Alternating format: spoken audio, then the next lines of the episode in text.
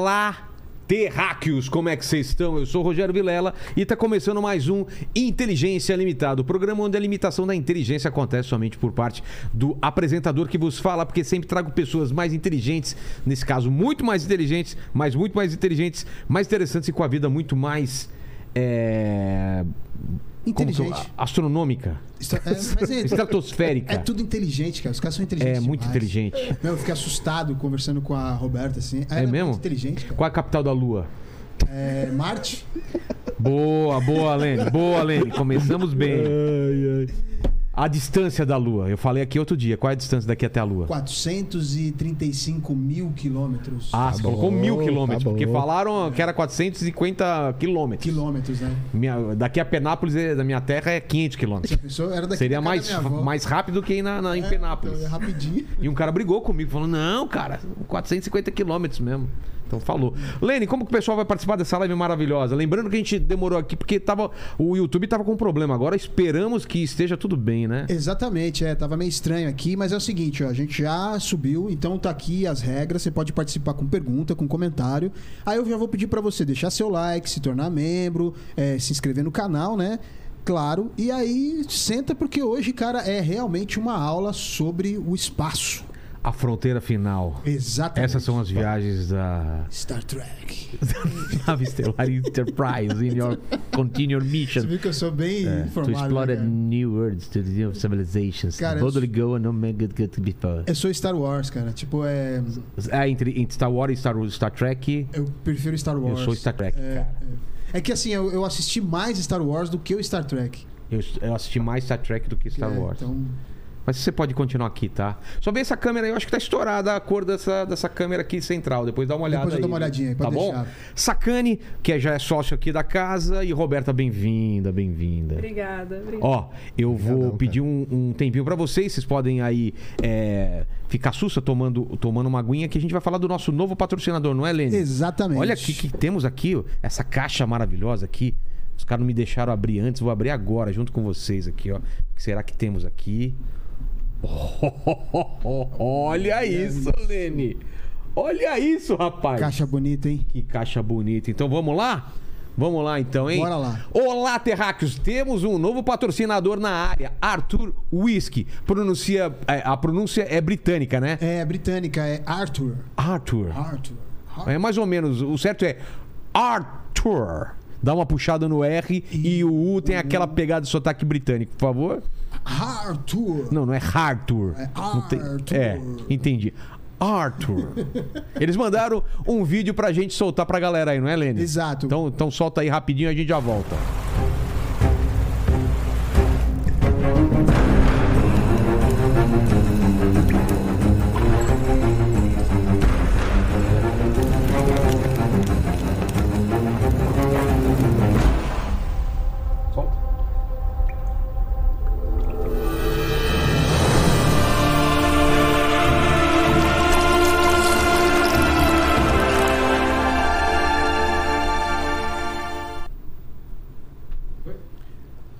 Foi? Foi. Estamos de volta aqui? Corta aqui pra essa câmera da- do teto. Olha que bacana aqui, hein? Mano, que legal, hein?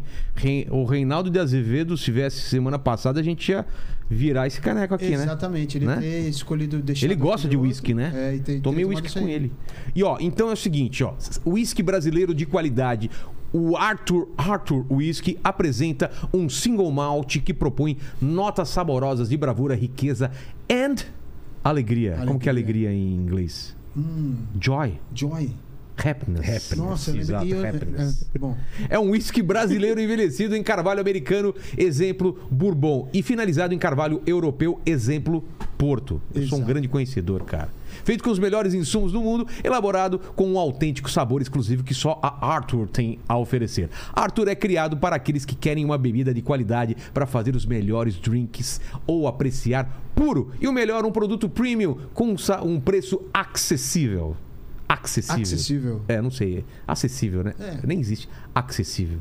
É tipo advogado. É. Eu acho que é a mesma coisa. Conheça tudo no site www.arturwhisky.com.br. Eles mandaram uma caixa pra gente aqui e olha que chique o negócio como eu mostrei pra vocês. Lembrando que essa caixa foi feita especialmente para inteligência limitada e que e a que acompanha o produto, essa outra aqui que são para os convidados. Close aqui, ó, ô Paquito. Olha só aqui, ó. Não menos chique. E, e eu vou entregar para eles. Fala da promoção especial aí, Helene. É isso aí, galera. Ó. Tem uma promoção especial pra vocês, tá? Tem um cupom especial que de entrega grátis pros primeiros 200 terráqueos que mandarem lá no site do www.arthurwhisky.com.br É o isso. cupom Inteligência 200. Então, lembra, cupom Inteligência 200, os 200 primeiros que chegarem lá vai ter a entrega especial gratuita. Olha aqui, ó. Então tá aqui, né? Tem o QR Code, todo o negócio aí na tela. Você, você deixou o link lá, na, deixei o aqui, link na descrição. Aqui a embalagem que você encontra para comprar. E aí, Serjão e a Roberta já estão presenteados aí, hein? Muito E obrigado. o Sérgio não me trouxe a camisa do Ciência aí. Não trouxe, pô. né, cara? Sem, sem fim. Olha lá, olha que camisa bonita, Ciência Sem Fim. Vou querer depois, hein? Vou querer, vou usar aqui.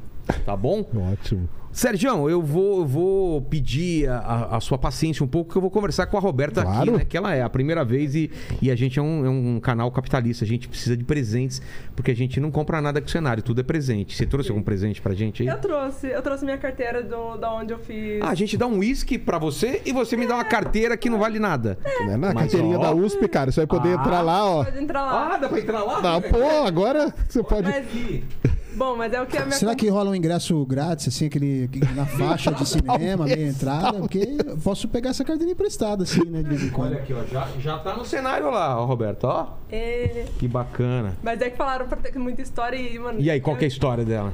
Olha, me acompanhou nos quatro anos de graduação, então. E eu fiz em São Carlos, que é a cidade universitária, basicamente. Então, assim, essa carteira me acompanhou nesses quatro anos de vida universitária. E basicamente me acompanhou toda a minha carreira, que foi assim, me apaixonar por inteligência artificial e buracos negros e até hoje. Então, assim, é o que se essa carteirinha falasse, assim, ia ter muita coisa. E a gente viu aí que você está com uma tatuagem aí no braço. Pode mostrar? Dá pode. pra ver? Vê, vê se dá pra, pra enquadrar aí, Paquito. Que é. Olha que legal, hein? É o garganto lá, como que chama? Garganta. Baseada no Gargantua, né? Do Interestelar. Interstella, né? Olha que É. legal. Putz, mandou bem. história. Tatuadora aí. Tatuadora ou tatuador? É tatuadora, Dani Cunha, no Dani House Cunha, no. House Inc, lá na Vila Madalena. Cara, mandou muito bem, muito bem.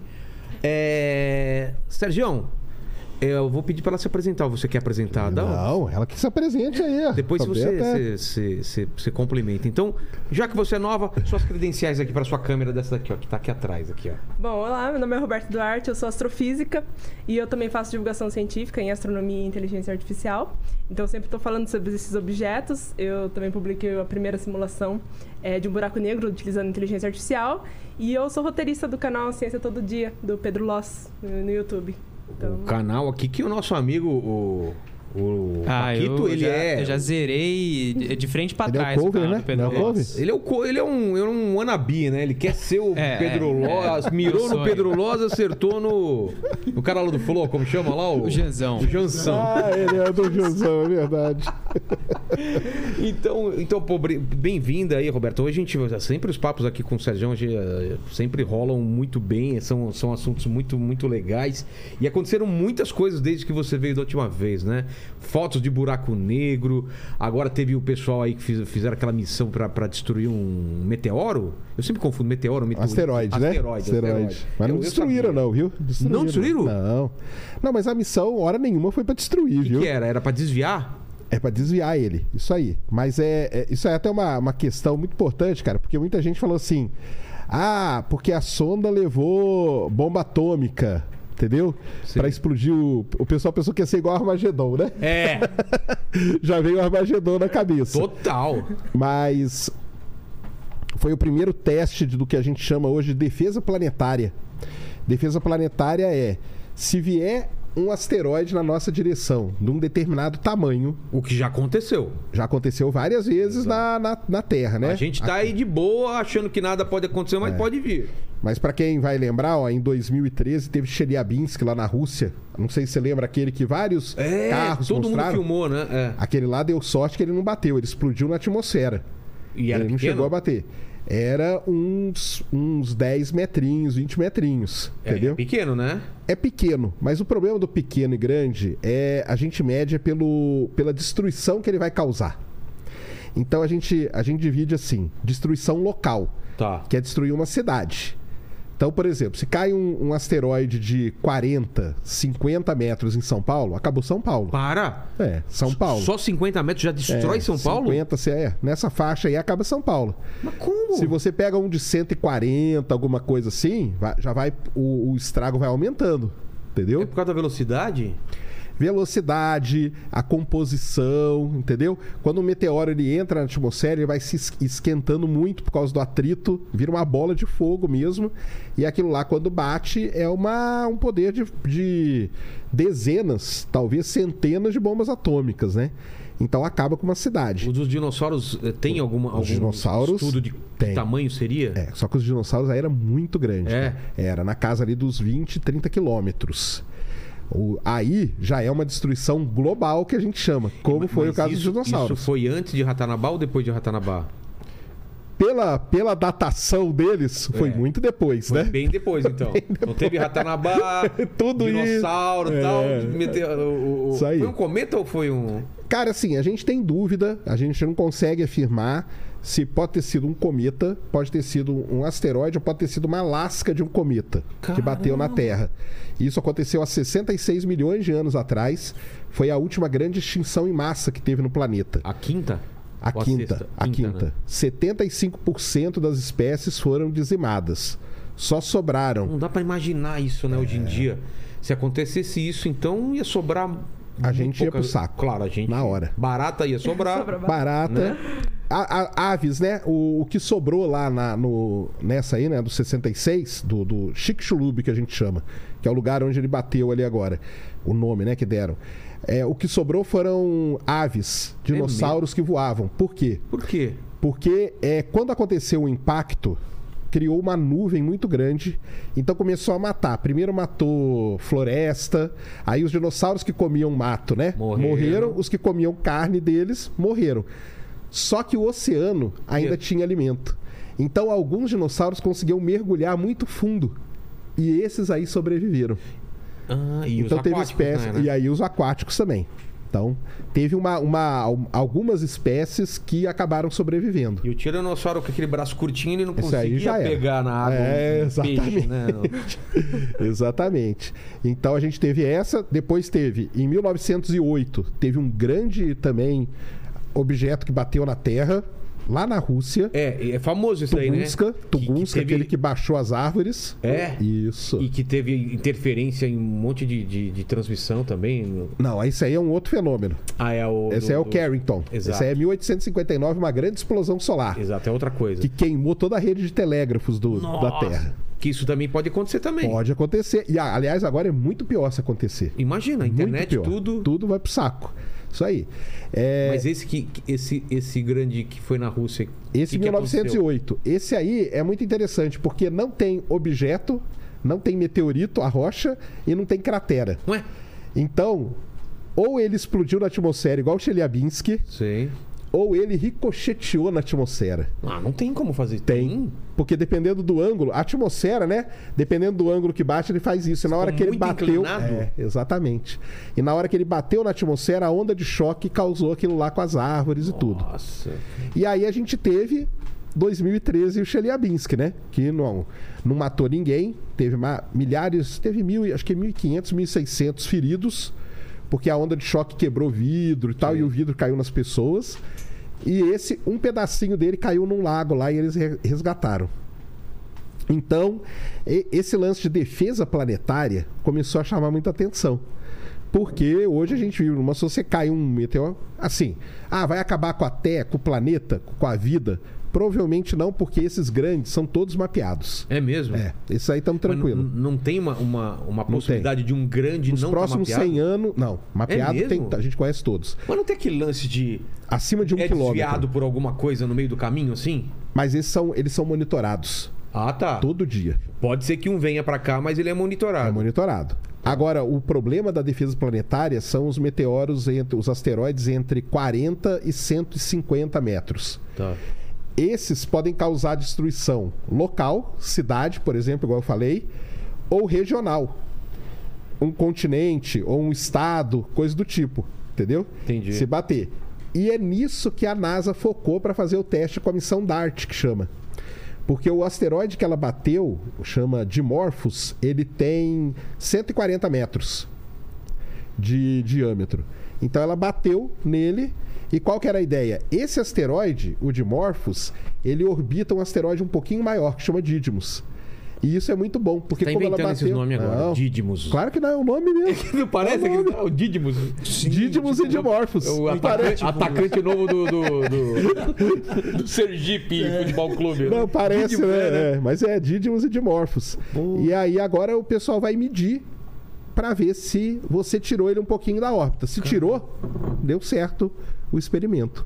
Mas foi legal pra caramba, porque nós vimos as imagens da a sonda foi destruída.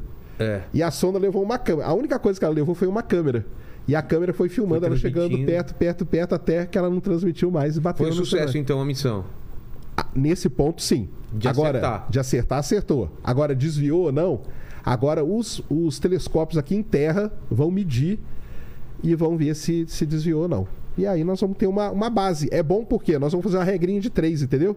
A sonda pesava tanto, o asteroide a gente sabe o tamanho. Sei. Desviou tantos metros. Se vier um de tantos metros, a gente tem que construir uma sonda de tanto para desviar de tanto e, e salvar a Terra. Basicamente é isso que nós vamos Quanto fazer. mais longe, menos tem que ser o desvio, né? menos tem que ser o desvio. Ou a sonda tem que ser maior, aí É. eles, vão, eles vão trabalhar com isso. Nossa, é muito cálculo, cara. É muito cálculo. Então foi legal pra caramba, mas algumas coisas que o pessoal fala, ah, nós explodimos o meteoro, o asteroide no meio. Não, não explodiu ele no meio. Nem era a intenção. Nem era a intenção. Outra coisa, ah, nós tiramos ele da órbita do, do outro e colocamos ele em rota de colisão com a Terra. Também não, pode ficar tranquilo. e a outra que o pessoal falava assim, ah, ele já estava em rota de colisão com a Terra. E a NASA tá enganando que foi um teste, entendeu? Não, não estava também. pode É, ficar eu tranquilo. pensei isso também. Falei, e se já tava e o cara, o pessoal não quis. É, teve, Teve uma galera um que filme, falou né? isso aí. Tem. Ué, Don't, Don't Look Up, É, né? Don't Look. Up era isso, né? Isso aí. Isso mesmo. A ideia do Don't Look Up era aquela, né? É. O cara não levantou na nave lá pra bater no, no asteroide? No cometa ali no caso, né? É.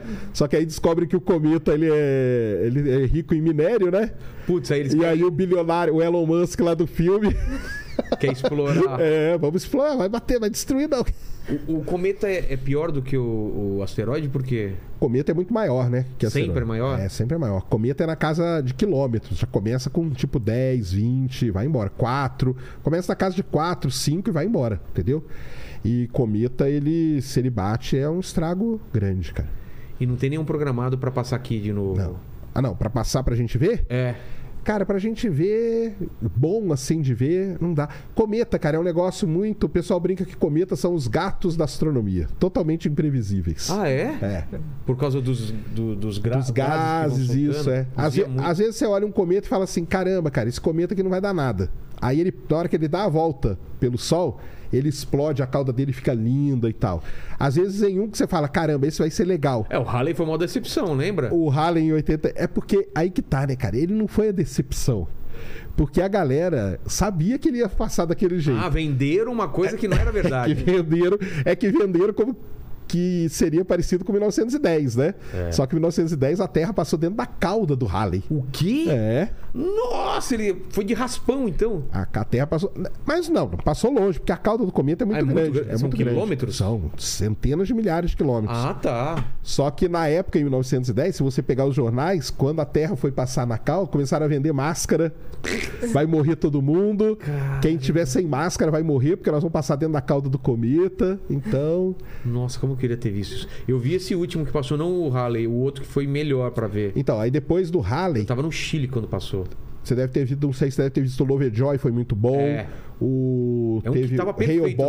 Hail Bop foi lindo. O Hail Bop eu vi na estrada, cara. 2000 e alguma coisa. Qual foi? Ah, então foi Lovejoy. É. Foi Lovejoy. Em 97 foi o Hail Bop. Tava lindo. O Hail Bop o pessoal via na estrada, assim, ó. Você não precisava fazer nada. Putz. Foi muito melhor que o Harley. Só que como ele não tinha fama, Ó, ninguém é, é uma divulgou, coisa né? É uma coisa, é uma das coisas mais maravilhosas que eu vi na minha vida foi um cometa. Eu tava no Chile, não sabia direito se ia dar pra ver não. Aí de repente todo mundo parando no meio da estrada à noite. Todo mundo assim, parecia aquela coisa de filme de invasão alienígena. Todo mundo parando o carro porque meu, tinha um negócio no céu absurdo assim, parecia uma fumaça saindo por trás das árvores. De repente ele foi aparecendo, aparecendo. Cara, que imagem fantástica. É, Agora aí foi falta- muito legal. Falta a aurora boreal, já viram? A Pessoal, Aurora nunca vi também, Também, meu, putz, deve ser demais, né? o É que a Aurora- era? Hã? Cometa Neowise? não. O New Eyes foi... Mas aqui no Brasil ele não foi legal. É, Não? foi, Aqui no Brasil ele foi pequenininho. É que também, cara, nós somos meio azarados com cometa. Quando passa Todo- lá em cima. É porque o que que acontece? Por conta do, né, do hemisfério norte, sul, normalmente o hemisfério norte pega o cometa vindo. E a gente pega depois que ele passa atrás do sol. Tá na contramão do a gente negócio? tá meio na contramão. Pô, Mas o Lovejoy, por exemplo, esse que você viu, É. o- no hemisfério norte não deu pra ver. Ag- Foi bom aqui pro hemisfério Ah, sul. tá. Agora esses últimos aí, o Leonard, que foi o ano passado, o Leonard foi lindo lá no hemisfério norte, cara. Cometa maravilhoso, a cauda dele gigantesca e tudo. Teve esse New Wise também. O New Wise, o pessoal do norte aqui do Brasil chegou a ver, fotografar. Tem, ca- tem gente que é caçador, de- Caçador, de, cometa. Comet Hunters. É mesmo? Comet Hunters. Caras ficam Eles vão atrás. Toda a noite. a astronomia ela é cheia disso. Tem os, os, os Shadow Hunters, que a gente chama, Que é? caçador de eclipse total do Sol. Como assim? Eles vão aonde vai ter eclipse total do Sol, o cara viaja o mundo inteiro atrás, cara. Cara, Porque o eclipse total do Sol, ele, é ele não é igual ao da Lua, né? O da Lua é o hemisfério todo. é mais fácil cobrir a lua do que o sol, é isso? É, porque a Lua passar na sombra da Terra, um hemisfério todo vê. Agora, o eclipse total do Sol é só numa faixinha. E, e essa faixinha Faixinha- é, é, é te- tem pequena? 300 quilômetros de largura, Nossa. entendeu? Teve um eclipse solar, não teve? Aqui no Brasil teve em 3 de novembro de 94. Aí nos Estados Unidos teve um agora em 2017. Ano que vem tem um muito bom aqui no Brasil. Total? Muito bom. Não vai ser total, ele vai ser mais legal ainda. Ele vai ser anelar, que a gente chama. A lua não cobre o sol todo, fica só um anelzinho de fogo em volta. Vai passar ali, ó, no Nordeste, João Pessoa e Natal. Vão estar Pô, perfeitos vamos pra lá, ver. Você vai? Eu vou. O pessoal já tá montando aí as excursões Se, e tudo. se tiver, eu vou. Porque eu lembro quando era criança eu vi um, um eclipse total do sol. Que, tinha, que falava que ia queimar o olho, né? E É, usava tem com tudo isso. radiografia É, não pode usar radiografia, não, viu? Sério? Olha, eu não sei. Que, que, usa? enganaram? Usa filtro de soldador, cara. Filtro? Filtro de soldador. Aqueles. Aquele de, de máscara de Porque a- solda. a- A radiografia ela não protege nada. Não, Nem- nem, radiografia. Nega- negativo? Negativo também não, nem fundo de garrafa com fumar, esfumaçado. Olha só, cara. Minha mãe, coitada, nem sabia também, É. Mas né? você deve ter olhado um pouquinho, então não, Não, não. deu problema. Não, mas, mas tem esses fenômenos. Então a astronomia tem os Comet Hunters, tem os Shadow Hunters, que o cara vai atrás da sombra. Tá nome de seriado, né? É, Shadow isso mesmo. É. Tem o pessoal da Aurora, né? Tem que- os caras do Furacão também, né? que Furacão é os caçadores to. Tornado, Tornado Hunters. É, É, famoso nos Estados Unidos. é. E, e a gente tá até falando isso. Eu tava em Orlando agora e agora passou um. Você pegou o furacão lá? Não, não, uma semana antes eu voltei. Caramba, Meu amigo sorte, lá hein? tava se protegendo. Porque o problema é, é a semana antes que acaba tudo no supermercado, né? Que a galera começa a comprar tudo, né? água, leite, sei lá o quê. Falou que é um. Eu já peguei três furacões nos Estados Unidos. Tá brincando. Peguei na, em Houston. Porque o furacão ali é o seguinte: ele, ele entra no Golfo do México, a- o ciclone, e o Golfo do México a água é muito quente. É. E aí começa a. Lá é uma fábrica de é uma furacão. fábrica então? de fura- furacão, nessa época do ano. A água é muito quente. E aí começa o vapor da água subir, e isso que alimenta o furacão. Mas por que, que ele roda? Por, por causa da água, do, do- vapor da água que vai subindo. Mas ele. ele, Aí ele- vai girando, é, ele girando é, o- é o- não, a terra, né? Ah, toda a terra, terra tudo, mesmo? ele vai girando. E aí o que que acontece? Quando ele entra no Golfo do México, ou ele vai ali para Houston e Nova Orleans, Tá. que é o Katrina, É, famoso, exato, exato. Ou ele anda mais um pouquinho e bate na Flórida ali. É mais difícil. na não? Flórida, não. Tem bastante Tem na Flórida bastante? também. É. Só- por isso que o pessoal fica monitorando. Cara, Aí a televisão fica uma loucura, né? Toda hora, tudo, É. ah, não, vai passar por aqui, vai passar a por força, ali. né? Tem a, a- às vezes ele enfraquece quando entra no, no continente, né? Encostou na terra, ele enfraquece. É mesmo? Ah, é, é normal, ele encosta Normal. na... Porque o furacão, ele precisa da água quente para ir alimentando ele. Chegou na Terra, acabou. Não tem mais o vapor d'água, porque o vapor d'água sobe do mar. Mas New Orleans, por que, que foi forte ainda? Por- Porque New Orleans está no litoral, né? No Golfo do Ah, México ali. E tá ali ele entrou pertinho. com tudo. Aí ele anda um pouquinho, porque ali na Flórida o que acontece? Ele veio pelo Golfo do México e virou. Sei. Quando ele entrou, quando ele chegou em Orlando, por exemplo, Orlando já está muito para dentro do continente. Então até chegar lá ele já tinha virado tempestade. Agora, Nova Orleans e Houston, que são cidades que são muito. Nova Orleans fica na, na, na- na costa, né? Houston fica um pouquinho para dentro. Mas ela pega, pega furacões ali violentíssimos. Cara. Ainda, ô, ô Lene, esse último aí, você sabe o nome desse O último? Ian. Hã? Ian, né? Que o pessoal Ah, ah, pararam É de o colocar Ian. nome de mulher agora? Não, o furacão é assim. Você começa a dar o nome pelo nome que parou na temporada anterior, Hã? em ordem alfabética, e é sempre uma mulher e um homem, uma mulher e um homem. Vai, vai. É o me... Por exemplo, o do. do- Teve um na. É, é porque eu não anterior. acompanho as temporadas, mas você tem que ir acompanhando a temporada. Então vamos supor que essa para no Ian. Tá. Então parou na letra I, né? O próximo é a letra J. Aí é mulher. Aí é mulher. Julie. Aí, por exemplo. E aí eles vão, vão indo. Então tem toda uma regra para dar nome para Nossa, furacão. cara, que é assim. doideira. É assim. Mas você não pegou no meio do furacão, não, né? Cara, eu peguei em Houston, eu peguei três. Um, um deles não deu nada, uma chuvinha, chuva aqui de São Paulo muito pior. Vento pra caramba? Vento, vento bastante, né? Agora um deles não, um deles foi violentíssimo, cara. Levantar telhado. Só que aí eu fiquei dentro do hotel, ela tá trabalhando, né? Fiquei Sei. quietinho lá dentro do hotel. Ah, sabe? tremeu? Ah, balança tudo. É mesmo? Tudo, cara. Aí inundou a cidade. Houston tem um problemão de inundar, inundou tudo. Mas é o que você falou. O americano, o cara solta na televisão assim, né? Furacão, vão fazer é, supply, né? É. Vai no supermercado comprar supply. Cara, na hora que você pensa em ir, já acabou tudo. Água, tudo. Não É, tem mais nada. três carrinhos, sabe? Família inteira. É um desespero, cara. Bate o desespero É. da galera. Papel Então você não pegou, né, o furacão? Não, não, não. Saí Ah, antes. então Eu tá. já, já peguei terremoto, mas não senti. Porque eu tava na estrada. Lá no Olha México, acho que 9 na escala. Caramba! 8 ponto alguma coisa. Foi bem forte. Só que na estrada a gente não sentiu, na cidade do México. Que Só viu sorte, hein? depois, é. Que demais. Você já pegou alguma coisa? Nada. Não, não, Só nada. calmaria. Calmaria. Calmaria, É, só foi aquele que teve ciclone, né? Que teve aqui perto, em São Paulo, foi uns meses atrás. Que aí tava uma chuva, eu nem sabia. Foi, pra mim foi uma tempestade de São Paulo normal. aí É, é, por isso, que- é por isso que aqui no Brasil é difícil ter, porque a água não é tão quente. É difícil, porque a gente. O... Imagina que o, o Golfo do México, né, cara? É É, um, propício, é né? um negócio fechado com a água muito quente ali, numa época do ano. Aqui pra cá não, não tem muito, né, cara? Então pega o Catarina, né? Aquele chamaram de Catarina, um É. que deu lá no, no litoral de Santa Catarina, que foi um maiorzinho assim. Mas uma coisa muito interessante, cara. No Brasil tem tornado, tá? E bastante até. Qual a diferença do tornado pro. Tornado ele é o contrário do furacão. O tornado, ele só dá na terra, só na terra. Na água a gente chama, de tromba d'água. Ah, não sei se já ouviu falar. Já, já. Mas não é tão forte como na terra, porque o tornado, ele precisa do contrário do furacão. Precisa ter o ar muito seco. Para ele, o ar Ah, seco é que alimenta. oeste do americano tem Exatamente. tornados. Tem a Tornado Alley que a gente chama, que é a, é a como falaria a rua, né? A Alameda dos Tornados. E, e no Brasil tem bastante tornado No, no meio. No centro-oeste? que sai lá de Santa Catarina e chega até aqui em Campinas, cara. Eu já vi um tornado F4 em Indaiatuba, cara. Nossa. Na Bandeirantes. E o tornado girando monstruosamente ali. Só que o pessoal, como não tem a cultura aqui no Brasil, o pessoal chama de... ah, Deu um vendaval, cara. Ah, é? É. Só que aí quando você olha os postes, tá tudo retorcido. Então, Nossa. quando você olhar o poste, qualquer coisa tá retorcido, foi um tornado. Agora, o Ou pessoal da. o demônio, né? Ou deu, é, pode ser também. Também pode nunca ser podemos, nunca é, podemos. Nunca podemos ah, descartar a ação do. Do, do demo. Capiroto. Do capiroto. Mas esse negócio é até interessante, da, da- até da área que a gente faz de divulgação científica, que o pessoal da meteorologia começou a divulgar mais essas coisas.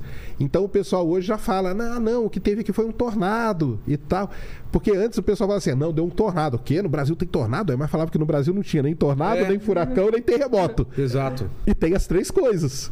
E tem as três coisas. Terremoto já teve também, né? Eu lembro. Terremoto, é. Às vezes, e às vezes é reflexo lá da- do, do, do, Chile. Isso. A gente sente aqui, né? Sim, lá no Acre tem não terremoto entendo, né? pra caramba. Treme aqui e reflete no Não, outro. mas é porque não treme ali. Não? Porque treme aqui embaixo, ó. na, na divisa, na, É, uma porque tá outra. aqui, né? Você tem a, a placa tectônica. É, tem a cordilheira aqui dos Andes É a cordilheira. dividindo a gente. Da, da- O que está acontecendo na cordilheira? Uma placa está entrando embaixo da É outra. por isso que subiu. Isso, aí subiu a cordilheira. Tá. O te... Só que a, ó, a placa está entrando aqui. Aqui já é Brasil. Certo. O terremoto acontece Ah, tá aqui, ó. aqui emba- tá cutucando aqui É, embaixo. Exatamente, está cutucando lá embaixo. Isso mesmo. A E tendência é que a gente tenha mais eventos assim gran- grandiosos ou não? Por causa do aquecimento global, não tem nada a ver. Tem. É? Por causa de mudança climática, é, os eventos eles ficam mais frequentes e mais extremos. Então você começa a ter mais furacão e furacões mais fortes, entendeu? O furacão o pessoal mede categoria, né? Categoria 1, 2, 3, até 5, se não me engano. Então você começa a ter só. Antes você tinha muito categoria 3, hoje você não tem mais, só tem categoria 4 e 5. E antes você tinha tipo 2, 3 por ano, hoje você começa a ter 5 por ano. Então tudo isso é um. é por conta de um, vamos dizer assim, é um desequilíbrio que acontece. Você desequilibra. O, o sistema climático, cara, ele é muito complexo e ele é muito ultra sensível, cara. Ultra sensível. É aquele papinho lá da borboleta mesmo? Ma- Diogo? aquele papinho da borboleta é verdade, entendeu? É, ele é um sistema caótico é, que a gente uma chama. borboleta bate a asa e, e altera o clima na China. Exatamente. Tá- tá tudo conectado. Tá tudo conectado. E o que, que acontece? Como é um sistema caótico, ele, ele vai propagando pequenas modificaçõezinhas, só que elas não param. Elas vão propagando e elas vão se acumulando. Ah, tá. Então, a borboleta, vamos pegar o exemplo da borboleta, que a borboleta é meio que um exagero, né? dá- Mas dá é isso exemplo aí. mais exagerado possível. A borboleta bateu asa aqui, aqui não vai mudar nada, mas você começa a andar para lá, esse efeito vai se somando. Então, depois de tanto, o efeito começa a ficar maior. E o sistema climático é desse jeito, cara. Então, você alterou o regime de chuva num lugar, alterou, ficou mais quente, verões mais intensos. O Brasil acabou de passar numa crise hídrica, né, cara? É. Por que, que é a crise hídrica? Outra coisa, às vezes o, o sistema ele é tão complexo que ele tem uma inércia. O que, que quer dizer isso? O verão de 2000, vamos pegar, o verão de 2020, ele foi mais intenso. A modificação você não vai sentir em 2020. Vai demorar uns dois, três anos para ela acontecer. Porque até o, o sistema tem uma inércia para ele poder modificar, entendeu? Tá. Então, por exemplo, essa crise hídrica que teve agora, não foi porque 2022 foi mais quente, mais frio e tal. Isso aí é uma coisa de 3, 4 anos atrás. Entendi. Entendeu? O efeito daquela grande incêndio que teve no Pantanal, a gente vai sentir daqui dois, três anos, entendeu? Só que aí, por que, que o pessoal fala assim, ah, não, mas não existe, olha aí, ó, tá quente não aconteceu nada. Porque a pessoa ela não entende isso. Que a modificação, ela não é instantânea na Ela é Terra. cumulativa? Ela é acumulativa e o sistema como um todo ele demora, entendeu? Ele demora. Mudou o regime de chuva esse ano, o, o- a consequência disso não vai ser esse ano. Vai ser daqui dois, três anos. Porque vai se propagar isso. Vai, vai, esse efeito aqui, ele vai demorar para causar efeito num outro lugar e tudo, entendeu? Então é isso que a gente tem que ter. Por isso que o pessoal que estuda, né, o pessoal da climatologia e tal, eles ficam muito ligados nesses eventos. E aí eles usam os modelos, né? Que é, aí é uma ZA ferrada que É. roda. Ferradíssima, Cada vez cara. mais, mais Ferradíssima. capacidade de processamento maior. Exatamente. Para poder prever daqui quantos anos que aquilo lá vai fazer efeito, cara. Uma coisa que eu não entendo, pode ser uma pergunta idiota, mas não. Como que falta água se a água é a mesma do mundo? Por que, que ela não está sendo evaporando e voltando, evaporando e voltando? Por que, que às vezes dá uma seca num lugar, sendo que a água deveria estar indo e voltando, indo e voltando? Mas aí o que acontece é uma, é uma seca que a gente fala é localizada, né? Ah, essa água vai para outro lugar, Ela então. vai para outro lugar. Ah. Por exemplo, não choveu no, no Brasil aonde tinha que chover. Que é aonde? Que é lá nas represas, Isso. ou nem na represa, na verdade na cabeceira do rio. Porque é o rio que alimenta a represa, então você tem que chover, na, tem que chover no lugar certo. É. Não choveu ali. Choveu, sei lá, no litoral do Rio de Janeiro. Não adianta nada. Ali não adianta nada, entendeu? Tem que chover no lugar certo e na hora certa, cara. Pô, o clima, ele é um negócio muito complicado, entendeu? A análise tem que ser feita, ela é muito complexa por conta disso. É muita variável, é muita coisinha, entendeu? E, por exemplo, o que, que isso altera? A hora de plantar, a hora de colher, porque o cara planta, ah, eu planto soja na, sei lá, terceira chuva do ano. Se a terceira chuva só vai acontecer muito depois do que era previsto, já bagunçou tudo Exato. entendeu? Já bagunçou tudo.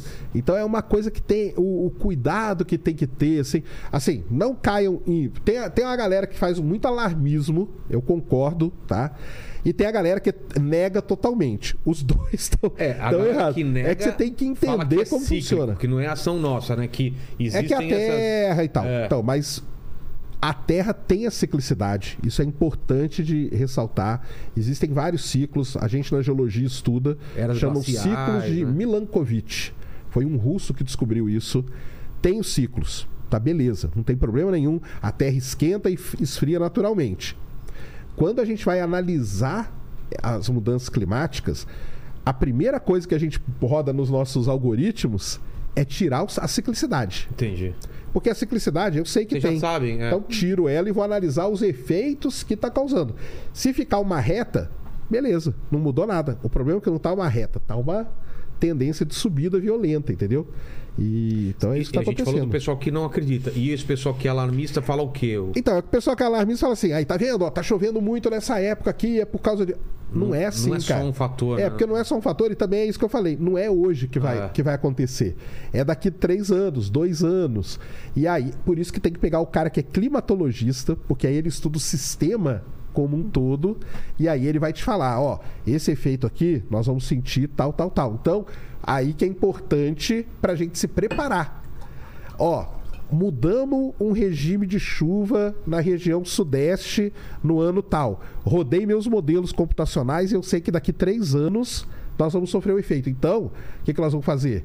Vamos se preparar para daqui três anos esperar uma crise e tal. Então é isso que tem que, tem que ter na cabeça. E o lance de. Cara, o que mais assusta é quando os caras mostram aquelas imagens aéreas de picos que sempre foram gelados e agora não são mais. Isso Acontece, é assustador, né? Acontece. Tá alterando, não, não tem como, entendeu? Não, o ser, o ser humano altera altera, tudo, né? altera Os tudo. animais em volta, tudo. Tem que migrar ou morrem. Altera tudo. Tem que trazer aqui, você tem que trazer aqui um cara, eu quero levar lá no, no Ciência também. Ele chama Artacho, cara. Ele explica isso, cara, de uma É? maneira maravilhosa. Ele é o quê? Ele é, ele é um cara do IPCC, ele faz parte daquele grande comitê de mudanças climáticas e ele é um cara que estuda climatologia a fundo e, cara, ele explica isso. E só que ele explica de um jeito, cara, porque a gente fala sempre do aquecimento, né? É. O aquecimento ele é uma coisinha. Só que tem várias outras coisas, cara. Por exemplo, vamos pegar um exemplo assim: Mato Grosso. Não dá mais para plantar soja no Mato Grosso. Vamos supor. Tá. Mudamos, não dá mais. O pessoal que mora no Mato Grosso vai continuar morando ali? Não vai. Não. Aí vai vir para onde? Para São Paulo. São Paulo já tá inchada. Vai inchar ainda mais. Lá no Mato Grosso, às vezes o cara lá, ele tem uma doença que só tem lá, uma doença local, um bicho que pica ele e Sim. tal. Ele trouxe aquele bicho para cá. Nós aqui não estamos preparados, porque nós aqui vivemos no apartamento, É. tal, não sei o quê. Chega aquilo, de repente começa a morrer um monte de gente em São Paulo De uma coisa que de uma coisa que a gente não sabe exatamente. Então tem um efeito social que é muito gigantesco disso aí, sabe? Meu. Então esse que é o grande, que é o grande problema. O Artacho é um cara que explica isso muito bem, cara. É um professor aí da USP, ele é muito E- gente boa. E o que que a gente, aproveitando a Roberta aqui, o que que a gente, a gente sabe hoje em dia de buraco negro? Porque teve pelo que eu sei, o Einstein tinha previsto ele e aí depois comprovaram. Mas qual que é a história do buraco negro? Se a gente fosse colocar uma linha temporal assim, se imaginava uma coisa e não tinha nome, como que é, Roberto? A, a história do buraco negro é uma história até engraçada na, É? na astronomia, né? Acho que é uma, é uma história assim.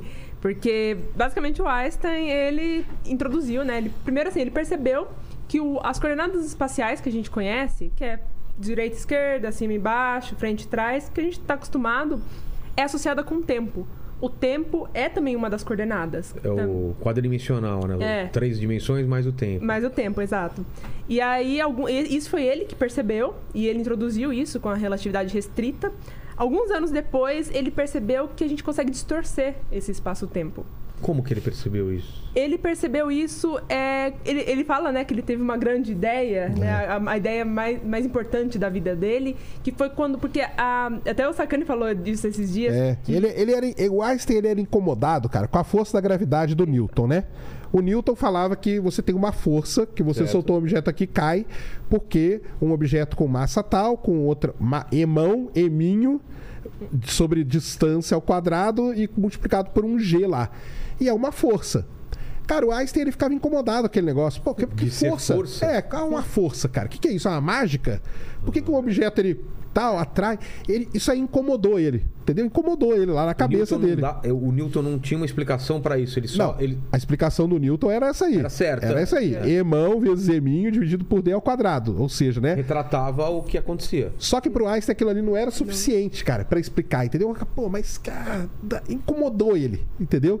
E aí que ele foi atrás da explicação dele pra gravidade, entendeu? O negócio do buraco negro começa com a explicação da gravidade. Começa ele, ele querendo entender melhor a gravidade. É, que ele começou a pensar sobre uma pessoa caindo do telhado. Inclusive tá isso na- nas cartas, É? né? Que era um cara, ele imaginou um cara caindo de um telhado de uma casa. Tá. E aí as, as leis da física, né, elas têm que ser a mesma em todos os referenciais. Então não importa se você tá aqui, se você tá caindo de um telhado, se você tá dentro de um trem, não importa. As leis da física têm que ser a mesma. Só que quando ele começou a pensar muito nesse problema, ele viu que ah, o que o Newton tinha explicado pra gravidade não fazia sentido pra uma pessoa caindo do telhado. Porque assim, quem tá olhando de Depende fora do observador, né? depende do observador. Quem tá dentro, ou seja, a pessoa que tá caindo, não sente aquela força que deveria sentir, e isso incomodava muito o Einstein. E aí ele então, com a- ele já tinha né, essa ideia do espaço-tempo, e ele percebeu que a massa, ou seja, a massa da Terra, no caso, distorce esse espaço-tempo, e é isso que dá ao que a gente conhece como gravidade. Então, deixa eu entender. Ele, ele imaginou um cara caindo do telhado. Qual era o problema? O cara que tá caindo não sente uma força puxando ele. Mas É. aí tudo bem, todo mundo. O qual foi a, sacada dele nesse A sacada dele- ponto, esse exemplo? A sacada dele foi que algo acelerado e algo com uma força gravitacional é, tem, você não consegue se ver a diferença entre os dois. Então, esse cara que está acelerado, porque ele está caindo, caindo. com uma velocidade, ele, tem, ele sente da mesma forma que a força gravitacional. Isso tem até um nome, que é a massa inercial e a massa gravitacional. E ele sacou que é a mesma massa. Então, por isso que o cara que está caindo, ele sente isso por causa da aceleração que ele está caindo. E a gente que está de fora, a gente olha vendo a força gravitacional agindo. Agindo. Que é a mesma coisa. Assim, é a mesma... Uma- um objeto acelerado e uma pessoa caindo, é isso daí? É a mesma coisa? É, isso É a mesma, perce... mesma É, percepção. mesma O, ca- percepção. o cara, quando ele tá caindo, a gente chama. Porque a gravidade, ela não é uma velocidade, ela é a É. aceleração. O que, que é a aceleração? A aceleração é o quanto a velocidade muda com o passar do tempo. Ele tava parado, E zero. começou isso. Aí ele caiu do telhado. Ele Tá. caiu acelerado. Exato, exato. acelerado por entendi. quem? Pela gravidade. Pela gravidade. Isso a aí. gravidade. é, Não teve nenhum combustível Exatamente. que impulsionou ele pra frente. Isso. A gravidade é, é uma aceleração. É. Ela muda a velocidade com o tempo. Nossa. E Entendeu? pro cara, é a mesma coisa que a- o chão Tá, tá, em chegando pra direção a ele, Entendeu? É.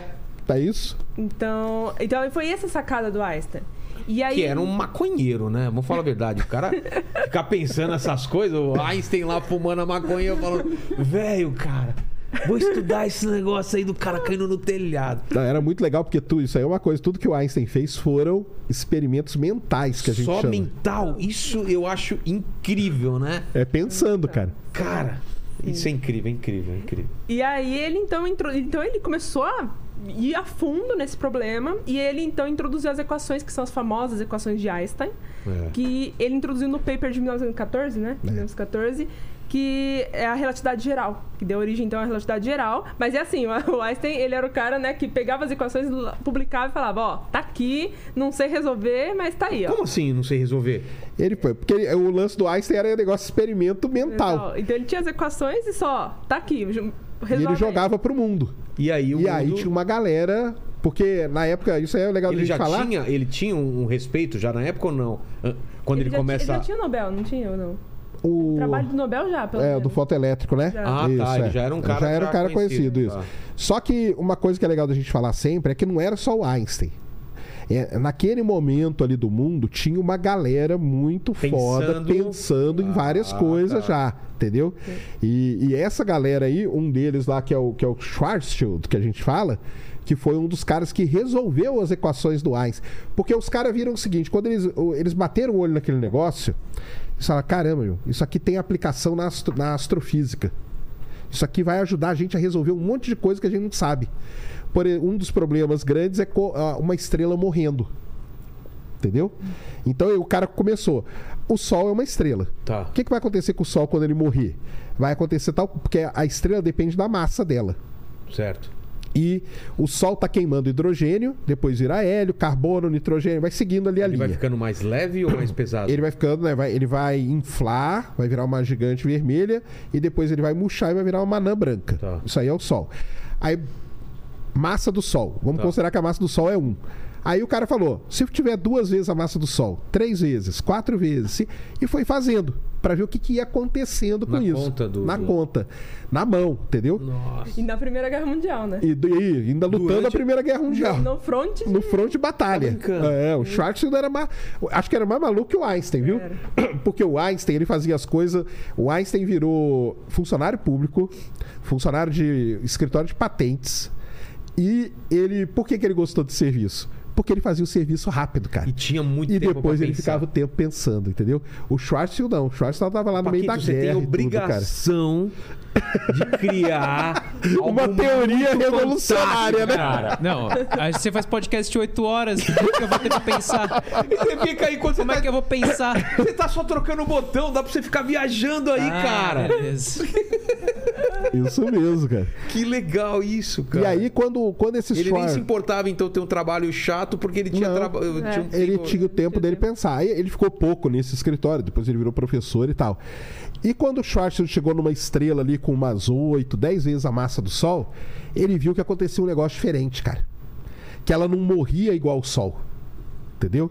Ela explodia, ia ter uma explosão nela ali, porque ela ia consumir todos os elementos, até o ferro, que é o último. E isso ela ia implodir e depois explodir, que é o que a gente chama de supernova. É. E isso também não era o final da vida da estrela. Porque isso ainda sobra um caroço. E esse caroço ainda, ele foi lá e foi fazendo as contas. E tudo isso por quê? Porque o Einstein tinha desenvolvido todo o. A gente chama de um arcabouço ali, para o cara poder se basear e fazer tudo isso. Quando ele chega ne- nesse caroço, ele vai fazendo a conta. Pô, e se esse caroço tiver uma vez a massa do Sol, duas vezes a massa do Entendi. Sol? Tá, e começa de novo. E aí ele descobriu que quando tem mais que três vezes a massa do Sol, esse caroço ele se colapsa para dentro dele. Ou seja, toda a massa dele vai ficar num, num espaço muito pequenininho. E aí eles chamaram isso na época de estrela negra. Ah, não tinha um nome. Não tinha chamaram não. de- Chamar estrela negra. Por quê? A, a, fo- a Nunca gra- tinha sido observado isso no universo. Que? né? Não, Só teórico. Inclusive, só tanto teórico, teórico, cara. o Schwarzschild quanto o Einstein, eles não acreditavam nesse Exato. objeto. Só, que cara, isso aqui não pode existir, cara. Isso aqui não pode existir. Eles, pensavam que era impossível. Eles morreram, assim, sem acreditar na existência desses objetos. Era bizarro demais É. pra acreditar. Porque isso aí tem uma coisa legal até da gente falar, né, Roberta, na, na física e tal. Tem coisas que a gente consegue resolver matematicamente. Então tá resolvido. Por exemplo, o buraco negro, que é o que a gente fala, ele estava resolvido matematicamente desde 1920, Mas isso eu 18 não e tal. entendo. O que é tá resolvido matematicamente? Por causa das equações, cara. Você resolveu. a- a coisa- a matemática tá ali, ela não viola nenhuma lei física, ela não viola nada de matemática, tá perfeito. Isso é uma coisa. Agora tem a outra coisa, que é verificar. Será que, pô, existe uma estrela igual ao Sol? Opa, existe, ó. Estamos vendo aqui, ali, ali. Tá. Beleza. Duas vezes a massa do Sol? Opa, tem Existe. também. Check. Três vezes. E aí foram indo, entendeu? Só que o buraco negro demorou décadas pra gente poder observar um. Foi quanto tempo depois? O 1950, né? 50, né? Foi Foi- 50 foi- com a foi- radioastronomia, né? Esses carros de astronomia. O, o Einstein morre que ano? 30? Como que Ah, é? ele morre antes, então. Ele morre antes, ele morre, ele morre antes de saberem que, que, que o que ele tinha previsto realmente existia, cara. E aí o Schwarzschild morreu na Primeira Guerra, né? É. Morreu durante a uma batalha na Primeira Guerra. Durante a batalha. E quando ele chega nesse negócio do três vezes a massa do Sol, ele descobre o quê? Que a força gravitacional ali ela é tão grande que a velocidade de escape, igual a Terra tem uma velocidade de escape. Para eu mandar um satélite fora da Terra, 40 mil quilômetros por hora. Nossa. A velocidade de escape desse objeto era maior que a velocidade da luz. Maior que 300 mil quilômetros por é segundo. impossível na teoria? Não, é maior que a velocidade da luz, ou seja, nós nunca vamos ver. Ah, porque se a luz é a coisa mais rápida. Se algo tem que andar mais rápido para escapar dali, aí chamou de estrela negra. Daí É que, que nem surgiu. a luz sai. Nem a luz sai dele, da força gravitacional dele. E aí isso aí ficou lá, entendeu? Aí vieram vários outros caras, aí começa a vir, né? Aí tem toda uma. Tem uma é porque tem uma. Podemos dizer, uma linhagem ali de pesquisadores que vão atrás disso. E, para sorte da astronomia, começou a desenvolver a tecnologia. Então, lá em 1914, 15, 17, ah, cara, esse equipamento era terrível, né, cara? Era pouco equipamento, você não tinha tecnologia nenhuma. Durante a Segunda Guerra Mundial, o pessoal descobre a radioastronomia. Foi descoberta durante a guerra. Aí, em 1950, Por- Era outro uso. aí descobriu. Isso. O pessoal Que era descobriu. uso justamente pra ver se tinha míssil. Ah, é? Exatamente. Só que aí, em vez de ver sinais vindo da Terra, né? Que, por exemplo, seriam os países inimigos é, emitindo míssil, eles perceberam que vinha do céu. Eles apontaram pro céu e falaram: opa, tem sinal que tá vindo do céu aqui. Olha só. E aí, lá em 1950 e tal, viram um objeto que na hora que eles foram calcular a massa, porque aí tem a emissão em ondas de rádio. E aí com isso você consegue calcular a massa. Na hora que eles calcularam a massa, ah, cara, isso aqui tá errado, cara. Isso não pode ser. O objeto tinha sei lá quantas milhões de vezes a massa do Sol. Nossa. E aí o que eu, pô, se oito vezes a massa do Sol já era a tal da É. estrela negra, e milhões de vezes a massa do Sol, ou dezenas de milhares. Eles acharam que estava errado os cálculos? É, eles tiveram que refazer várias vezes, e tal, porque pô, como era muito no começo do uso do equipamento, podia ser problema de equipamento Ah, e tal. tá. Mas aí confirmaram. Tanto que os caras ganharam o prêmio Nobel há dois, dois anos atrás, né? Esses primeiros, É, né? os primeiros, Os é. primeiros que, David. que detectaram. Os primeiros buracos negros foram detectados em ondas de rádio, entendeu? E aí, aí depois veio embora. Aí. E, a- e a onda de rádio, ela pega o quê? São ondas do que que vem? O rádio que a gente escuta aqui são É, ondas é uma onda. É uma onda. sonoras. Mas ela é uma onda, né? É. Ela é uma onda. Que era tr- transmitido como, como uma onda E eletromagnética. como que vem informação de áudio no meio dela? Não, a, a- informação do áudio tá ali codificada. Tá codificada? Aí ela chega no seu rádio, seu rádio é um decodificador daquilo. Se eu- quando eu ligo pra escutar uma, uma onda que vem do- de um fenômeno desse, também te- vai vai fazer um barulhinho lá. É, exatamente. Mas todo Só que- desordenado. Aí eu Não tenho, é? que, eu tenho que ter minha antena. Tá. A antena que eu uso, aquelas antenonas Sei, aquelas coisas enormes. né? enorme, elas são ajustadas na frequência para eu ouvir, ouvir, né? Vamos pôr entre aspas, um objeto astronômico. Ah. Então, cada antena tem os detectores, eles têm ali a, a frequência. É igualzinho, uma, é igualzinho um rádio. O cara vai lá e muda. Ah, vamos, ter, vamos tentar ouvir aqui, sei lá, 3 GHz, 5, Sei. 10, 100, sei lá quanto. E aí eles começam a detectar as coisas. Porque tudo é onda eletromagnética, né? O sol é, emite onda. O Sol emite ondas de rádio, ultravioleta, raio, tudo. É, o Entendeu? pico dele tá no, visi tá no verde, inclusive. É, tem, eu tenho- essa é uma história curiosa. Assim, por que, que não, estrela- não existe estrela verde, né? A gente vê É. estrela azul, vermelha, tá mais verde, não. Branca. O Sol, o pico de- dele tá no verde. Só que como o pico faz assim, né? Então ele emite em todo o espectro do visível. Então, a boa parte da emissão dele tá no espectro visível, inclusive é por isso que nós enxergamos no, no visível. Que a gente não enxerga em infravermelho nem no, no Pra gente, ultravioleta. pra gente enxergar infravermelho ou ultravioleta, o que, que é? O... Você põe um equipamento. Tem um equipamento para que que o isso. ser humano não, não enxerga? Porque a gente não precisa. Provavelmente por causa da evolução. Da evolução, cara. Evolução? É. Porque o que o ser humano, a- o nosso olho ele tem que ser bom pra quê? Pra saber cor, diferença Tá. de cor, pra gente não comer coisa envenenada. E aí foi Caçar, na tudo época do- isso. Exatamente. Agora, pra ver no infravermelho, você tem um telescópio de infravermelho, ultravioleta, aí você muda o sensor. Entendi. É um sensor que você coloca ali. Mas tem imagens do Sol em todos os comprimentos de onda, é legal pra caramba. É? Sentar aquele amarelão com aquelas coisas tudo. Tem roxo, e tem tudo, cara. Você pode, depende do, do, é, do jeito que você está observando. E foi assim que foi a história da descoberta do buraco negro até a detecção dos E primeiros. Qual e aí, foi o primeiro buraco negro que descobriram? Foi o 3C273. 3C273. Que distância tá daqui? Ai, agora não lembro distância. não lembro, não. Ele é um quasar, é, ou seja, é um buraco negro muito ativo, ele tá se alimentando muito. Gente- assim, buracos negros que estão, assim, se alimentando numa taxa absurda, eles levam o nome de quasar. Porque. E eles. e- Então, assim, quando eles estão se alimentando, o disco ao redor deles brilha tanto, mas tanto, que às vezes Valeu. esse brilho é maior do que da Via Láctea, ou da Via Láctea da galáxia inteira. Que é o que acontece com, com esse 3C273. Que ele tá se alimentando tanto e aquilo tá brilhando tanto que, assim, a galáxia é ofuscada por ele. Isso mesmo. E o nome Quasar é muito legal, o pessoal não sabia, né? É. Quasar é quase stellar, que eles chamam. Radio Source, ou seja, é uma fonte de rádio quase estelar. Não pode ser estelar, porque estrela a gente sabe como que é. É. Então eles tiveram que dar um outro nome. E aí deram o nome de Quasar pra eles, entendeu? Então é muito interessante isso aí, graças à Mas radioastronomia. esse primeiro não tinha foto, não tinha nada, era só pelo, pelo rádio, pela. Pelas. Tem a pelo- foto dele, mas a foto dele não é dele. É, é como se fosse uma estrela. Como assim não é dele? É porque não é. Depois nós vamos explicar a foto Ah, do tá. buraco negro, né? Porque a foto do buraco, a gente tá vendo lá, o quasar, o que você vê é o, a emissão, é o brilho dele ali todo, entendeu? Ele mesmo não emite luz, né? Ele mesmo lá no meio, não. O que emite é o Esse disco. desenho que você fez no braço, por exemplo. O que, que é isso? Ele Tem, é- tem- tem umas imagens pra gente. Tem, porque tem, é tão vamos complicado de, de- Eu- de eu- eu- entender. Como que. Ah, bom, tipo, essa aqui também é interessante. Essa aqui. Essa aqui? É. Vamos lá. Dá pra. Cadê? Essa aqui. Bom. Aí aqui no centro a gente É tem. lindo isso, né, cara? É lindo. Nossa, é muito É bonito. lindo. Eu acho que talvez seja um dos objetos mais bonitos. É, né? Bom, aí a gente tem o buraco negro, né, no centro, que não emite luz nenhuma, porque toda luz que entra não consegue sair, não reflete nada. Ele absorve?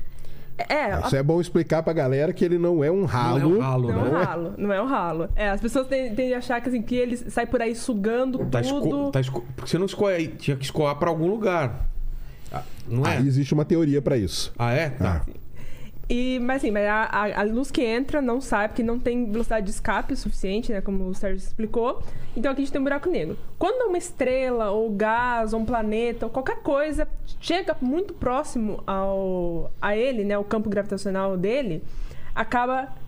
Ele acaba sendo capturado e vira esse disco que a gente tá vendo aqui. Esse O, que, disco. o que são essas coisas aqui que parece até o, o anel de Saturno deformado? E- Esse aqui do meio, esse aqui do meio que parece um anelzinho Sei, mesmo, é. é. o disco dele, que é como se fosse um anel de Saturno mesmo, só que é um disco que a gente chama de disco de acreção, que tá espiralando em direção ao buraco negro lá no Mas o que, que centro. tem aqui? Tem meteoro, tem asteroide? Tudo, tudo que que você passou, tudo que entrou no que a gente chama de horizonte de eventos. Se tiver uma nave alienígena, é capturada. Vai embora. Capturada E vira esse, esse disco aí, faz tudo parte do disco. Tá. Em geral, em geral, é mais gás que cai. É, a galáxia mesmo tem gás e acaba caindo em direção a ele. Ou no caso de buracos negros estelares, né, que são buracos negros menores, é uma estrela. É uma estrela companheira que ele acaba sugando. E aí, essa parte aqui, né, essa parte de cima e de baixo, é que a gravidade ali é tão intensa, mas tão intensa, que a gente tem o disco, né, e essa parte aqui, a luz é distorcida. Então, a luz faz uma curva. Ela Cara, curva. isso, isso eu nunca consigo entender essa distorção da luz. A- É porque é a gravidade, cara. Isso foi o Einstein que É tipo provou. uma- O Einstein. Quando você olha no fundo de uma garrafa, tem uma distorção Isso da aí, luz. Isso Tem a aí, isso aí é uma coisa muito legal que você falou. A gente chega nisso aí. Tá. Mas o Einstein, cara, ele, ele definiu um negócio chamado tecido do espaço-tempo, que Tá. a gente fala.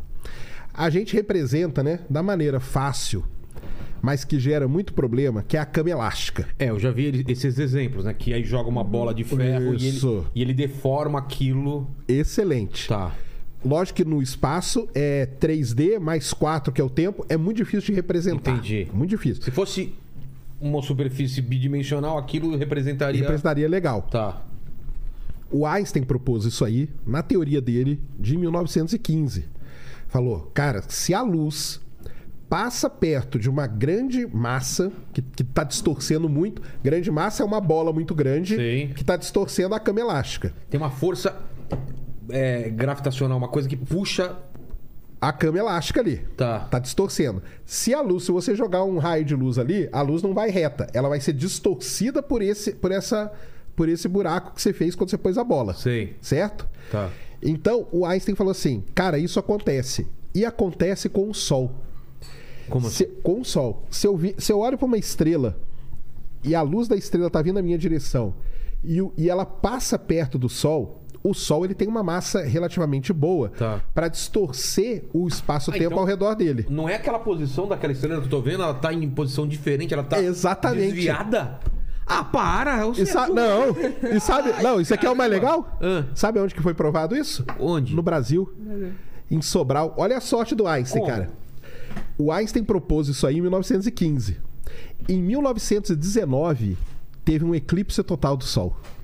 Ou o seja- eclipse total do Sol é o único momento em que eu consigo ver estrelas perto do Sol. Ah, Então o que, que os caras fizeram? Eles vieram aqui no Brasil seis meses antes do eclipse. Tava de noite, aquelas estrelas estavam de noite. Eles mediram a posição dela. certo. E Lá é a vieram. posição real, assim? Posição. Posição do céu. Posição Tá, do tá. céu. Mediram ali. E vieram no dia do eclipse. Porque eles, aquela mesma estrela, seis meses depois, ela ia estar de dia ali no céu. Por Perto causa do da, perto do Sol. É. Só que o Sol não ia estar eclipsado. Exato. Então a gente ia ver a estrela. E vamos medir a posição. Se o Einstein tiver. Aí pegaram, cara, a teoria do Einstein e calcularam o desvio que tinha que dar. E bateu? E bateu perfeito, cara. E bateu perfeito. Foi a primeira. Isso, isso quatro anos. Olha só a foda, né, cara? Ele teve que esperar quatro anos para a teoria dele ser comprovada. Mas bateu perfeito. Foi o primeiro grande teste da teoria da relatividade, cara. Hoje em dia a gente não precisaria esperar Hoje- um, não, um- um aí- eclipse pra, pra medir isso. Não, porque agora tem várias outras maneiras. Vamos pegar o fundo da garrafa que você falou. Tá. Isso é um outro efeito que ele, que ele, que ele previu. Chama lente gravitacional. Quando tem o Sol, tem uma determinada concentração de massa. Tá. Mas tem objetos no universo que tem muito mais massa. Se eu pegar várias galáxias e juntar elas perto, aquilo ali distorce muito. Quando uma, uma coisa está muito longe daquela grande concentração de massa e passa perto dela, acontece o mesmo efeito do fundo da garrafa. É uma lente gravitacional. Aquele objeto que está muito longe, ele é distorcido e ampliado. Nossa. Ou seja, eu consigo ver o universo mais longe do que o meu telescópio foi programado para ver. Isso o Einstein previu também. É, Isso o que que é? A lente gravitacional. Ah, você é. tá falando. Tem a figura. É, aqui, ó. O que o que o Sérgio está falando é exatamente. Aqui no centro seria um aglomerado de galáxias. Tá? Todos esses branquinhos aí são galáxias. São galáxias que estão juntas, próximas. E esses riscos que a gente Olha, vê Esses arquinhos aí. é justamente o que o Sérgio está. Isso aqui são galáxias que estão muito mais distantes, que a gente nunca veria elas. A gente só vê por causa desse efeito. O Einstein previu isso em 1915, lente gravitacional. E aí é uma outra prova que funciona. E aí, cara, vá- isso é que é muito legal, cara. Várias coisas que ele previu, ele nunca viu. Muitas ele duvidou dele mesmo. Tudo vai sendo comprovado, cara. Isso é muito foda, entendeu? Então, o Einstein é um dos caras mais importantes mesmo de todos os tempos, assim. É Sim. incrível. É. É incrível, cara. É incrível. Lembra que, lembrando, pessoal, né? Tudo foi experimento mental. Não tinha computador cara. na época dele Não tinha ainda? computador, nada. Não. Tudo no, no- no- Tudo na munheca aqui, ó. Tudo na caneta, cara. E na cabeça, né? Principalmente na cabeça. Exato. Entendeu? E hoje em dia eu peço pra fazer qualquer coisa, o Paquito reclama. Tá atualizar, atualizar a grade de convidados, ele reclama. Se há trabalho, sou em resistência. Não é? Eu falo, ah, tá, a live já foi, tem que trocar de cor, né? Que é do azul pra. Exatamente. pra- Ah, não, já. Cara, ele dá pra trocar uma cor, é, é teclar uma. Ah, É só passar, só passar canetinha. é, uma assim, né? canetinha. Cara, que impressionante. Mas é mano. isso. Então é E- isso. E olha que eu vejo vários, vários documentários, vários especiais sobre o Einstein, e sempre eu vejo coisa nova que ele previu, coisa. Sim. a- Porque aí vai- vão aparecendo as coisas, né, cara? Vão aparecendo várias coisas. Por exemplo, GPS. O GPS está na órbita da Terra. Ele tem que ter, ele tem um relógio de altíssima precisão, um relógio atômico, para poder sincronizar toda a rede e te Certo. dar a posição certinho. Senão, eu vou colocar para vir na sua casa e vou parar, sei lá onde, entendeu? A gente, graças a essa a sincronia super precisa, e isso são correções relativísticas da relatividade, que são feitas ali para manter isso isso funcionando. E aí vai embora, cara. É muita coisa. O efe, eu brinco o pessoal, né? O efeito fotoelétrico você usa quase todo dia. Que que é é o o que o efeito? Einstein ganhou o prêmio Nobel, foi pelo efeito fotoelétrico. Que que é isso? Sabe onde que você usa ele? Não. Você já chegou no elevador e colocou a mão assim para a porta abrir? Sim, claro. efeito fotoelétrico. Você está cortando o feixe de fótons que está passando e por isso a porta uma separa da outra e não espreme sua mão. Einstein na veia, cara. Einstein era foda, cara. Caramba.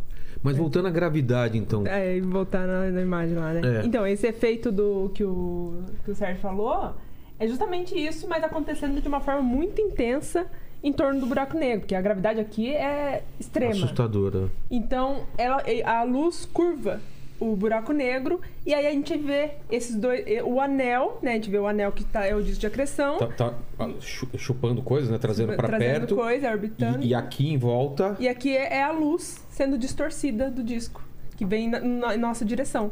Então é isso que a gente vê quando tem, quando tem essas imagens. Mas e se a gente olhando aqui? A, a, a, a- à medida que eu vou chegando perto, vai mudando alguma coisa a minha visão? Ou é sempre a mesma coisa? Ou a coisa vai tomando. Essa luz que é distorcida, ela vai mudando a, o, o jeito Vai, de eu ficar, vai ficando mais ou menos igual o Interestelar, né? É, igual É? Interestelar. Vai acontecendo. E uma coisa curiosa é que, assim, por exemplo, se- cai dentro de um buraco negro, supondo que você entra dentro do buraco negro, todo mundo acha que uma vez lá dentro, pronto, escuridão total, nada. É, os caras falam que viram espaguete, né? É, tem. Luz de pequena massa. Luz de grande, não. É, tanto que é até uma curioso, né? Fala, ah, qual que é o buraco negro mais perigoso? O supermassivo, que é esses que pode ser maior do que o sistema solar inteiro, ou os pequenininhos, que é do tamanho de Dica São pro Paulo? pessoal que tá aí de casa, pra você evitar um tipo de buraco negro, aí você tem essa. Qual é o buraco negro É, pra você é evitar? importante, Se você tem essa opção pra evitar. Exato. É, os pequenos são mais perigosos do que os maiores. Porque os pequenos, eles. Eles são, bom, eles são bem pequenos, do tamanho de uma rua, do tamanho de uma cidade, assim, bem pequenos mesmo. Só que a diferença de, de gravidade de um ponto ao outro é extrema. É muito intensa. Por exemplo, a gravidade no seu pé é muito maior do que na sua cabeça. Nossa. E isso faz o efeito espaguete, que Sim. você é detonado em átomos, praticamente, e vai virar um disco de acreção em torno dele antes de chegar nele. Já os maiores, eles têm sim um campo gravitacional intenso, mas entre um ponto e outro, é, não muda muito. Ou seja, a diferença de potencial de um ponto a outro não, não é muito grande. Entendi. Então você consegue, conseguiria entrar nele, supondo que seja um supermassivo que não está se alimentando, que está ali sozinho. Né? Porque esse disco, Nem todo tá se alimentando? Nem, nem todo todos buraco estão negro? se alimentando. Nem todos. O da Via Láctea, inclusive, ele é quase um buraco negro inativo. Chega um ponto que ele para por quê? Porque não cai comida ao redor É? dele. É, que não cai comida. Não tem nada Igual a gente então- falou, ele, ele não é um ralo. Tá. Ele tá ali, na dele. Se alguma, vamos supor, alguma estrela sofre alguma perturbação e passa pra dentro do horizonte de eventos, Ah, aí ela tá. vai. Só que às vezes tem um buraco negro que tá num lugar, cara, e não passa nada perto dele e tal. Então ele fica ali. O da Via Láctea, O da né? Via Láctea é um deles, que ali o que ele se alimenta hoje é de ventos estelares. Então, assim, porque o Sol mesmo, ele emite, ele emite vento, né? É. E ele tem umas estrelinhas que orbitam ele normalmente, assim como a Terra está orbitando o Sol. E ali elas também esca- escapa vento, que é normal para qualquer estrela. E esses ventos às vezes caem em direção a ele e ele acaba se alimentando. Então a gente fala que a dieta do Sagitário da Estrela, que é o nome desse buraco negro, é ventos estelares, que não é muita coisa, é bem pouco. E assim, tem- e existe um debate dentro da astrofísica se a gente considera ele como o que a gente chama de LLAGN, que são Low Luminosity GN, que são justamente buracos negros que se alimentam muito pouco, ou se a gente considera ele já um buraco negro inativo. Inativo. Mas não tem aquele papo que ah, tudo vai ser, no final, vai ser consumido por buracos negros? Não. É aí que é, que é, que é a Não? história. É? É. Porque não é, ele não é um Tem um, ralo. gra- tem um grande buraco negro no centro da Via Láctea. É... É esse. É esse. É esse. E esse não vai consumir tudo, vai tá- ele não vai puxar tudo pra ele, então. Não, não. Isso, ele tá lá, ele tem estrelas orbitando ele normalmente. Nossa, eu tava num pânico, velho, com esse negócio aí. Eu falei, pô, um dia a gente vai ser sugado por Eu esse. já evito os buracos negros da Radial Leste. Né? Tem que evitar isso daí. Não é, dá, né? Mas é o pequenininho, hein? Não É pequeno, Os é. pequenos. Estoura, estoura eixo que você não tem ideia. Mas, então, mas esse. Então, e muita gente acha, né, que a galáxia tá orbitando É, um buraco negro. é, eu, Tem isso pra também, mim é um isso era outro- uma verdade, assim. É, é outro engano, então. Mas não, ele, ele é muito pequeno pra, em comparação à galáxia. Assim, O, o que segura uma galáxia, então? O que, ela, a galáxia tá em volta de alguma coisa ou não? Ou é um bolo de. É a conservação de momento angular. É E a matéria escura, né? e a matéria escura. Que é uma tipo uma cola invisível que tá ali segurando todas as. Por isso que as estrelas não estão. A É. galáxia tá girando, as estrelas não estão voando por aí. Exato. Existe uma cola Tem invisível. O, o centrípeta. Centrípeta? Centrí- Centrífuga, né? Centrífuga. Não, não, não age porque tem uma força maior do que Tem a uma estre- centrífuga. sim, sim, tem Que é a matéria escura, que é essa cola aí que segura tudo. Mas aí voltando lá pro, pro começo do, do, do universo. Começa com buraco negro, vem é a galáxia. O que vem primeiro? Exato. Aí que tá a pergunta. Quem responder ganha o Nobel. Não tem uma resposta pra isso ainda? Não. E o James Webb tá aí tentando. É? é uma das missões do James Webb. Isso é uma coisa também que é difícil pra entender. Eu entendo até mais ou menos. Que a gente tá indo rumo ao passado. Porque é estranho isso, né? Quanto mais longe ele vai, mais pro passado ele tá indo. Mas como que ele vai chegar ao passado de saber até do Big Bang, se a coisa já aconteceu? Então, aí... No- É a velo... Cara, isso aí tem o seguinte: quando você olha pro. Vou começar pelo Sol, que Tá. é perto. o Sol está a uma determinada distância, Tá- 150 tá milhões. O que eu tô vendo tá atrasado. Oito quanto- minutos. Oito minutos. Então, Isso. aconteceu uma coisa no Sol lá, eu, vai demorar oito minutos pra eu ver. Perfeito. Tá. Uma estrela que tá. Uma estrela. A estrela mais próxima da Terra. Tá quanto? 4.2 anos-luz. Então ela explodiu hoje lá, 4,2 anos, eu vou Eu- vai sumir do céu. Perfeito. Tá. Ou seja, eu tô sempre olhando para Pra- algo Que, que já aconteceu, que já passado. aconteceu. É, é tipo minha mulher em, em discussão. Ela sempre- Excelente. é, ela ela, sempre sempre vem Tá com o passado. Falei, amor, isso. já aconteceu. Ela fala, é, mas eu não esqueci. Não, mas isso aí demora um tempo pra Demo- chegar. Não, demora um tempo pra chegar. ela, ela fica guardando aquela informação. Na minha cabeça já sumiu. Ela vai usar aquela informação algum dia. É tá? Isso aí, é isso mesmo. Então, Então vamos lá, chegamos no 4 anos-luz. Tá. Uma galáxia Andrômeda, por exemplo, que tá 2,5 milhões de anos-luz. nossa.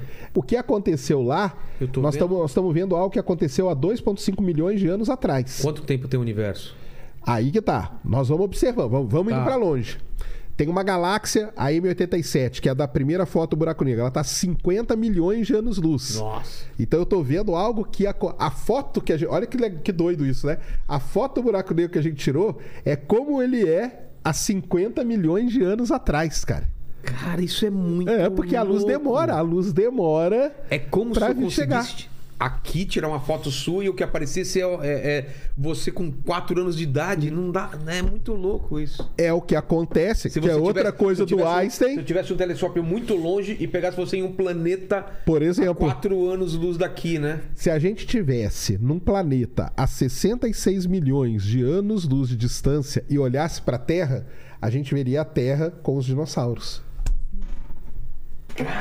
Pode ter alguém observando Pode. a gente Pode. e vendo dinossauro. E vendo dinossauro. Nem sabe que a gente. Nem sabe. Aliás, isso é um negócio do paradoxo de Fermi. É, por que O que os caras não vêm aqui? Exatamente, Ah, porque eles só vêm. dino- tem Só uns- tem dinossauro. Exatamente. Cara, isso é, é fantástico isso, Lênin. É inacreditável, né, cara? Olha só. E, e esse negócio que você falou aí, de ver a pessoa mais nova, É. isso é uma outra coisa do Einstein. É, então, dos Que é gêmeos, o paradoxo dos gêmeos. né? Isso é, é fantástico, Se né? um sai e viaja num sistema relativístico desse, próximo da velocidade da luz, e volta, o que ficou aqui envelheceu, o que viajou, não. No Interstellar acontece isso. No ele Interestelar, vê a, vê a filha velhinha. Velhinha já morrendo e ele tá- Exatamente, cara. volta... Putz, Então isso é legal. Né, cara? Então, vamos lá, paramos ali na M87, 50 milhões. Tem esses quasars aí que estão a 2 bilhões de anos-luz. E aí, o que, que o pessoal vai fazendo? Vai jogando. Vai, vai, vai jogando. Chega uma hora que tem um limite. Será? Não, tem o nosso instrumento, né? Ah, o nosso o instrumento, tem um não- limite tá. que a gente consegue ver até tal ponto. Só que uns caras malucos, cara, que trabalhavam naquela Bell Laboratories, Certo. eles descobriram que quando aconteceu o Big Bang, a radiação que foi emitida, ela tá por aí, ela tá permeando o universo. Eles chamaram não isso se perdeu. Ela não se perdeu. Ela tá muito fraquinha, mas ela não se perdeu. Eles chamaram isso de radiação cósmica de fundo, Que é o chuviscado da televisão? que é o Só- chuviscado da televisão. chuviscado. Exatamente. Nossa. Aí eles descobriram isso porque eles estavam fazendo uma antena, uma antena lá no Bell Laboratories, que faz antena, e começou a ter esse ruído. Eles chegaram a pensar até que era cocô de pombo. Foram lá limpar os cocô de pombo, tudo da antena, e nada, o ruído estava ali. E aí eles mataram.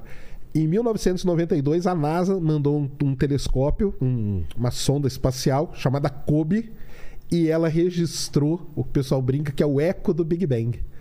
Então, por quê? A gente foi observando e chegamos num limite do instrumento. Cara, ah, com o telescópio de 1990, a gente só conseguia chegar até um ponto aqui. Mas esse ruído você não consegue datar. Consegue. Como? Porque é uma variação de temperatura e com essa variação é a a- a- o- teve o Big Bang. Certo. A radiação começou a se propagar. É. Então, se a gente consegue detectar essa radiação, a gente consegue fazer ela voltar no tempo. A gente rebobina a fita ali, Entendi. ó. Pega a fita aqui e rebobina. Sei. E aí os caras foram voltando até o ponto que aquela temperatura, né? Era ali no, naquele ponto. E aí chegamos na idade do universo, cara. Que é 13,7 hoje. Bilhões de anos. 13,7 bilhões de anos. É. E aí, os, aí veio o Hubble depois. O Hubble ele tem um limite. O Hubble conseguiu ver uma galáxia 400 milhões de anos depois do Big Bang, entendeu? E o James Webb já avançou um pouquinho mais, mas deve avançar mais. O, Qual James, qual- o James Webb, o limite calculado para ele é chegar a 200 milhões de anos depois do Big Bang. Caramba. Então nós estamos chegando ali. Chegando lá, né? Mas nós não vamos chegar nunca. Vai ter o retrato do. do... É porque tem um período do universo ali. cara, parece Henrique Cristo fazendo o Big Bang lá e ele. Oh, pai, Ele segurando assim, né? segurando aquela coisinha explodindo assim. Eu falei que ninguém acreditava. É porque na história do universo teve um período que a gente chama de Era das Trevas, cara. Que não, Que não tinha nada. luz e tal. Então a gente não consegue, É. né, penetrar isso aí. É, que ali era realmente assim, muito opaco, né? Era muito opaco. Os fótons. Até existia fóton. Até existia fóton, só que eles ficavam presos. É como se eles estivessem numa mesa de pinball.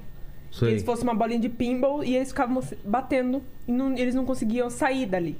Entendeu? Então, mas nesse começo tinha buraco negro nesse começo? Então, aí tá. Não, não É sabe. outra pergunta, porque esses, o que acontece? Esses buracos negros supermassivos, que é o Sagitário da Estrela, do centro da Via Láctea, o primeiro da foto, eles são buracos negros, assim, com milhões, que é o caso do Sagitário Estrela, ou bilhões até de massas solares. Eu acho que o maior é 100 bilhões, né? 100 bilhões de massas solares. E o que acontece é que, sim, eles são objetos extremamente grandes, muito maior do que o sistema solar, né? Alguns deles. Nossa, maior É que o muito ma- sistema solar. muito maior. O, o Tom, né, que é o segundo maior, ele é, assim, centenas de vezes maior do que o sistema solar. E o que acontece é que quando a gente olha para o passado, dessa forma como o Sérgio explicou, a gente vê esses buracos negros supermassivos nessa época. Só que mesmo Então- se você pegar, assim, eles que a gente chama de é, luminosidade de Eddington, ou taxa de Eddington, que assim, é o máximo que eles conseguem alimentar é, em, em um ano, por exemplo. O máximo. assim, O que eles conseguem comer no máximo. Mesmo eles se alimentando nessa taxa, é, eles não deveriam existir naquela época. E a gente vê eles existindo naquela época. Hum, Porque não tinha alimento pra eles? Porque não tinha tempo pra eles chegarem Não tinha tempo Ah. suficiente. A gente tá vendo um buraco negro muito grande, muito no começo Ah, tá, do universo. entendi. Não tinha, Não, tinha, tempo pra chegar naquilo. Como você tamanho. explica isso, É, cara? como você explica isso? Qual é a teoria? Então, Tem teorias? Existe algumas que eles são originados de estrelas de população 3, que são as primeiras estrelas formadas, que foi justamente depois dessa época da Era das, Das trevas. Trevas. As primeiras estrelas que se formaram são essas estrelas que seriam estrelas gigantes, muito maiores do que o Sol, feitas de hidrogênio e hélio, quando elas morressem, virariam sementes desses buracos negros. As outras ideias, uma das ideias é justamente do Big Bang, que quando aconteceu o Big Bang, a gente sabe que teve algumas oscilações do espaço-tempo. Então, é igual o cama elástica que o Sérgio explicou, mas tinha várias oscilações. E logo após, assim, é, 10 a menos 37 segundos depois do Big Bang, aconteceu uma coisa chamada inflação. Sim. Que o universo, assim, Universo inflacionário, é. Ele explodiu muito rápido. muito rápido, em muito pouco tempo. Então, uma das ideias é que essas perturbações que tinha no espaço-tempo, durante essa inflação, aumentou essas perturbações e originou buracos negros. Tá. Essa é uma das ideias também. Mas, assim, todas essas ideias, nenhuma é... a gente não- Comprovada. comprovada. A gente não tem observação, que é o que o James Webb tenta atacar. Entendi, mas tem cálculos que o pessoal tenta fazer pra provar isso ou aquilo. É, tudo por. Tentam, tudo por cálculo, né? São modelos matemáticos, São lá. modelos. Só que todo modelo, ele é, é- elas são incompletas, né? Então, uma é boa pra tal coisa, Ah, mas tá. é o cobertor curto, entendeu? Entendi. Uma cobre a cabeça e deixa o Explica pé. uma coisa é, e aí não funciona isso pra aí. Mas se a gente fosse colocar uma linha temporal aqui, assim. Qual, qual é o mais antigo que a gente pode, mesmo teoricamente, voltar? É o Big Bang? Antes dele não tinha nada? Assim, é, é, existe, uma, existe algumas limitações, né? Uma dessa que o Sérgio falou, da limitação tecnológica, que a gente não consegue chegar, Puxa um pouquinho mais. é, que é a limitação tecnológica. Tá. E existe é a limitação física. Porque, assim, quanto mais distante nós estamos vendo, Certo. mais rápido as coisas estão se afastando de nós. E isso foi uma coisa que Hubble, é o, o Ele fi- per- ele percebeu. Outro cara. Que o outro Edwin cara, Hubble. Edwin Hubble, ele percebeu que o universo está em expansão. Então as coisas estão muito. E aceleradamente, é importante até. É. Que ele está se afastando muito rápido e quanto mais longe estiver, mais, Mais rápido, rápido. ele tá. E aí, existe um ponto. Que é a curva pro vermelho que eles falam? Isso aí, Do é o desvio. O desvio é o desvio pro vermelho. vermelho. Isso. Por que, que chama desvio pro do vermelho? É porque é aquele. É, o lance tem a ver, a explicação que a gente dá. Já ouviram falar no efeito Doppler, galera? Já, já. Então, que é o carro de Fórmula 1, né? É. o. A ambulância, né? A ambulância É. também.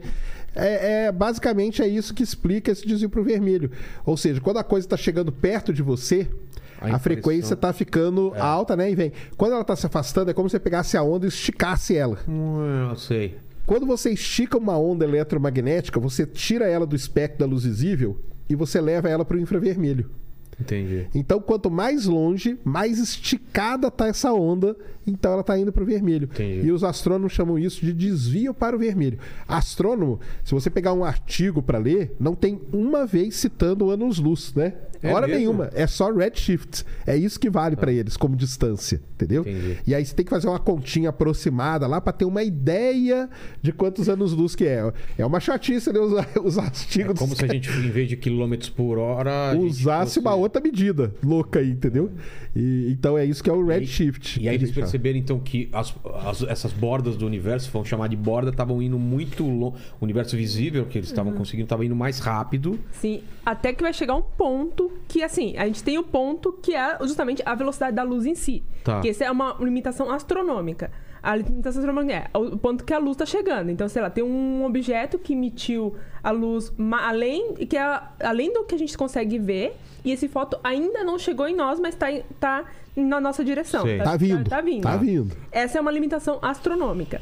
Mas existe a limitação física, que é existe um ponto, né? Quanto, ou seja, mais, quanto mais longe, Mais mais, longe. rápido, mais rápido, mais rápido, tem um ponto que isso passa a velocidade da luz. Mas é possível isso? É porque não é a galáxia que está mais rápida do que a luz. É a própria expansão do universo. A taxa de expansão Ah, do isso universo. eu não entendi. Isso, porque isso é movimento. É uma coisa se movimentando. E se nada pode se movimentar. Mas é, é porque aí nesse negócio tem, tem um erro, mais, né? tem erro, tem- é que tem um erro conceitual nesse negócio aí de que nada se move. É. mais- É que nada se move mais rápido que na luz no, né? Dentro no- do espaço-tempo. dentro do espaço-tempo. Putz. Essa regra não é válida para o espaço-tempo. Nossa, é muito difícil entender. Então, então assim, o espaço-tempo, ele pode tomar a velocidade que ele quiser. Entendi. Porque essas regras, elas são dadas para o que está dentro dele. Entendi. Então, a gente que está dentro, tudo que tem massa, principalmente tudo que tem massa. Agora, o espaço-tempo, não. Então, vai chegar um ponto que passa a velocidade da luz.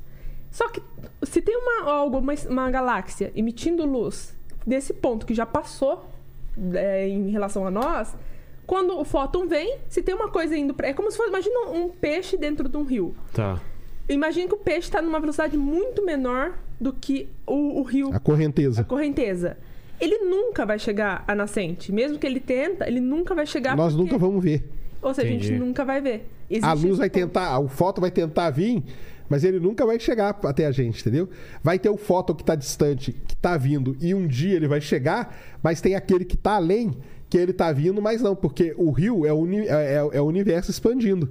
Então o Ah, a, o a luz universo não está chega. expandindo mais rápido do que a velocidade dele vindo. Então, Exatamente. a impressão. Ou ele tá parado ou tá cada vez indo mais. É. Caramba, que doideira. Então, existem essas, esses três tipos de limitações: a tecnológica, que é um do- dos nossos instrumentos, até onde a gente consegue A enxergar. física. A astronômica, né? Que é justamente esse do fóton que está chegando, mas ainda não chegou, mas vai chegar em algum momento.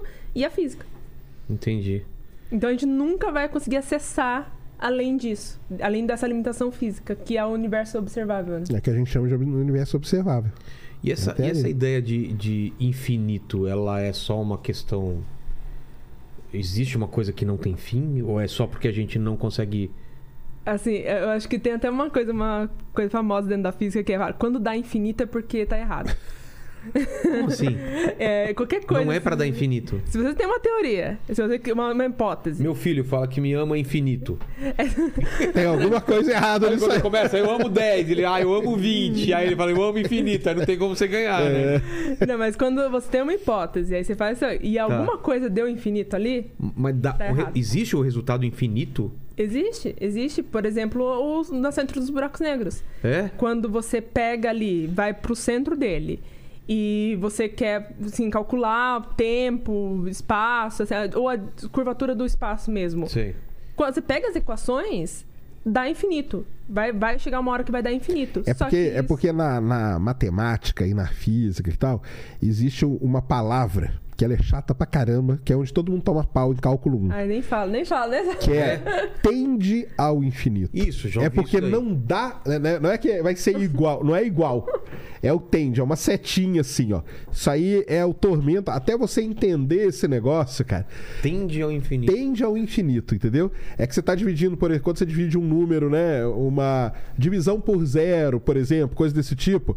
Não é que é que ela tende àquele valor. Ela nunca vai dar aquele valor, entendeu?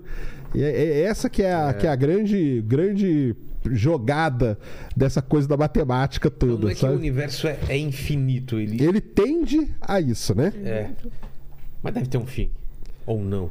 Ou, ou essa Sim, tem- palavra é errada. Mas não, mas aí é que tá, porque a gente tá falando do Big Bang, né? Mas tem outras teorias Sim, que sim. são. é, que não gostam da teoria do Big Bang. É mesmo? É, tem É. várias. A Big tem- Bang é a mais aceita, mas não, não, A do Big Bang ela é a mais aceita e é a que você tem mais evidências. Uhum. Radiação cósmica do fundo, de fundo, é, concentração de determinados elementos, deutério, hidrogênio e tal, é, galáxias se expandindo, entropia e tal. Então, várias coisas levam aquilo a, a do Big Bang. Mas existem outros. Tem, por exemplo, a teoria do universo que fica. É o bouncing, bouncing universe. Ele vai Ele vai e, depois volta. contrai, vai e contrai, entendeu? Então ele chega num limite dele, que é um limite. Depois ele volta e se contrai de novo. Então vai ter. Tem a, tem a teoria que a gente vive num, dentro de um buraco negro. Por isso que a gente nunca consegue chegar. Tal, porque o- não é o horizonte de eventos, a gente não É. consegue sair do buraco negro. Então existe a teoria que, na verdade, o universo ele tá dentro de um grande buraco negro. Nossa, e cara, tal. isso Tem essas teorias, cara. coisa, cara. Tem essa teoria. Tem a- até você chegar na, na- vamos dizer, no extremo, que é a teoria da simulação, que a gente vive numa simulação. Você, você lembra do Matrix, Claro, né? claro. Então, que é baseado numa dessas teorias. Tá renderizado até onde a gente consegue ver. Gente- Exatamente. quanto mais a gente consegue ver, vai renderizando. Vai renderizando mas exatamente isso. Então, assim, só que cada uma dessas teorias, né, você tem que buscar é, algumas evidências para suportar elas. E várias delas elas caem logo no começo. A do Big Bang é a, a que resiste a mais tentativas de uma. Mas a gente nunca pode falar que é, ah, não, o universo nasceu desse jeito. A gente não sabe. A gente tem aí, pode ser que surja outras, outras evidências agora que, que mostram, não, cara, foi um outra, uma outra maneira, entendeu? A teoria das cordas não tem nada a ver com isso. Teoria das cordas, ela tem a ver com uma outra área, né? Que é Não a é área do muito pequeno. Não é sobre a origem do universo e. e- É, é até curioso, né? Que entra exatamente dentro da, da questão do, do infinito mesmo. E a, a teoria das cordas entra nessa, nesse ponto aí. Porque é o seguinte: você tem lá o ponto, a singularidade no centro do buraco negro. O buraco negro é um objeto feito de gravidade. Ele é uma região do espaço-tempo extremamente curvada que é gravidade. E ali tem um ponto onde toda a matéria se concentra, que a gente chama de singularidade. Certo. Essa singularidade, então, é um ponto. Essa singularidade é usada para bastante coisa, até na, na inteligência artificial, Artificial também. também. tem um Tem, ponto de singularidade. Já é outra coisa. É outra coisa, tá. Mas, mas aí tem essa singularidade. Então, é uma coisa com muita gravidade e é muito pequeno. É, como o Sérgio falou, tem agora no mu- muito pequeno entra a mecânica quântica. Só que aí uma coisa curiosa acontece na singularidade. A relatividade geral, quando ela começa a prever coisas para singularidade, ela quebra, começa a dar infinito. Realmente, as equações dão, é, tendem ao infinito. O, o Einstein chegou a ficar com esse problema na cabeça? Que, Sim, que O problema que eu fico mais, mais, mais doido foi esse, Foi na esse. Ele verdade. passou o resto da vida dele Que não nesse funcionava. problema. Não funcionava. É, dava uma divisão por zero. Tá, Do tá. Einstein mesmo falou isso, né? É. E aí tem a mecânica quântica também, que tenta explicar esse ponto, porque é, é muito pequeno, então é a mecânica quântica que deve atuar é como ali. ti- a- abandona todo esse, daqui- esse conhecimento e criou um conhecimento só para quando a coisa é muito pequena. Que a Exato. gente fala que a física que a gente conhece, ela não funciona ali. O Einstein tem, uma, tem uma- o Einstein tem várias frases, né? Uma, É. de- uma delas muito legal é que o buraco negro é onde Deus fez a divisão por zero. Exato. Por quê? Porque não, não faz sentido? É, não, não existe divisão por zero. É, entendeu? É por causa é- disso. Tá. E E, a- e aí a mecânica quântica. Só que assim, a mecânica não aceita muito bem a gravidade. Ela tem um problema com a gravidade. Quando você introduz a gravidade, Mas- quebra. Ela Mas é quebra. porque na mecânica quântica ela, ela, é- ela, ela exerce muito pouco a, a- É. a- a força dela ou não, É não tem nada a assim, ver? existem quatro forças no universo: a força eletromagnética, a força fraca, a força forte e a força gravitacional. A gravitacional, ela é a mais fraca de todas. Ela é a mais, im- fraca? Mais fraca. É a mais fraca, é a mais importante, mas é a mais fraca. Qual que é Agora, a mais forte? Ah, é a força. É a força forte, né? Acho que é a forte. É é. a forte mesmo. O que, que é a força forte? Força forte é das ideias. Por exemplo, por que, que, por que, que a gente senta, entendeu? Por que, que a gente consegue andar? Que é uma, uma. Tem uma força aqui, ó. Minha bunda com a cadeira, entendeu? Ela tem uma, uma coisa que. Tô, tô grudado aqui na cadeira, não tô? Não é a gravidade? Então, a gravidade eu tô puxado pra cá, mas eu tenho uma, uma interação. Que se não fosse Você isso. não encosta. eu não nas coisas. encosto. Ah, o cara começa com esses papos. Ai, como assim eu nunca encosto? Eu tô encostado minha bunda na cadeira. Eu não tô encostado? Na, ah, Na mecânica na quântica. mecânica, na quântica você não tá, cara. Você não tá Isso aqui é encostando. foda. A minha mulher nunca vai poder. Traição, nunca. Não existe traição. Você nunca encostou na pessoa, na verdade. Nunca beijei aquilo lá. Pela física, como que eu falo pra ela? Você pela quântica. Pela física quântica, amor. é, Aquela mão na mão não é. Cara. É. Mas isso é, é- é viagem ou é uma coisa. Não, é isso mesmo. É porque se, você tá aqui, né? Eu tô encostando. É. Só que isso aqui é macro. Se você entrar aqui no mundo quântico que a gente chama, Tá você vai ver que não tá. O que, o que tá agindo é a força forte. É, porque não tem aquela história que a gente aprende no ensino médio que, por exemplo, positivo com positivo se afasta Sim, e tal? sim, sim. Então, acontece a mesma coisa, só que com os átomos. Você tem os seus, os seus átomos, tá formando sua pele. Num, num- num negócio muito pequeno, eles estão se afastando. Isso. Eles estão aqui, no caso, se atraindo ali, né? Se você entrar ali dentro, aqui, ó, no, no ponto de contato, Tão se a sua atraindo. mão tá flutuando aqui, ó. Só que é no mundo quântico, né? No mundo quântico. É, e aí você. Quanto mais você pressiona, assim, Nossa, a- cara, essa isso, força. isso é força forte- forte? Sim, chama nome chama É força muito forte. louco isso. Mas como, como que é provado isso? Por causa de Pô, observação. os caras fazem, fazem É? experimentos. Fazem experimentos. E essa é a força mais. mais...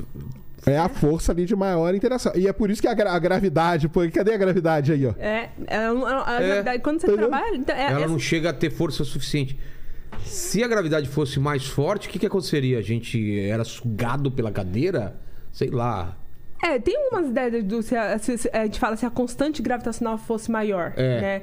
É, existe, por exemplo, a, não teria formação de estrelas, por exemplo, porque não ia conseguir fazer os processos químicos Entendi. que vencem a gravidade.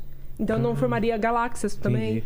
Então tudo Nossa, isso, colapsaria. isso de não, não, você não tá encostando em nada é muito louco esse negócio. É assim mesmo. E aí, quando você coloca a gravidade nessa, nessa história toda, ela. A mecânica quântica não lida bem com isso. Ela Entendi. quebra também. E o modelo padrão, ele, ele é dado, que é o modelo padrão, é da mecânica quântica, né? Que Tá. tá, dentro. Ele é o modelo mais bem sucedido da física. Ele nunca errou. Nunca errou. Ah, é? Todas as previsões que o modelo padrão fez até hoje se- se comprovaram. O Bose de Higgs é um dos exemplos. É o ma- é o mais recente até, né? Quando os caras vão lá no acelerador, tudo se Isso. comprova, então. Tudo, se Tudo. comprova. O modelo padrão, assim, é muito bem partículas. sucedido. Mas, se você coloca a gravidade, que eles em geral colocam uma partícula da gravidade chamada graviton, isso tudo quebra. Quebra e não faz mais sentido. Nossa. E lá na singularidade, então você tem os dois problemas. É. A relatividade geral, que não sabe lidar com coisa muito pequena, e a mecânica quântica, que não sabe lidar com gravidade. Ou seja, é um território totalmente novo e não tem é, um resposta. é um território totalmente novo. Aí entra uma. E precisa de uma área que não é estabelecida, a gente não tem nada dela ainda. Que é mas- bruxaria. é Harry Potter na jogada no negócio. Que, mas já tem um nome que chama gravitação quântica. Ah, é? Nunca ela tinha ouvido tem falar nisso. ela tem esse nome, mas ela não é uma área estabelecida, mas tem muita gente assim tentando. Não é a encontrar. teoria de tudo isso. É. É. É o que o pessoal fala de. É da-. É que o pessoal começou a ir atrás disso, né, cara? Começaram, virou uma caçada, cara. Como que a gente vai fazer pra, isso- pra unir É. essas duas? Duas. Porque existem, né? E como, mas elas existem mas até certo ponto. Uma não conversa com a outra. E aí, como que vai, vai unir isso? E elas são bem assim, estabelecidas onde elas. assim, elas nunca erraram nas É. áreas, nas, nas respectivas áreas. Só nesse ponto. Inclusive, o Einstein passou os 20 anos, os últimos 20 anos da vida Tentando dele. unir? Tentando unir. Era a obsessão da vida dele, era tentar unir. Mas ele tava pelo caminho errado. Ele, assim, ele não gostava muito da quântica, É, né? é porque o, o, o igual o negócio da força, lá no começo que a gente falou, Sei. o Einstein era um cara incomodado com várias coisas, né, cara? É até legal da gente falar, porque foi o prêmio Nobel de Física, né? Foi. O prêmio Nobel de Física que saiu essa semana, essa semana é o prêmio Nobel, né? Hoje saiu de literatura e há dois dias atrás saiu de física, que foi dado pro pessoal da física quântica. Por uma coisa que o Einstein hoje detestava, cara. O quê? Detestava. Na física, a física quântica ela tem uma propriedade que é o emaranhamento, que a gente chama, que é assim: você tem duas, dois fótons, por exemplo, que é a partícula da luz. Tá. Se você. Eu não preciso medir os dois. Se eu medir um, eu sei como que é o outro. Porque eles estão ligados de algum jeito. É. É que o pessoal fala com o negócio da consciência, Eu- né? não, vai, vai por esse lado aí, Aí exatamente. isso, aí vai caras esse lado aí, né? isso aí. O, o Einstein, foi o Einstein, o Podolsky e o Rosen. Três caras falaram, cara, isso aí não pode existir. Porque se eu chegar e medir nesse aqui, pra esse cara saber desse, só se a informação desse pra esse passou mais rápido que a da luz. É, Aí quebrou a minha relatividade. exato.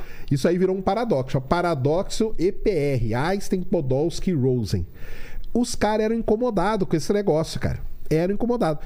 E ninguém conseguia provar o emaranhamento. Ninguém conseguia fazer isso. Existiu, e, mano, eu, eu Então, era, era, existia. É, teori... Aqui, lembra do lance teórico? Sei. Teoricamente ele tava bonitinho. E experimentalmente? Não conseguiu.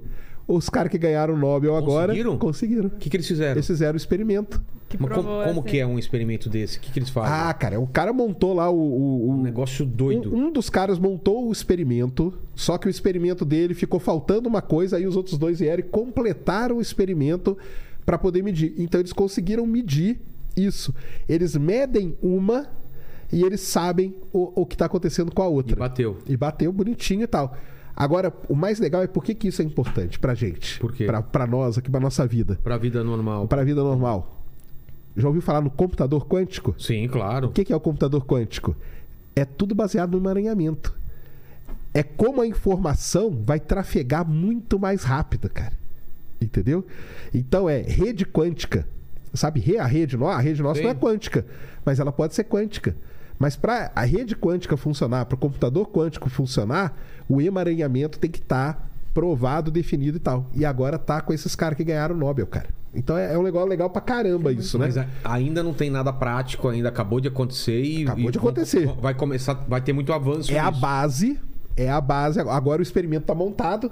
Agora eles vão melhorar, né? Eles falaram lá, né? Nós vamos melhorar o experimento, tudo. Mas a base tá pronta. E isso que é muito importante. Então a gente vai ver muita coisa Vai acontecendo ver a partir muita coisa a partir disso aí. Então é, é muito legal isso, porque a gente toca em duas coisas, que é a ciência aplicada, que é a do dia a dia, que é o que vale para nós. É o micro-ondas, o. É, essas coisas, a porta do elevador, Porta do essas elevador, coisas. tá. E, a, e a ciência básica, pura, que é o cara que ganha o Nobel. O cara que ganha o Nobel, ele não ganha por uma aplicação, né? É. Ele ganha por uma coisa celular, super básica. né? Não inventou nada. Exatamente. Mas a base do que nós vamos ver, sei lá, O cara daqui... que inventa sempre tem um cara, uns caras atrás que, que, que ficaram pensando e bolando as coisas pra ele. Exatamente. E esse emaranhamento, tudo isso aí, a origem disso é lá no Einstein com esses caras que eram os caras incom... os caras eram incomodados, cara. O cara via que, ah, cara, como que pode? Não, isso aí não existe, cara, entendeu? Isso incomodava ele. E, na verdade, isso aí incomodou o Einstein até o dia da morte dele. Tanto que isso aí ele publicou, virou uma treta gigante, né? É, Inclusive, ele publicou um- sobre o, inclusive, que seria o- esse Nobel, né, Sei. do emaranhamento.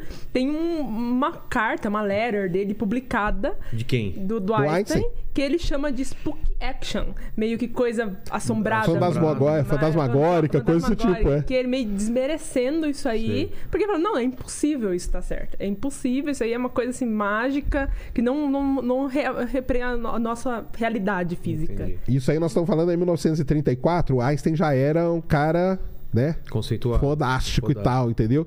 E meio que ele falava, né? A galera meio que já falava, pô, cara, se o Einstein tem tá razão, falando que é. esse negócio aí é meio pá, né? O que, que, nós vamos fazer? Não vamos discutir ciência- com ele. Por isso que na ciência tem, tem uns caras que bater de frente, mesmo que o cara seja É que o aí, Einstein, então, né? mas aí é que taca, porque não é bater de frente, né? É Não. o cara, ele é ele usar, por exemplo, é usar esse incômodo do Einstein.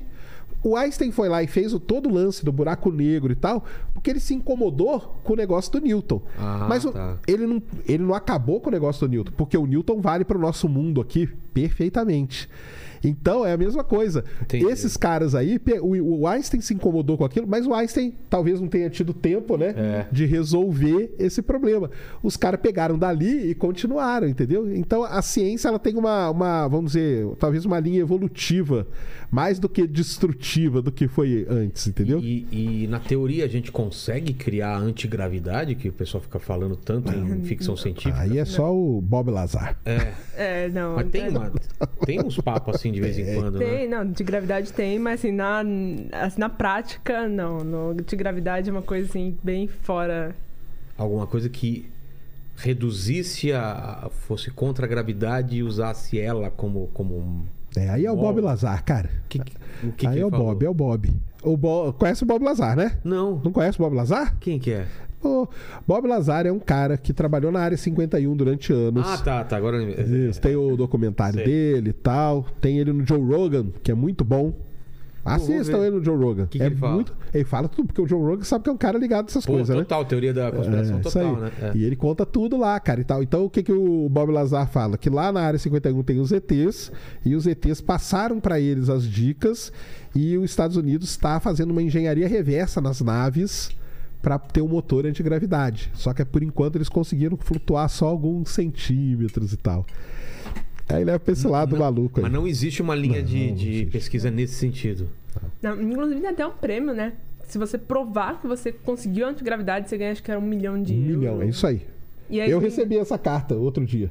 Falou, e aí, você quer falei, participar do quê, cara? Não, desse prêmio que eu falei, não, esse prêmio aí não existe. Você manda pro Bob Lazar. Por que, que ele não ganhou esse prêmio até É. hoje? Me diz.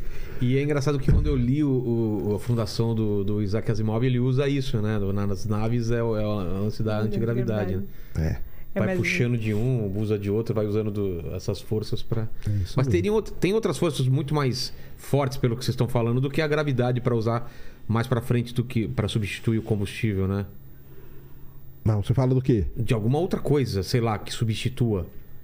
O combustível de foguete que você diz? É, alguma coisa que, Que não tanto esse- espaço. É, Ah. aquela, aquele paradoxo de você precisar um tanque muito grande Sim. levar. Precisa achar um outro, né? Então, Um- tem os caras que fazem. Tem o famosíssimo, né? Nosso amigo querido EM Drive, que viola as teorias físicas também. Também. Que é um negócio que você não precisa de combustível, ele é um cone assim, você começa a rebater partícula ali dentro, e por esse rebote de partícula, isso criaria um empuxo.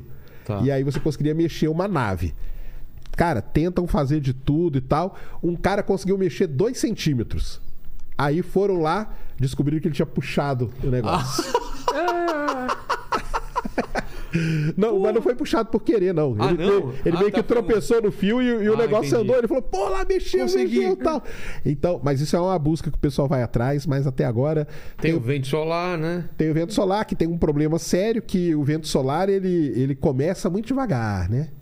Então o vento Até solar até pegar pegar, a aceleração e ir embora, entendeu? É, tem o, aí o pessoal tem motor nuclear e tudo, né? Que eles tentam, só que existem já estudos para fazer motor nuclear. Só que o lance é, você precisa decolar. Aqui na Terra você não vai fazer. É. Então você decola o foguete e quando ele está a uma determinada distância segura, você troca a chave pro, pro nuclear. Se explodir, tá longe, não vai fazer problema nenhum, entendeu? Mas isso aí é uma grande, uma grande questão mesmo, como baratear né, tudo isso, é, ir atrás de combustível, de, de o que, que gera empuxo de forma barata. Exato. E aí, é, queria saber tua, tua, tua formação, Roberto. Você- qual, qual o interesse? Porque você não falou, vou aprender sobre buracos negros, né? É inteligência artificial. Como que você começou assim? Então, assim, a astronomia é uma coisa que eu sempre gostei. É? Desde criança, assim. Acho que não Por teve causa nenhum... de seriado, televisão, ou filme, alguma coisa ou não? Também, eu, eu acho que a parte de ciência foi mais pro laboratório de Dexter. Tá. E a- o desenho. Mas eu sempre gostei de astronomia. Sempre, assim. Desde. Parecia coisa de planetas e tal. Eu sempre gostei. Eu lembro que tinha o manual do astronauta, da turma da Mônica, que eu adorava aquilo ali. E aí, e aí foi sempre assim, sempre. Ah, você é astrônoma. Sempre, desde sempre. Aí no ensino médio eu falei, ah, eu gosto de física. Comecei a me apaixonar por física. E aí eu falei, bom, a física também. É uma, a linguagem da astronomia é a física, né? E aí eu fui fazer física, então minha graduação mesmo é em física. É, eu, apesar da minha especialização ser em física computacional, mas assim, se você for ver meu diploma é em física mesmo. E aí no- eu assim, sempre gostei de buracos negros também, acho que eram meus objetos desde sempre, meus objetos favoritos. E aí no meu TCC eu falei, não, eu quero fazer TCC sobre buracos negros, e aí eu entrei no grupo de buracos negros na, na USP e continuei, aí eu fiz mestrado lá. Que, dou- diga-se de passagem, é um dos grupos importantes no mundo até. É? Essa galera aí que ela trabalha aí, cara, é a galera Sim, é que eles Foda. trabalham no Fermi. Tem um, é porque lá no grupo a gente tem dois times. É o time computacional, que é o- a parte que eu faço, e tem o time observacional que trabalha no telescópio Fermi, que é um telescópio de raios gama, muito importante no. Que assim, ele talvez acho que de raios gama é o mais É o importante. mais importante, com É o mais certeza. importante. E, inclusive, foi o, o grupo que pegou pe- pela primeira vez a emissão de raios gama do Sagitário da Estrela, que não tinha antes. É, e aí eu comecei. E aí eu gostava muito de, da parte computacional, por isso que eu também me especializei na parte de física computacional. E uma das matérias era inteligência artificial. E eu gostei muito, e aí nisso, no mestrado, meu orientador surgiu com essa ideia: vamos simular um buraco negro usando inteligência artificial? E aí virou meu projeto, e assim, podia dar muito errado, como dar muito Mas certo. o, o que, que a inteligência artificial traz de diferente pra criar um. Um buraco negro? É. Então, é, acontece assim, a astronomia tem muito dado, muito dado. Você não tem pessoas, se você colocar todas as pessoas da Terra agora para começar a analisar dado astronômico, você não consegue, porque é muito dado, é muito dado e acontece que isso necessita de poder computacional muito bom e um custo de tempo mesmo muito alto. É, a simulação de buraco negro não muda isso. É, você tem, por exemplo, você tem hidrodinâmica, porque esse disco é um gás Tá. que é equações de fluido. E assim, a gente fala que na física a coisa mais difícil é você simular um fluido. A turbulência é a coisa mais difícil. É? de É mais todas. difícil que tem, meu. Tanto que o Heisenberg, né, tem a famosa fase do Heisenberg, que ele falou que Heisenberg era da- parte da mecânica quântica, ele falava que quando ele morresse, ele queria fazer para Deus duas perguntas. Uma era por que relatividade e a segunda é por que turbulência, e ele achava que Deus só ia conseguir responder a primeira. Porque a turbulência é muito difícil, é a coisa mais difícil. E é por isso, só fazendo uma, rapidinho, por isso, voltando lá no começo, quando a gente começou a falar de climatologia, Sim. por isso que é a dificuldade de, de modelar a atmosfera. Porque a atmosfera são fluxos turbulentos para todo lado, cara. E para você modelar isso é muito complicado. É muito é caótico e turbulento, então assim, junta tudo, é muito difícil. E aí, é, então aí tem, você tem hidrodinâmica, que já é uma coisa difícil mesmo, assim, o seu cafezinho, você virando, é di- extremamente difícil você conseguir simular aquilo. Entendi. Aí a segunda coisa é campos magnéticos. Então você tem campos magnéticos ali, porque é uma estrela ou um gás que tem é, magnetismo, então vai cair ali campo magnético e relatividade geral, que explica um buraco negro. Então são três coisas assim, muito complexas para você conseguir simular um objeto. E isso, assim, não tem é, computador o suficiente, não tem processamento o suficiente no mundo. E aí entraria a inteligência artificial, por que, que ela, ela é mais eficiente? Então, a inteligência artificial aprende por padrões, né? Ela reconhece padrões. Tá. Então, se você alimentar um tanto de simulação para essa inteligência artificial e ela apre- aprender a reconhecer padrão, é, você consegue simular. Se ela está aprendendo esses padrões, quer dizer que ela está entendendo o que está acontecendo ali. Ela consegue simular a partir de um ponto sem necessidade de resolver ponto a ponto, como um computador, como uma, uma simulação tradicional faz. Entendi. Então seria muito rápido. E, inclusive, no, nosso no no meu trabalho, a gente conseguiu de três dias de simulação para 15 segundos. Então, assim, é Nossa. muito mais rápido com uma inteligência artificial. E isso é importante porque, é, por exemplo, a foto que saiu recentemente do Sagitário da Estrela, que saiu em maio, né? Se você pegar o artigo para ler, ele, que como eles tiram a, a informação daquela imagem? Eles pegam simulações que eles fizeram, eles pegaram, resolveram essas equações e comparam com a foto. E vão comparando, comparando, comparando. Se você pegar o artigo, você vai ver que eles não chegam em conclusão alguma. Eles falam, tá errado, não, não bate. Como assim? Porque não tem, eh, eles não tem como eles fazerem a simulação, cara, é um negócio muito complicado, porque quantas simulações você tem que fazer até que você consiga reproduzir a foto do buraco negro? É. Exato. Então, só que é um negócio tão complicado, eles foram fazendo até um certo ponto, cara. Falaram, cara, é até aqui.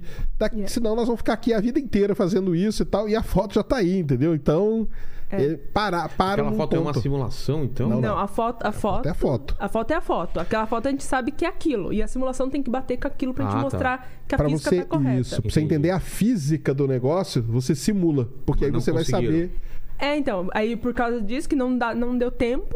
E porque, se, por exemplo, se você já tem que adicionar coisas extremamente complexas. E aí tem mais um fator ali que é a radiação, que é justamente esse brilho que a gente vê. Isso a gente não consegue ainda colocar dentro de simulação porque não tem poder computacional suficiente para isso. Então, assim, a gente precisa de um novo método. E isso não só na área de buracos negros, todas as áreas da astronomia precisa de um novo método para resolver esses problemas.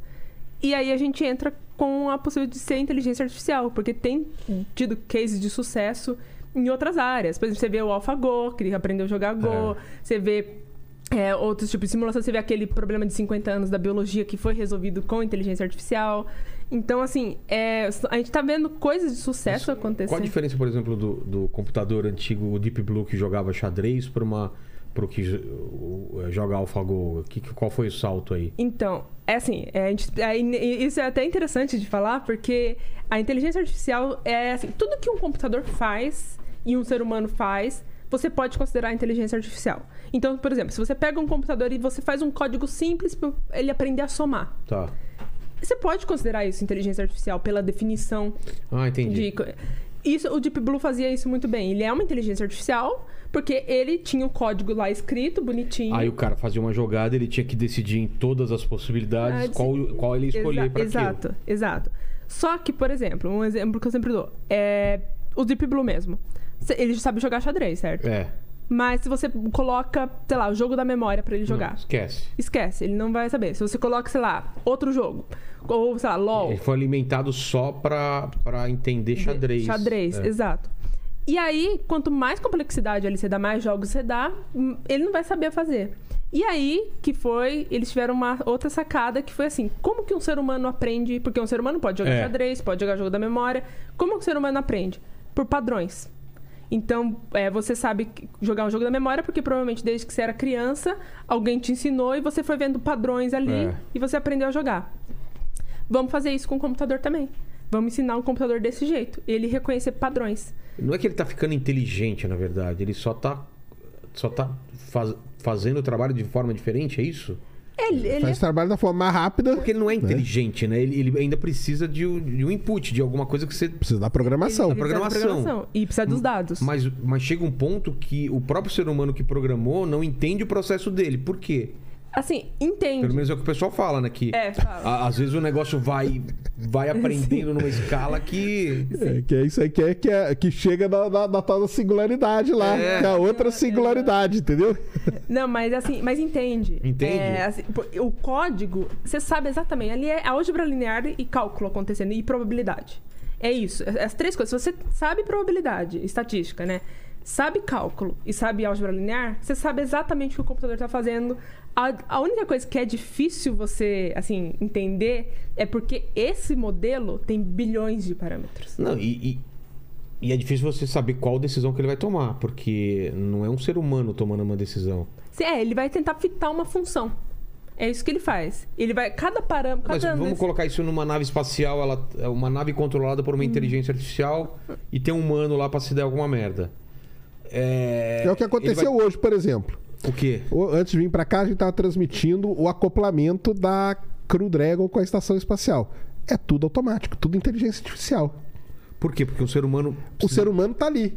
Só que ele não interfere em nada, só se der um pau. Tá. Que é o que você ia falar, né? Deu É. um pau, ele interfere. Fora isso, não. Por quê? Porque a nave sabe que ela tem que chegar naquele ponto, naquele ponto ela faz uma conexão daquele jeito, depois chega no outro ponto, faz outra conexão.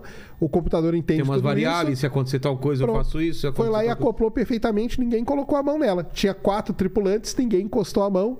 O foguete foi lançado, pousou. O foguete é lançado, pousa sozinho. A balsa que tá lá no meio do mar, ela tá lá sozinha, tudo com inteligência artificial. E ele acopla com a, com a estação sozinho também. Então é isso aí. Então, mas isso não tem intenção nisso daí. A máquina assim? não tem intenção. Ela não quer fazer certo ou fazer Não, errado. ela não quer fazer, né? Você que Ela- mandou ela Eu fazer. que mandei ela fazer. Ah. Exato. E por que que dá merda às vezes?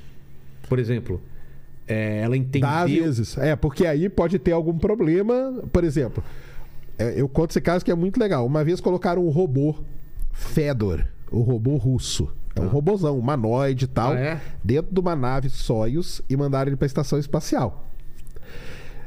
Às vezes, a nave Soyuz... Totalmente errado já. Totalmente. Então, mas vai, vai vendo o que aconteceu. A Soyuz, ela é uma nave velha, coitada da Soyuz. Mas é que às vezes dá algum problema. Dá algum problema no sensor e tal. Essa comunicação é perdida por um tempo. Aí você, aí ah, o cara fala, assume aí, comandante Vilela. Aí você vai lá, pão, assume e acopla. No dia do Fedor deu pau. E aí? Assume aí, Fedor. Ele nem se mexeu. Porque não foi preparado não isso? foi preparado.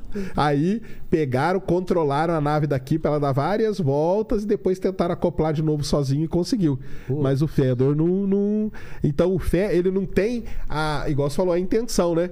Ele não. Opa, eu que tenho que assumir aqui. Não E tem nem isso. o negócio falar assim, meu, eu vou ter que fazer alguma Acorda- coisa que ninguém, é. eu vou ter que aprender isso na marra. Não, existe tem, isso, Não né? tem isso. Se não tá programado previamente, não vai, entendeu? Mas essas coisas que a gente escuta, que eu não sei até que ponto é lenda, é exagero, de você dar uma programação pra inteligência pra ela fazer tal coisa e ela desvia e vai, e vai crescendo pra outro, assim. Você sabe, né? É, a é o que a gente chama da consciência, né? É, tanto não que é tem- consciência, mas é, é algum pau que dá, né? É um pau que dá. Por exemplo, tem um famosíssimo, isso que virou lenda na internet, É. do Facebook. Exato. A AI do Facebook que aprendeu uma linguagem e aí tiveram que desligar e Tava conversando em uma linguagem. que aprende, é, que criou uma linguagem e tal, eles não sabiam o que significava. Mas aí se você vai ler o artigo bonitinho, o que aconteceu? Eles queriam uma AI pro, a- implementar isso no Facebook, que agora é Meta, né? É. No Meta, que vendesse coisa pra você. Tipo, a AI vender, por exemplo, ah, eu quero vender, sei lá, eu quero vender isso aqui. Aí você coloca a AI pra vender. Só que aí ela tava, por exemplo, eles fizeram um teste, acho que era com bola. Tá. É, queria que vendesse uma bola. Aí, ela, em algum momento, ela chegava e ficava repetindo: bol, bol, bol, bol, bol, bol, bol. E aí ficava, mas isso aqui não serve pra nada. Por que, que adianta uma AI que você quer vender pra você ficar repetindo É. a coisa que você quer vender? Tipo, não... Por que, que ela chegou nisso? Então, provavelmente foi falha, falha. assim, não teve dados o suficiente Um pra. ponto e vírgula, cara. ponto e vírgula, famoso ponto e vírgula. É, né? É o ponto e vírgula na linha lá, tal, 7.500. E aí eles tiveram que simplesmente desligar porque não. E aquele lance da- do, do- que virou nazista, né? Uma inteligência artificial que. Supremacista, você já, já ouviu Essa aí eu isso? não vi, não. É do Twitter, não foi? É. Do Twitter. Ah, é? é, que- Então, essas AIs, elas aprendem, esses bots, né? Chatbot que a Sei. gente fala. Ah, ela aprende com o que tá ela enfiando lá aprende dentro, que enfiar cara. lá dentro. Então, assim, ela vai aprender com coisas no Twitter, por exemplo, Entendi. se ela tá no Twitter. É, essa do, do Google que teve recentemente, né? Também, ela aprendeu com uma, das de, da- de- uma base de dados gigante. Era enorme aquela. Um exemplo. A Wikipedia em inglês inteira é 0,01% de todos os dados que ela tá aprendendo. Nossa. Então é muita coisa. E então aí quando você vê, elas fazem isso muito bem, porque elas aprendem como um ser humano fala por, por redes sociais, por exemplo, e aí elas acabam reproduzindo isso aí. Ela aprende a construção da frase, o significado É, da frase. isso. Mas como que ela vira supremacista? O que, que é essa- esse salto? Provavelmente assim, ela aprendeu, alimentaram ela com isso. Ah, então tá. isso que é, é muito importante em, em Seguir os AI. padrões errados. seguir os padrões errados. E isso é muito importante, é uma área, inclusive tem no, no Brasil a Nina da Hora, né, que trabalha com isso assim, Como é, que chama essa área? é, chama Ética em AI, Tá. ou Ética em Inteligência Artificial, que é justamente para evitar casos assim. É que você vê problema nos dados que estão sendo alimentados, nos usuários que estão usando aquela, aquele, aquele algoritmo, né? E também na própria construção, porque na, na construção desses algoritmos você tem como barrar isso acontecer. É, porque deram um exemplo também, não sei se você lembra do Twitter, de quando tinha que mostrar duas fotos, mostrava do branco e não do negro. Tinha essa discussão, lembra disso? Que Sim. dava pre- preferência. Aí depois falou, não, dá preferência para quem tá sorrindo. Aí não, ficava essa discussão, qual que era o parâmetro para Uhum. a, a- inteligência artificial do- Decidir, da rede né? social Uhum. mostrar o thumb daquela. Tem várias fotos, qual que ela vai mostrar? É do branco? Ou é quem tá sorrindo? Ou é quem tem o fundo melhor? Então, porque ela tem que tomar uma decisão. Uhum. E, e a, a- a inteligência artificial não é racista. É, é uma, é, é- quem programou pode ser racista ou pode ser um erro de, né? Não sei se eu tô falando besteira, mas não é isso? Sim, exatamente. É é quem programou, os usuários. Então tem vários fatores aí que contribuem para isso.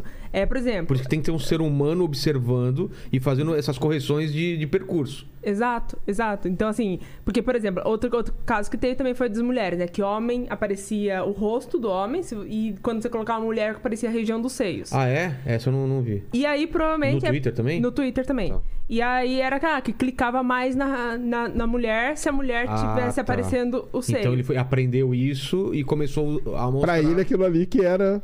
Porque o pra objetivo dele, devem ter colocado no input lá, tipo, queremos o máximo de clique possível. Exato. Exato. Ah. E é, mas aí- então assim, aí que tá. E aí que entra a ética em AI. Porque existe jeito de você contornar Queremos esse o máximo de clique possível, mas, Ah, mas- não pode esse Exato. caminho. Você Exato. prevê já o- a cabeça humana como pode ser, né? Exatamente, exatamente. Então, Mas você às vezes a cabeça humana de quem tá programando é que é problemática, né? Exato. Aí é que é o negócio. Exatamente. Olha que doideira.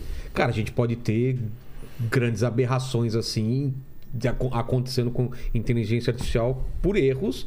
E, e claro que Talvez não seja erro, né? é, pode ser proposital e pode ser erro também. Tá né? sim. Uma eleição, uma. Um, co- é, sei lá. é, consumiu em excesso alguma coisa, né? Pode ser. É, aquele, aquele documentário lá famoso, né, cara? Filme, documentário, Dilema das Redes, É, né, cara? Dilema é o das Dilema das Redes. Redes. Incrível, É incrível. sim. É isso aí. É, o cara, é o a a IA sabe que, pô, o Vilela tá duas horas sem apertar o celular. Manda aí, cara, manda aí. É, manda, manda uma algum- notificação pra ele ficar, para ele acordar, entendeu? É, E essas até coisas. isso que é importante também da questão do- dos testes antes, né? Porque, por exemplo, o Dali, né, que saiu, que saiu o Dali 2, aquele que faz imagens incríveis e parece realista. Já viu isso aí? Como que é o lance? É, dá até pra mostrar aqui. Pô, isso, é. Ele Tem, faz, tipo, ó, você tá vendo seu, seu fundo de tela aí, ó? Sei. Por exemplo? Isso aí ele faria. Ele faria. Então, mas é, eu pediria o que pra ele fazer? É uma Você coisa- coloca palavras. Ah, eu vi isso. Já É viu muito isso? Muito legal esse É, negócio. então. Exato. Mas qual que é a função? É só uma experimentação? É, justamente pra sub- é, substituir os. Como que é? Os estoques de imagem. Ah, é o- ele começa a variar. O que, que você. Isso. Agora, por exemplo, teve um concurso de artes agora, há um, dois meses atrás, que a arte que ganhou foi feita por uma inteligência artificial. Nossa! Os artistas estão pistola. Porque ganhou. Foi lá, o ca- alimentaram ela, fizeram as, as interações que tinham que fazer e publicaram a arte, co- colocaram para concorrer. Os artistas perderam, ela que ganhou. É, já estão fazendo poema, né? Escrita, é, isso aí, tem tudo um isso. exemplo de, de- Você que é Essa artista. arte- É o Dali que fez. Como assim, meu? Isso, isso me buga, porque. Cadê? É o Dali 2. É o Dali 2. É, tudo, Tudo isso isso aí, aqui ó. foi ele. que Olha fez, essa aí, ó. aí, ó. Esse aqui é um quadro que, ele, que já existia e ele fez uma re- versão do quadro. Caramba, olha isso aqui. Esse é o quadro original. Não, e- Aí você fala pra máquina fazer uma outra pintura que não seja essa, mas Baseado. aprendendo com isso. E Cara, aqui isso tem é até a assinaturazinha dele, ó. Essa aqui é a assinatura do É? Dali. É. Isso é assustador, porque eu vejo um, um pensamento artístico aqui, entendeu? Não é simplesmente uma coisa tosca mais. Eu vejo todo um... Exato, é isso que o os- pessoal os tem filtros- falado os filtros do atualmente. Instagram, Instagram já são também. isso. É. É, Tra- no- Transformar você em, em desenho animado ou em, em, em cartoon. Harmonização um facial. É. É, o TikTok agora tem uma ferramenta parecida com essa que você coloca as palavras lá e cria um fundo pra você. Isso aqui também? É. Tem, ó, que é a isso. assinaturazinha dele. Sempre que tivesse assinatura é do Dali. Colocaram lá, Guardiões da Galáxia, o. Como chama? O Guaxinim. Então, mas como, Aí fez. como que alimentaram, será, pra, pra, pra criar uma imagem? Você é um banco, de, da- é um aí, banco de cara. dado É, absurdo. É, um banco de dados e aí vai aprender. é É um processo chamado difusão, ó. Esse aí também. Você, por exemplo, você é, você- você é desenhista. Quando você vai desenhar, você tem uma ideia. Tenho. Ah, vou desenhar o quê? Pô, vou desenhar, sei lá, ah, um cachorro subindo a escada tal. Aí você, você vai lá e escreve cachorro, escada, subindo. Aí ela vai começar a interagir, vai começar a buscar, vai e pum. Às vezes ela vai soltar o negócio e falar: caramba, era isso mesmo que eu queria mostrar, cara. Que filha da mãe. E é, e é curioso no, no Dali, e eu achei isso muito interessante que eles fizeram, porque quando saiu o Dali 1, tem, porque teve o Dali 1 que foi uma versão alfa, né, Sim. digamos assim. Esse Dali 1, ele tinha alguns problemas. Por exemplo, quando você colocava, sei lá, era é 11 de setembro, por exemplo, eles faz, faziam uma, umas coisas tipo relacionadas ao 11 de setembro, que Sim. era uma coisa de, de mau gosto e tal. E aí pro Dali 2 eles resolveram esse problema no próprio algoritmo. Tanto que agora no Dali 2, se você coloca 11 de setembro, aparece outras coisas que não, não são. Porque o que fizeram no Dali 1 era, acho que era chá de revelação 11 de setembro, algo assim. Caramba. Aí mostrava o quê? Aí mostrava, tipo, as torres gêmeas e a fumaça da cor Rosa ou azul? Nossa, ficava É. tipo uma coisa de mau gosto. Exato. E aí agora, aí fizeram testes e tal, e resolveram isso no DALI Claro, 2. colocaram Aí entra a limitadores, ética. né? Limitadores. Aí entra a ética. É. Entra a ética justamente pra ter limitadores pra não acontecer coisas do tipo. Aí o que, que eles fizeram pra isso? Eles fizeram todo o algoritmo do DALI 2 e liberaram para algumas pessoas, que era principalmente pesquisadores em inteligência artificial mais renomados. Sim, gente do Google, gente do Facebook, gente assim, no mundo inteiro, não só nos Estados Unidos, na Europa, era gente do Japão, África, gente aqui da América do Sul, em vários lugares que testaram aquilo por acho que foram seis meses. Então eles tinham que ficar testando continuamente com várias, vários testes. E aí, claro, eles sempre reportavam sempre que dava algum problema. Aí esse ano eles liberaram para o público geral, só que com uma lista de espera e assim, e no começo assim, não podia colocar pessoas, justamente para evitar problemas de fake news. Sei. Então você, por exemplo, se eu colocasse lá Taylor Swift, blá blá blá blá, não aceitava. Eles barravam porque uma pessoa não pode é, Ser, ser reproduzida. repro- assim. é, reproduzida, porque perigo de fake news Tá. ou alguma coisa assim. E aí eu achei isso muito bem o que eles fizeram, porque agora, é, agora que eles liberaram para o público geral, é realmente assim, não, até agora não, não vi ninguém reclamando de algum problema grave que aconteceu em relação ao DALI. E isso é muito assim. Mas é aqui, uma- por exemplo, é o E1 e o E2. Aqui É. você É, pediu uma raposa e aqui outra. É porque você, ele, ele vai ter que ir fazendo interação. É interação computacional. Às vezes ele faz a primeira, pô, não ficou tão boa. Cara, vai lá, interage É. de novo. Aí ele vai indo. Às vezes com duas já fica melhor. Com Entendi. três, com dez, com mil, tá perfeito, entendeu? Entendi. Cara, que doideira. Mas é tempo, é tempo computacional. Tanto que o Dali cobra também? Não, cobra, né? Eles te dão, acho que 10, eu, eu, não, se não me engano é 30. Eles te dão 30 vezes que você pode testar e depois Então, mas tudo bem. Isso como uma coisa de curiosidade bacana, mas os caras estão pensando o que lá na frente? Qual que vocês veem a- o uso disso pro dia a dia? Cara, isso aqui tem um uso muito, muito grande na.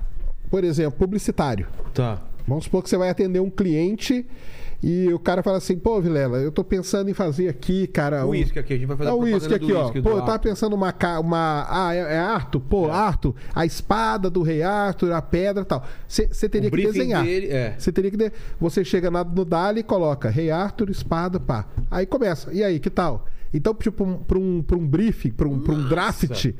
O cara já sai lá na frente. Eu, eu vi uns, uns um pessoal falando nessas aplicações assim, cara. Já sai lá na frente, entendeu? Ah, eu vou fazer o arquiteto, por exemplo, entendeu? Vou fazer um projeto.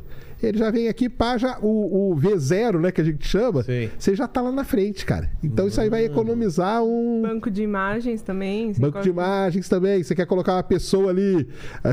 Ah, a loja do, do, do- do Inteligência Limitada. Sim. Entendeu? Você não vai contratar uma, uma modelo nem nada. Você vem aqui construir um modelo. que é o modelo da inteligência artificial, cara. E- Como e- que você quer lá? Eu quero loira, quero alta, quero baixa, quero gorda, quero preta, quero ruiva. Você extrapolando isso pra filme, pra desenho animado, vai chegar um ponto que você vai alimentar o, o Jack Nicholson, não sei quem, não sei quem, não vai precisar do cara mais atuar. É, O- aconteceu essa semana, né? Com o Bruce Willis. Ele se aposentou. Aí ele liberou. Ele liberou a própria imagem pra fazer filmes com ele, mesmo ele tendo aposentado. Cara. Texto, texto. Tem uma que chama GPT-3. Qual que é? GPT-3. GPT. Como é? GPT-3. GPT-3.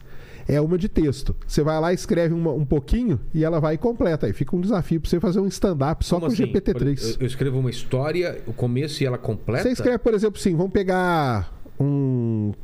Vamos pegar Albert Einstein, relatividade, Tá. buraco negro. Entendeu? Você coloca umas coisas assim e manda ela fazer. Ela começa a pesquisar, ela vai escrever. Tipo, sei lá, em 1915, Ah, Albert entendi. Einstein desenvolveu a Trabalho de teoria. escola, blá, blá. esquece. É. E aí, aí- fica o desafio pra você fazer um stand-up aí, ó, usando É? o GPT-3, ó. E não, e do stand-up, uma coisa que aconteceu, eu acho que foi uns dois meses atrás. Porque antes tinha essas GPT-3 que contava piada, mas era piada meio que Ah, pronta. tá. Ah, tá. É, piada pronta Ela que só a selecionava. Só selecionar, tipo, do pontinho e tal, não sei o quê. Só que quando você pedia pra ela explicar, ela não explicava a piada. Aí agora, recentemente, saiu uma versão aí que conta a piada e explica por que, que aquela piada é engraçada ou não. Aí, ó. Nossa, cara. Ih. Meu pai ia adorar esse tipo de coisa. né? Fica aí o desafio pro ó. Faz um stand-up só com o É? GPT-3, ó. Mas e, e o lado. O lado do. do Tem o lado perigo? negro. O lado Tem, Ah, Qual que é tem o lado do perigo. E aí? Que o Elon Musk, né, tá falando aí. Assim, é- não, assim, a inteligência artificial tem vários lados do perigo. Uma delas é a própria essa questão das imagens mesmo. É porque fake news, muito Sim. fácil você gerar fake news. Preocupados com isso. Conta aquela lá do, do presidente. Ah, quê? sim, é, do Stable Diffusion, que é uma, é uma DALI do Google. Porque essa aqui Sim. é do, do OpenAI e o Google lançou uma versão que é incrível também, assim, tá fazendo coisa.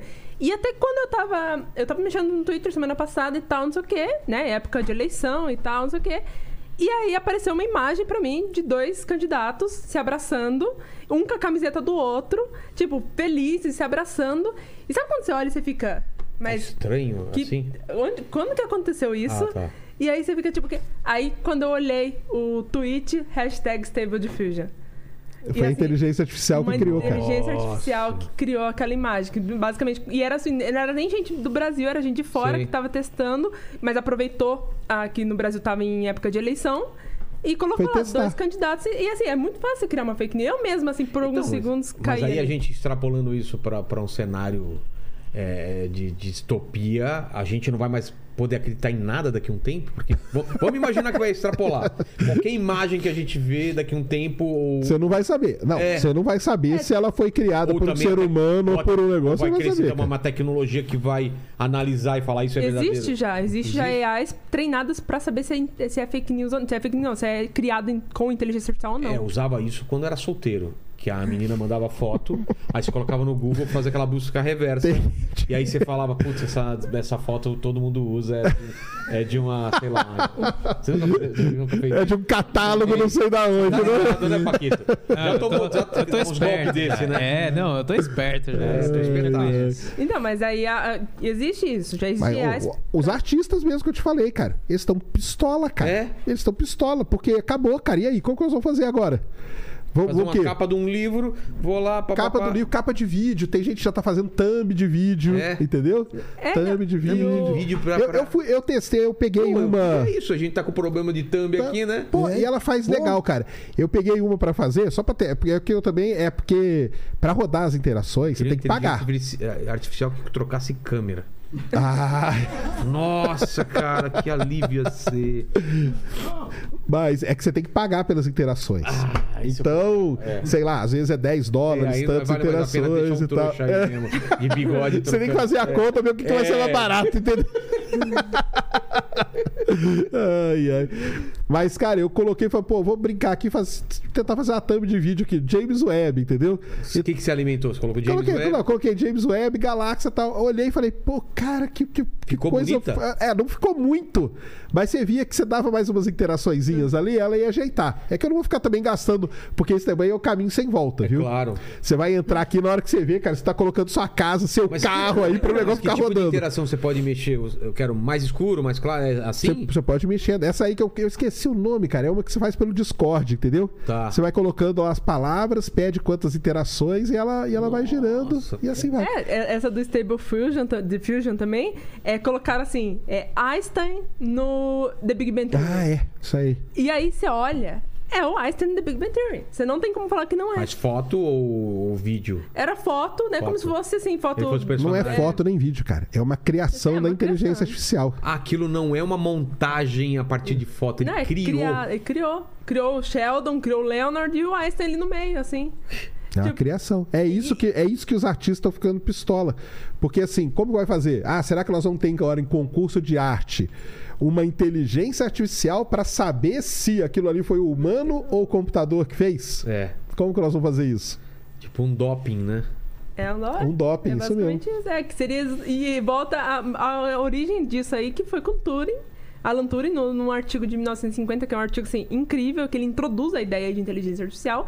E lá ele pro- propõe exatamente um trabalho que é exatamente. Você tem que. Imagina que você tem um, uma per- pergunta e resposta. É o teste de Turing, né? E teste de Turing, exato. A, a máquina conseguir enganar você e você não, não vê a diferença entre um É, humano. E aí, se ela conseguir te enganar, ela E passou aí no você teste. vai na internet e tem um. É aquela lá que- boxinho trouxa que você fala, não sou robô. E clica naquilo lá. É, isso aí. É, e Você sabe daí? reconhecer é, como que é barco, né?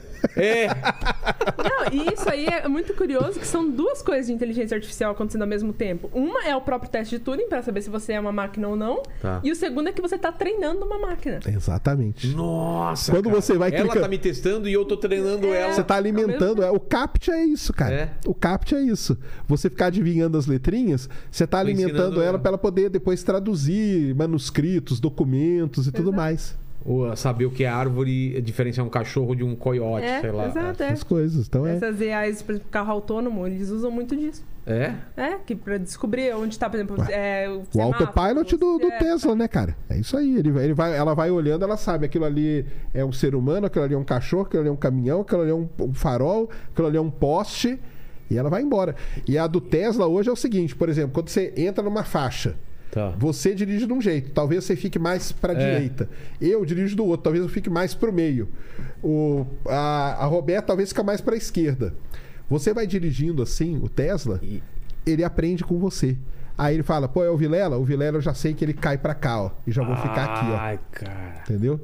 Então ela vai, é, tudo vai aprendendo, cara. Tudo apre- aprendizado de máquina que a gente chama, né? Exato. É, que, que é justamente isso. O o reconhecimento de padrões, né? É uma área dentro da inteligência artificial que chama aprendizado de máquina, ou machine learning. Então, mas a parte assustadora é o quanto é, as pessoas vão confiar nisso para tomar as decisões, né? Porque aí Exato. você vê, por exemplo, no, no penúltimo é, temporada do, do Westworld tinha isso, né? Uma grande inteligência artificial que era, era abastecida com, com, a, com rede social e com um monte de coisa e ela meio que ela dava uma porcentagem de todas as pessoas do que você pode ser, do que você vai ser. Então ela traçava. a- a- se- ah, provavelmente ele vai morrer com tantos anos, então é, o, plano de saúde dele vai ser mais caro por causa disso. E aí tudo era, era- era- acreditavam tanto nisso que as coisas acabavam acontecendo porque era cada vez alimentado o máximo. Então você, você Exato. acaba colocando.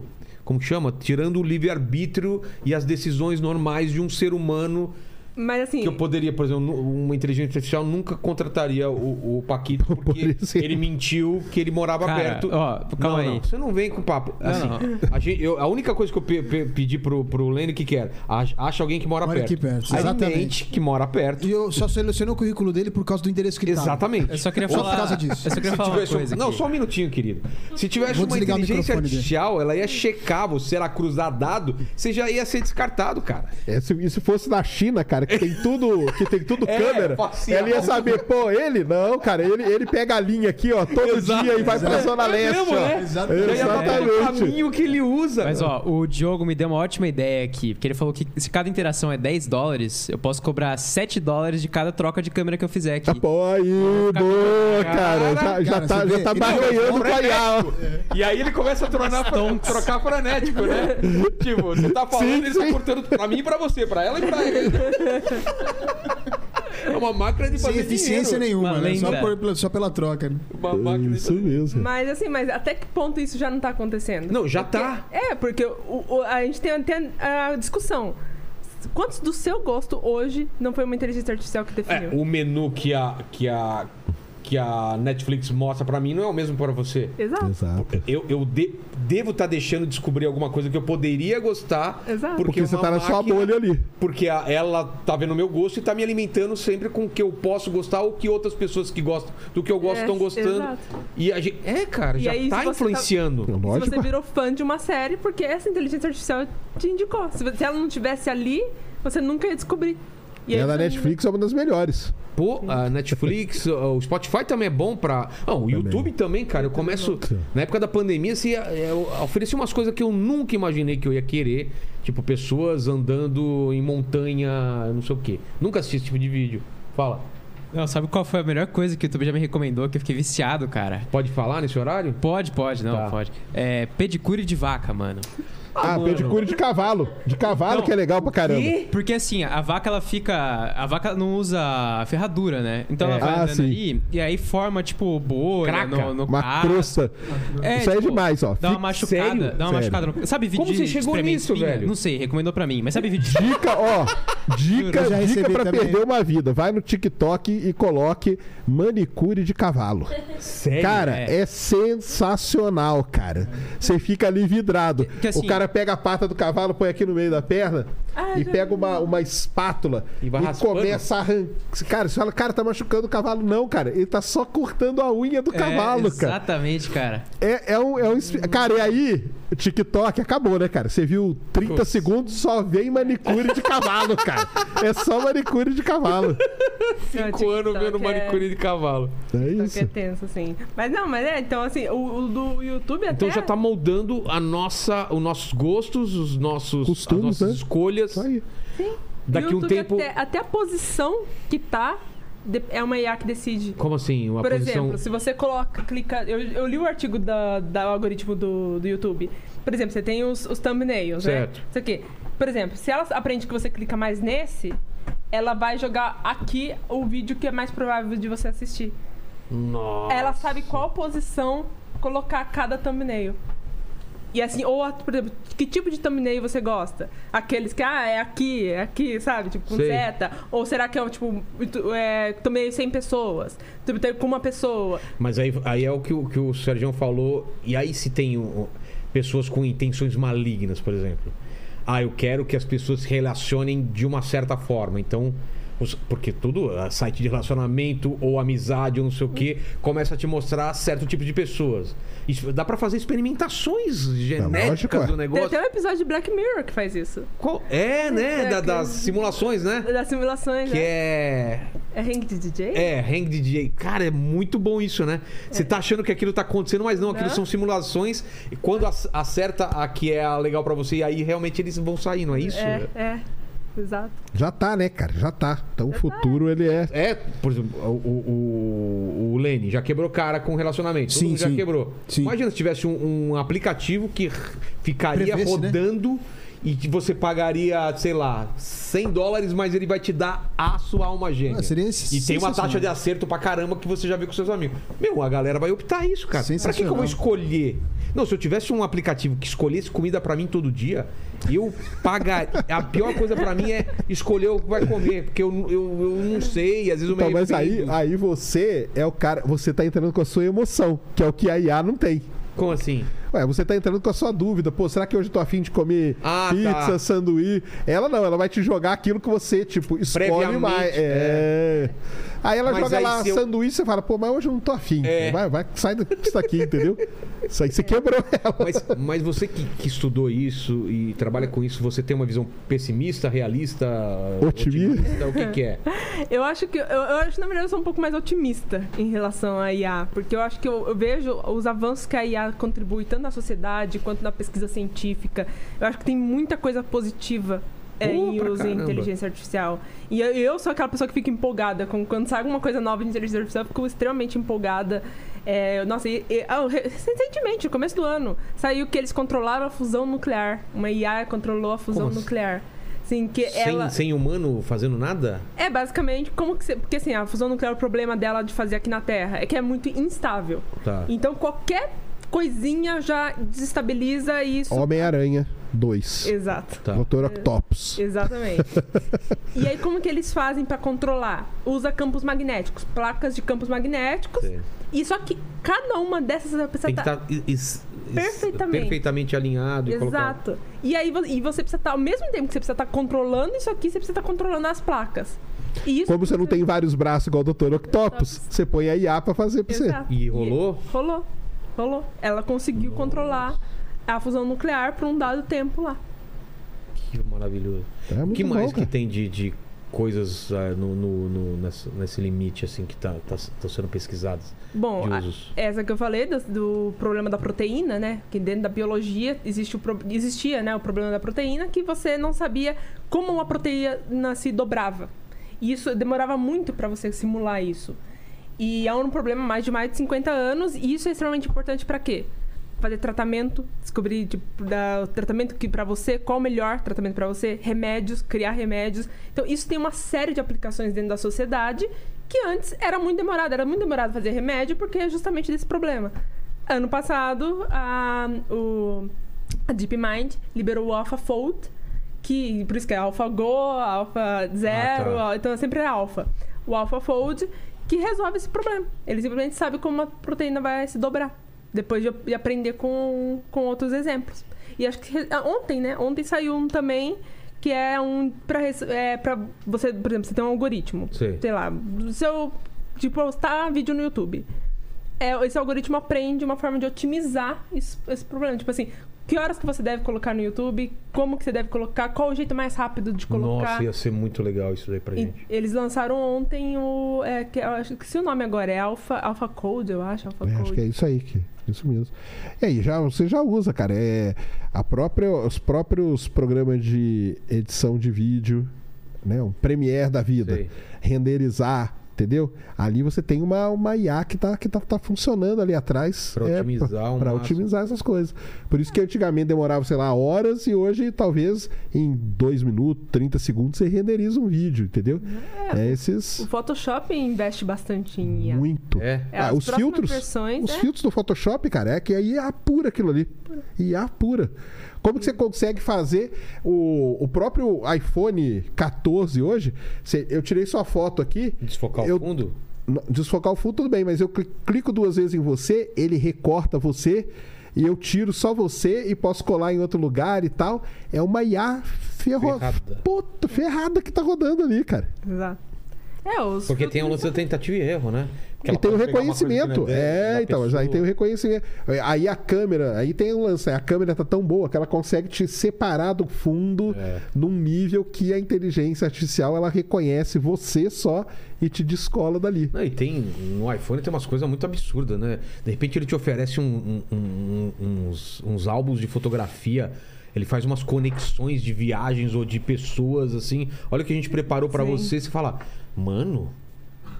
Né? É isso aí. Reconhece que aquele rosto é do teu filho, que aquele Ah. não sei o quê, e os lugares, e depois ele monta uma coisa que a princípio você não pensaria em juntar e montou um albinho pra você lá. É aquela do Facebook lá, que lá atrás deu até problema, né? Que você tinha foto e aí ele já sabia que, ah, que era o Vilela, que era o fulano É. e tal, porque ele já pegava na rede toda. O, o- o iPhone faz isso também. Também. Isso, É, o Drive faz isso também. Se você Também faz foto isso, lá. isso aí. Até cachorro. É Se você- mesmo? É, se você coloca o seu cachorro, por exemplo, ele grupa que ele sabe exatamente o cachorro, qual, qual que é o seu, qual que não é, qual que é o plano. Tudo é muito bom, mas tem tudo tem um lado ruim. Claro que tem. Tem o lado ruim. É, não, é, o pessoal mais antigo lembra? Qual- qual é? Tudo tem um lado bom e ruim, menos o disco do Vando, lembra? que o pessoal falava isso? Exatamente.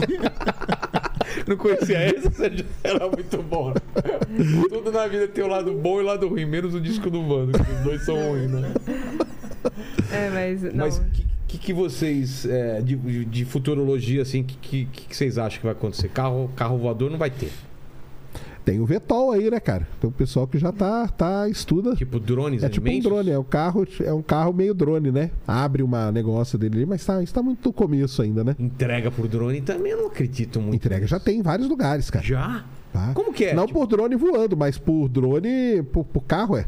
Inglaterra, Como assim drone por carro? a Inglaterra você faz a compra na Amazon, o, o robozinho já coloca a, a sua entrega, já sabe a sua rua, já, já tem o caminho que ele vai passar. ela, ela coloca onde isso aí? Coloca num tipo um container que anda em cima de roda. Ah, E ele para na frente da sua casa, porque ele já te avisa no celular, ó, tá chegando a sua compra aqui. Nossa. Você desce lá, ela só abre, você tira a sua compra e ele vai embora para a próxima entrega, cara. sem, sem, sem pessoa? 100 pessoas. Nada de pessoa. Entendeu? Cara, é Jetson total isso daí, né? Nada de pessoa. Isso aí desenvolveu muito na pandemia. É, né? É. Os caras viram a necessidade, tem que continuar entregando coisa. Não pode ter gente que não pode ter contato, tal, não sei o quê. Cara, desenvolve isso aí então e vai embora. E hoje, a Inglaterra tem alguns países, acho que a Alemanha, minha prima tava falando que mora na Alemanha.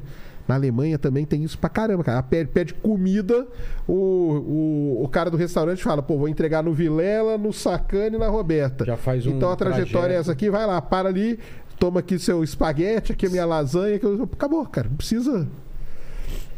Vai ter esse. Vai, esse é um problema que, imagina que pode nascer, que é o empregos que É, vão não, não, acabar. isso já vão tô surgir falando. novos, lógico, né? Mas.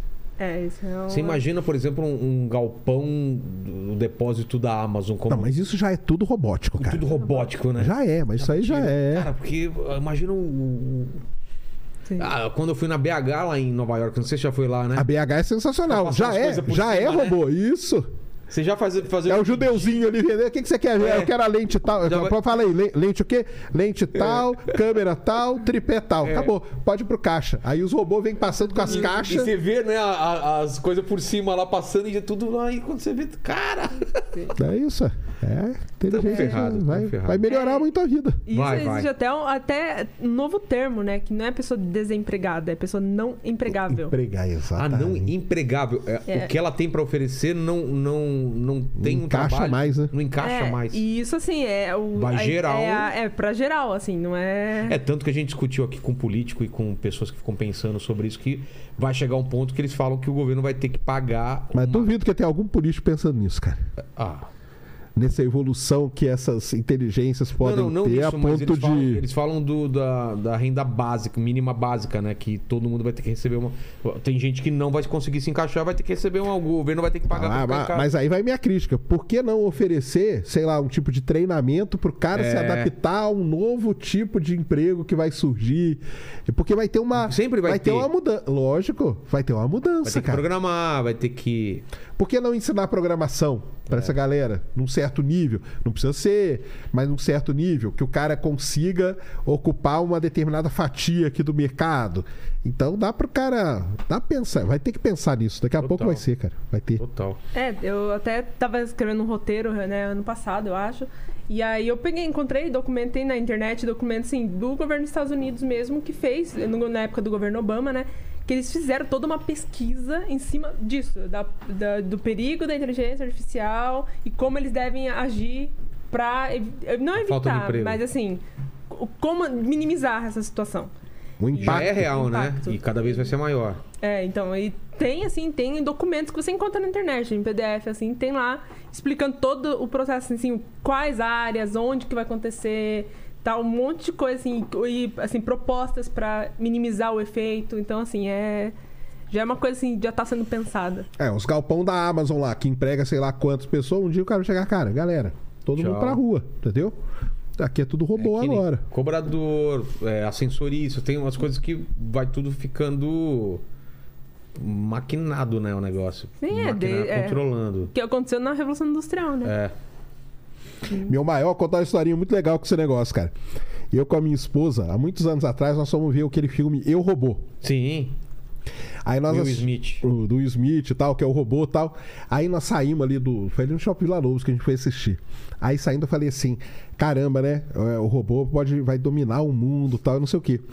E a gente passou no extra 24 horas ali no Jaguaré, que até, até um dia antes era a mocinha que entregava o cartãozinho. O cartão, o cartão que... de estacionamento. Entendeu? Na hora que eu entrei ali, já era a máquina. Eu falei, tá Cuspiu. vendo só? É. Acabamos de ver o filme. Coisa assim, é que a gente já se acostumou, né? É, mas é, aquilo lá tirou Antigamente era uma pessoa entregando mesmo. até caixa de supermercado. Hoje já tem super, alguns Self- supermercados é, que tem é. o self, o Você já self-service passa ali. lá tudo. Isso. Sim. Você não precisa E do nos carro. Estados Unidos, cara, tipo, pra cada 20 caixas, é, tipo, tem duas pessoas só atendendo, o resto é tudo a galera passando mesmo, cara. Você chegou aí naquela loja da Amazon nos Estados Não. Unidos que você entra e só pela leitura da sua, do Ok. seu olho ela já tá cobrando de você. Então você, Co- Como assim lá, cobrando? por exemplo, peguei essa coca aqui. Tá. Eu passo ela no, no, no código de barra e ela já lê meu olho, já cobrou no cartão de crédito. Já foi, cara. Nossa, mano. Isso aí. Teve também até da selfie também, né? Que você, por exemplo, que foi acho que um mês atrás mais ou menos, que postaram lá, que, por exemplo, você pu- publica uma selfie no, no Instagram. Tá. Aí você tá lá, pela IA, sabe exatamente o momento e a hora que você tirou aquela selfie. Por exemplo, se for publicamente, por câmeras que tá na, na cidade. Ela, Aí- ela rebate com as outras informações. E aí encontra exatamente o momento. Tanto que era de uma menina que ela tirou. Que o namorado dela tirou foto dela, ela tava lá fazendo pose. E aí postou no Instagram, leram, tem até um videozinho, assim. Mas, tipo, e a se câmera. ela não postou na hora que foi tirada a foto. Não, não, ela postou lá, mas assim, sabia o local e tal, tal, Tá. tal. E tem as informações, né, da hora também. Você tem, se você lê a. Ah, tá, tem essa informação escondida até em algum o- lugar. É, tem até o, o. Como que é? A latitude e a longitude. Ah, o- Se você Ué, você não recebe no Gmail, não, seu, por onde que você passou com o carro? Eu recebo. Por, por Gmail? É, no meu e-mail eu recebo todo mês lá, ó. Esse mês você fez esse trajeto. Tá lá todo o mapinha por onde eu passei e tal, não sei o que, cara. Vem tudo Sério? bonitinho. Você, rece- vocês recebem? Eu recebo. Ué? Como Eu assim, recebo. cara? Você recebe também? Sim. Eu recebo, cara. Inclusive tem, tem um mapinha que mostra assim, um riscadinho, quantas vezes você foi pra determinados Aqueles lugares. mapas de calor de jogo de futebol. Tipo, tipo isso, cara. Caramba, velho. É, então, e se você pegar foto no, no iPhone mesmo, você vê lá longitude, latitude, que É. você- e aí, então, aí, pelas informações da foto, bateu com câmera e você vê exatamente a menina fazendo pose e o namorado tirando foto. Ah, vamos buscar as câmeras Vamos buscar externas. nas câmeras externas. Exatamente o local que ela tirou a foto. Olha lá os bastidores da foto da, da Solução blogueirinha. de Crime daqui a pouco, né? Os caras estão fazendo essa Mas crime, teve um aqui no Brasil que foi o do, do, do, do cartunista lá, né, cara? Do. Do Glauco? É, é que o cara pegou e eles fizeram todo o rastreamento pelas torres de celular. Não lembra disso? Na época? Não lembro, cara. Fizeram rastreamento pela torre de celular e descobriram por onde o cara passou e foram lá e acharam o carro. Não lembro, não lembro quem, qual crime que foi. Mas foi pelas torres de celular e eles fizeram Ah, e toda a triangulação e Tem bateu. o documentário lá da, da, da- da Netflix, do Don't Fuck with Cats, né? Alguma coisa Ai, assim. nossa, sim, Que é sim. tudo assim, a galera começou a, a cruzar todas as informações. A, a- a tomada, né? Que Não, porque essa tomada só existe nesse país aqui. Cara, não, é, é- a gente já vendeu nossa. Nossa. A alma. Há muito tempo. Como chama? Nossa privacidade faz muito tempo, né? Exato. É, não, os dados. Até tem um amigo que, que fala que assim, as co- a coisa mais valiosa que você tem são seus dados. E a gente E- dá de grátis. E de graça. Tanto que, por exemplo, porque Twitter, Facebook, Instagram, tudo é de graça? É. Porque você tá dando seus dados, que é Exato. muito mais valioso pra Porra, ele do pros que cara. dinheiro do que, do que você dá o dinheiro, sabe? Vale mais que dinheiro. É. Vale mais que dinheiro. E, e- mas aí, aí é o lado ruim que a gente tá vendo. Essa, essa, essas empresas big techs, elas já estão muito mais poderosas que a maioria dos países, né? Elas sabem quem é você, cara. É. Ma- ma- melhor do que você. Elas, elas podem controlar mercado financeiro, é, controlar, cara, tanta coisa. Assim- mexer com o mercado mundial de uma forma. Ah, o dilema das redes mostra É. que as- tipo, a própria política dos países já tá definida por inteligência artificial. j- Já é um caminho sem volta, né? Já é um caminho sem volta. Inclusive, assim, Porque é- ela vai alimentando a pessoa com mais daquilo. Se alguém programa alguma coisinha e fala, pô, o Sérgio agora quero deixar ele mais radical ou menos radical, ou que ele tentar fazer ele votar em tal coisa. Aí começa a alimentar. Não falo de Sérgio, mas pessoas como ele, Sim. talvez. É Querem o que- mudar o voto desse tipo de pessoa. É o que a gente sempre falou dos caras da conspiração. É. Não clica, cara. Não clique. Porque o dia que você clicar é, é um buraco sem fundo, cara.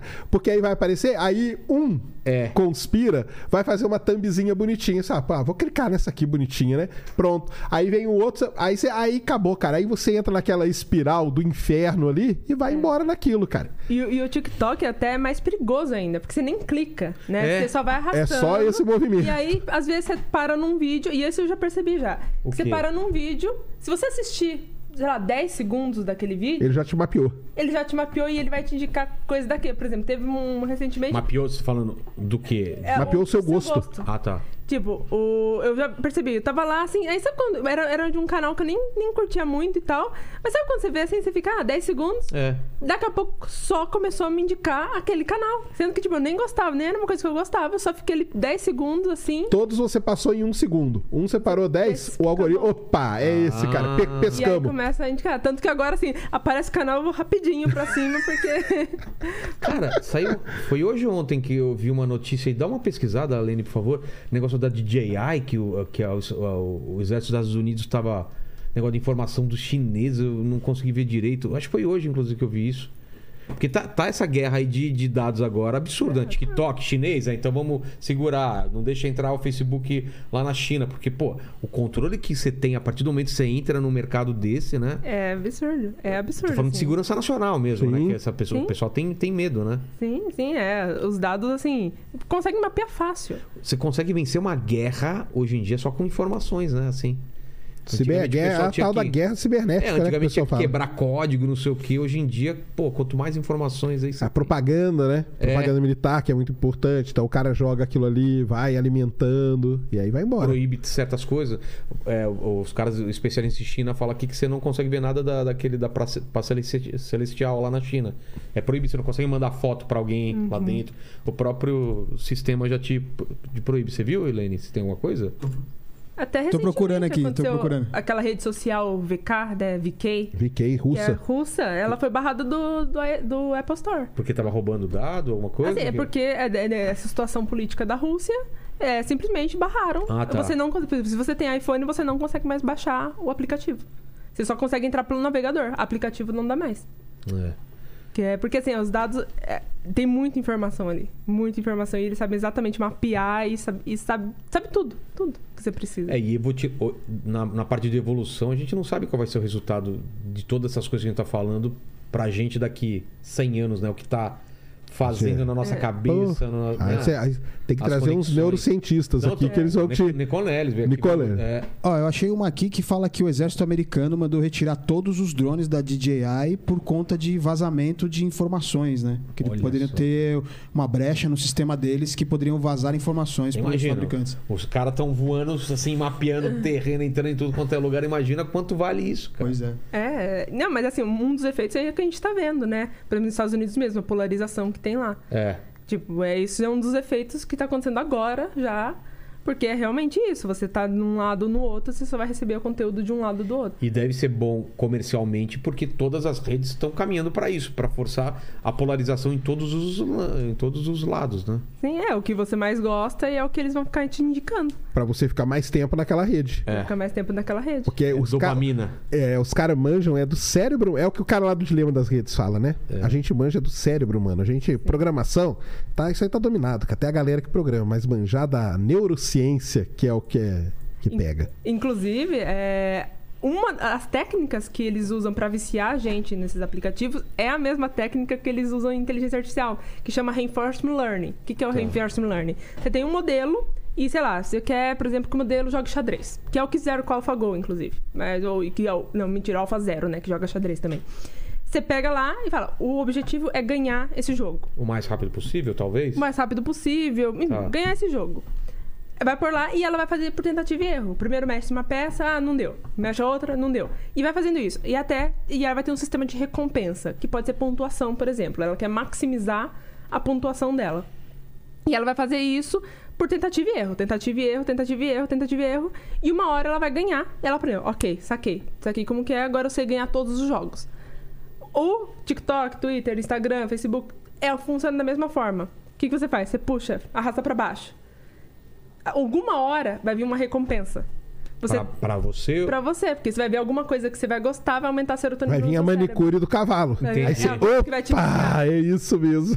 Exato. E aí você vai puxar de novo. E vai aparecer outra coisa. Então você fica, você foi treinado a fazer esse movimento, porque em alguma hora você vai ter uma recompensa. a possibilidade de ter essa, essa, essa recompensa te faz. É que nem o cara do. É maior do que. É. Exatamente. É isso aí. É, inclusive, é baseado na questão dos cassinos. É mesmo? O TikTok Só é que aí o TikTok ele manda de, de tipo a cada 10, ó, vou mandar uma. É. Senão o cara vai embora. É, exato. É, é é é mais chance de você É. ver uma coisa. É, E aí é com comida, com. com Quem tudo, vai né? embora, cara. Cair. com tudo. É assim, é. Dominou. Dominou. Filtros. Pô, as pessoas, cara, hoje em dia. Você encontra a pessoa na vida real, né? Tá cada vez mais diferente do, da vida na- na- da- nas redes, cara. As pessoas estão criando uma, uma imagem totalmente diferente hoje em dia. Não só visual, como narrativa. Tem gente que, eu, inclusive, eu acho que acredita que a vida dela é aquela vida que ela tá mostrando no, na rede social. Ela, ela, ela, ela pega. Eu li uma matéria sobre o público te escravizar, né? Do, do influenciador. Não você escravizar o público, você trazer. O público te, te escraviza. Ah, sim. Você começa a viver aquela vida ali, É, né? ele gosta de algum aspecto da sua vida que não necessariamente você goste ou você fez um dia uma coisa e a galera deu muito like aí você vai ficando obrigado a, a, a ser Não, aquele escravo cara... do algoritmo. É.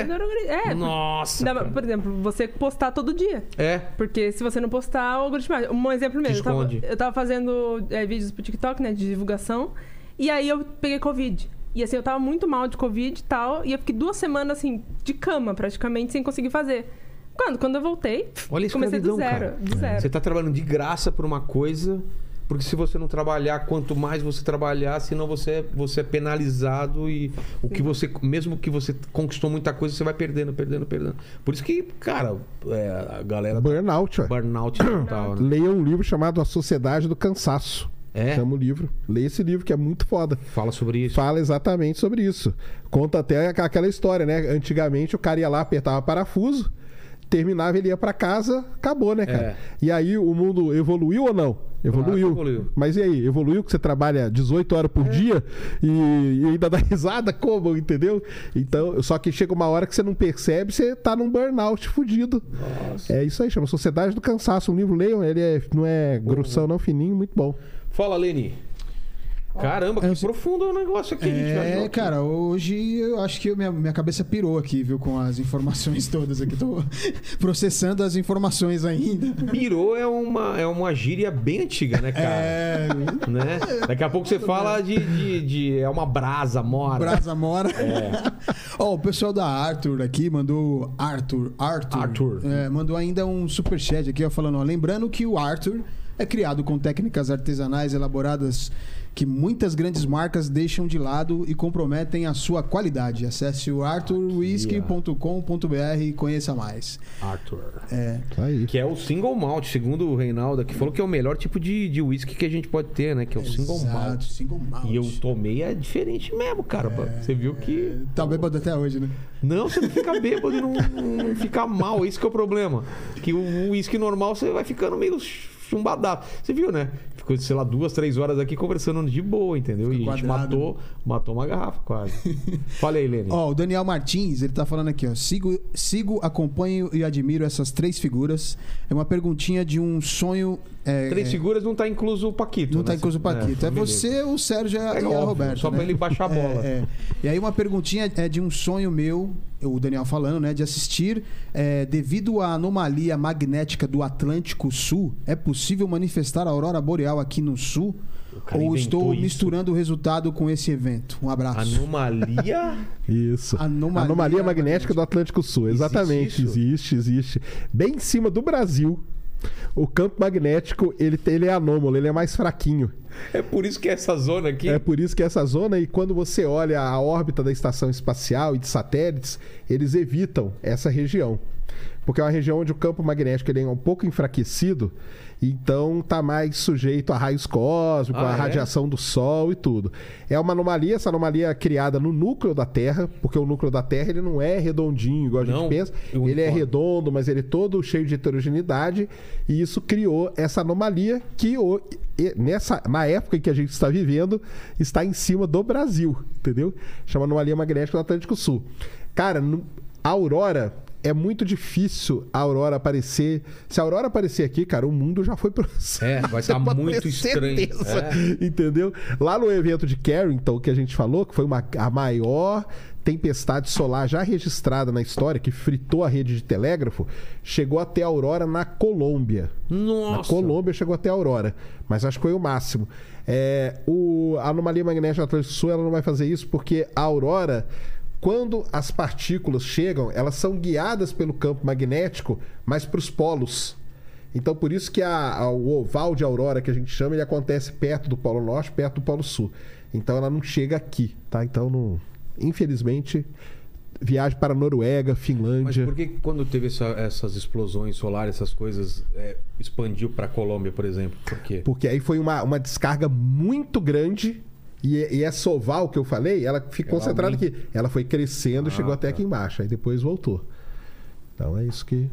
É mais no norte do que no sul, a aurora.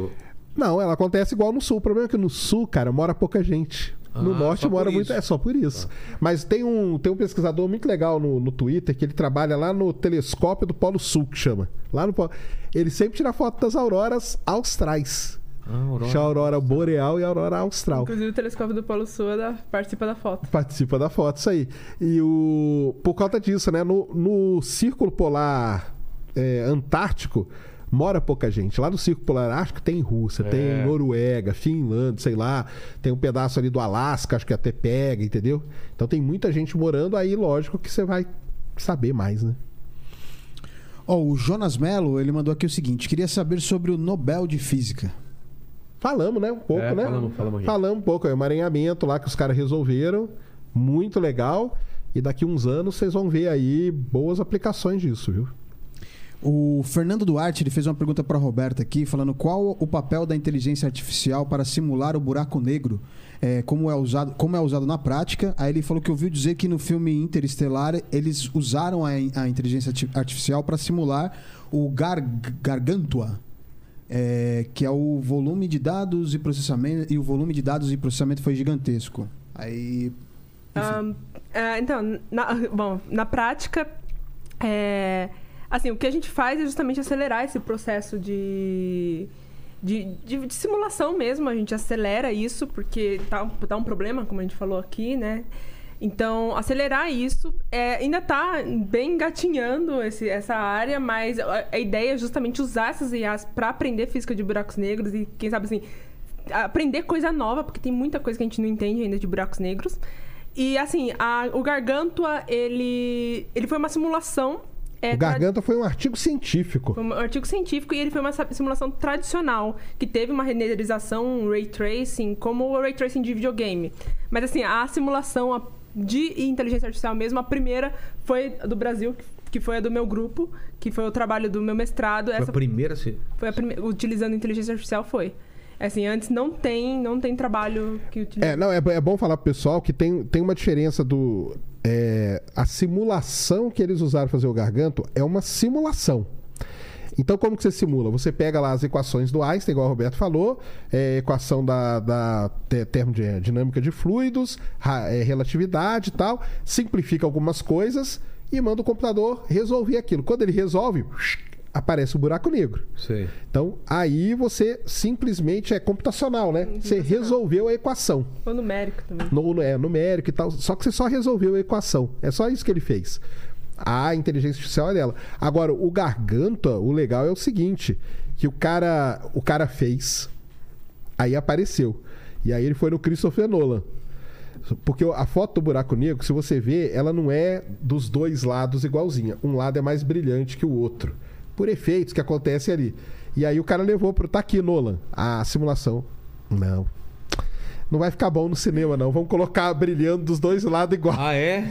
É que um tinha que ser mais azulado também. É, ser isso, mais- tinha- porque um tá indo e o outro tá vindo, né? Sei. Então, isso, o- lembra do efeito Doppler? É. Quando vai, chega próximo fica azul, quando vai pra longe fica vermelho. vermelho. Aí o Nolan falou: não, isso aí nós vamos ter que dar uma simplificada. Mas mesmo assim virou artigo, porque uma coisa do Interestelar, aliás, quem não assistiu, assista imediatamente. O cara que dá toda a consultoria é um cara chamado Kip Thorne, famosíssimo. Ele participa do Big Bang Theory. Prêmio Nobel. Ele, Nobel de Física pela, pela detecção de ondas gravitacionais e amigaço do Stephen Hawking, ele era. Ah, é? Inclusive escreveu o livro com o Wheeler, né? Que deu nome Escreveu. pra buracos negros. Exatamente. Isso mesmo. Que antes de buraco negro era Estrela Negra. estrela negra.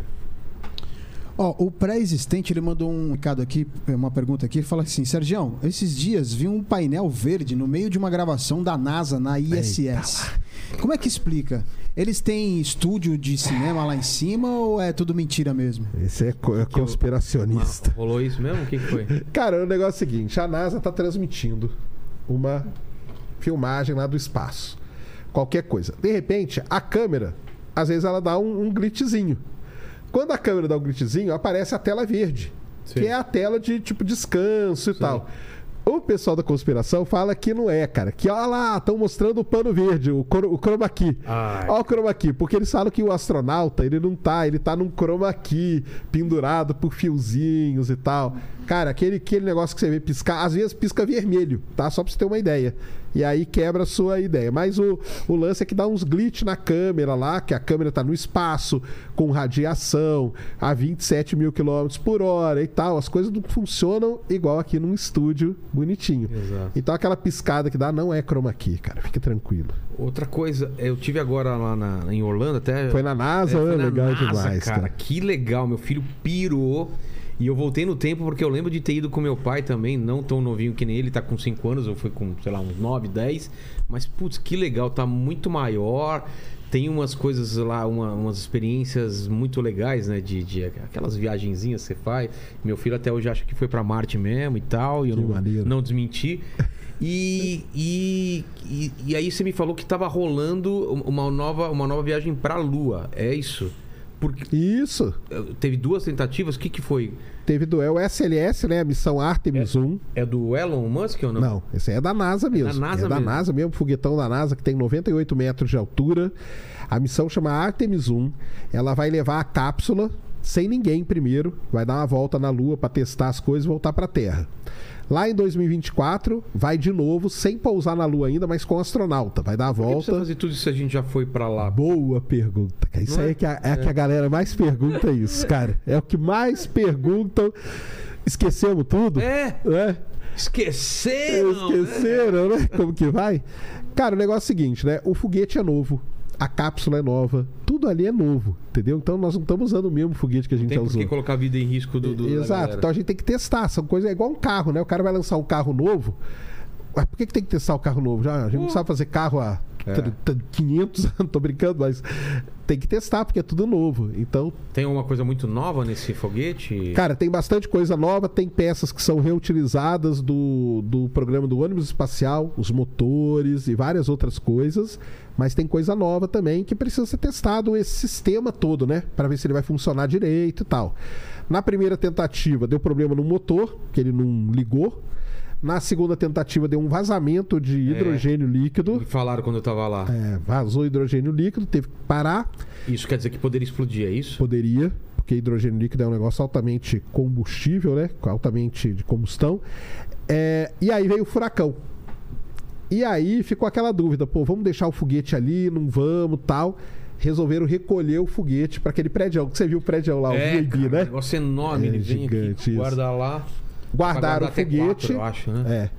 O foguete está lá guardado e a próxima tentativa é entre 12 e 27 de novembro. Ainda não definiram o dia, mas é por aí que vai ser. E por que a gente vai voltar pra Lua? Vamos fazer o que lá? Qual que é a, a? Para a Lua agora é água, que tem na Lua, bastante gelo, gelo de água, H2O Não vai congelado. Talvez a gente não traga, mas talvez a gente deixe lá para usar como combustível de Ah. foguete e para os astronautas também Claro. consumirem. E o que eu falo sempre que é o hélio 3, que é o elemento que só tem na Lua para ajudar a fusão nuclear. O Só hélio tem 3 lá? só tem lá. E ele mantém essa estabilidade aí que a Roberto falou. O hélio 3 ele é muito mais es- estável do que o que a gente usa hoje. Sim. Então aí a fusão nuclear pode funcionar. E funcionou a fusão nuclear, resolvemos o problema de energia no mundo, cara. É mesmo? Sim. Sim, porque você não tem é, fusão nuclear, por exemplo, é, fissão, fissão nuclear, né? O que a gente tem em usina hoje em dia é Fissão. A gente quebra o átomo. E fusão. Fusão a gente junta dois átomos. E aí quando você quebra o átomo, sobra coisa, né? libera Resíduos. energia. Ah, e aí ficam a- as Fica coisas contaminadas. Na Exato. fusão não tem. Não tem. Não, porque junta Nossa. e libera energia. Ela é limpa, ela é eficiente quando funciona direitinho. E o hélio 3 que está na Lua, ele é super estável para isso. Então, Mas qual que é o perigo da fusão? Dr. Octopus. É explodir tudo. É? É não, é não controlar e tal. Mas aí tem já os, É, o pessoal tá trabalhando hoje para como controlar tudo isso. Não, mas tipo, saiu do controle, o que acontece? Cara, explode, né? Ah, é? Explode. Pra valer? Explode pra valer. Mas aí o cara faz, ele não faz na superfície, ele faz mais fundo.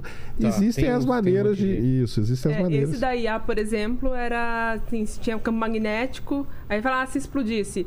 Aí falava, não, se saísse de dentro do campo magnético, acabava. Ah, morria. tá. Ele não. não Fecha. Isso aí. Funciona, mano. Isso aí. Porra, fusão então é o. Fusão é é, uma o saída futuro. pra gente. É o futuro. É é, resolve. Porque a- tem aquele, aquela, aquela escala, né, da humanidade controlar a energia do Escala próprio de cara da planeta. Chev. É, né? A Chev tá foi em- um russo. A gente não tá nem na 1, cara. A gente a tá um é- 0.7, né? Que ponto 7? 0.7. Que é, é controlar a energia do, ah, do próprio planeta, é isso? Isso é a 1. E a- Nós não somos a 1 ainda. é, aí a gente teria que controlar a fusão pra isso ou não? Fusão seria já o início disso aí. É? É. Mas E a assim- 2? A 2 é da estrela. Então a gente Sol, teria que a usar gente- toda a energia do Sol. Aí a 3 é da. do.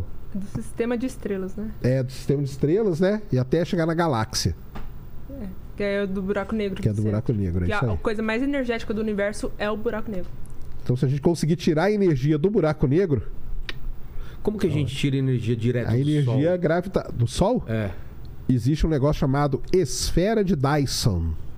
Um físico, o Dyson, ele imaginou. O Mike? Não. Desculpa, Lene. Esse aí não é físico, ele tem um bom físico. Ah, É. verdade, verdade. E morde a orelha É do outro pessoal. trocadilho. É isso aí. também. Mas não, não é Tyson, é Dyson, é com D, é com D.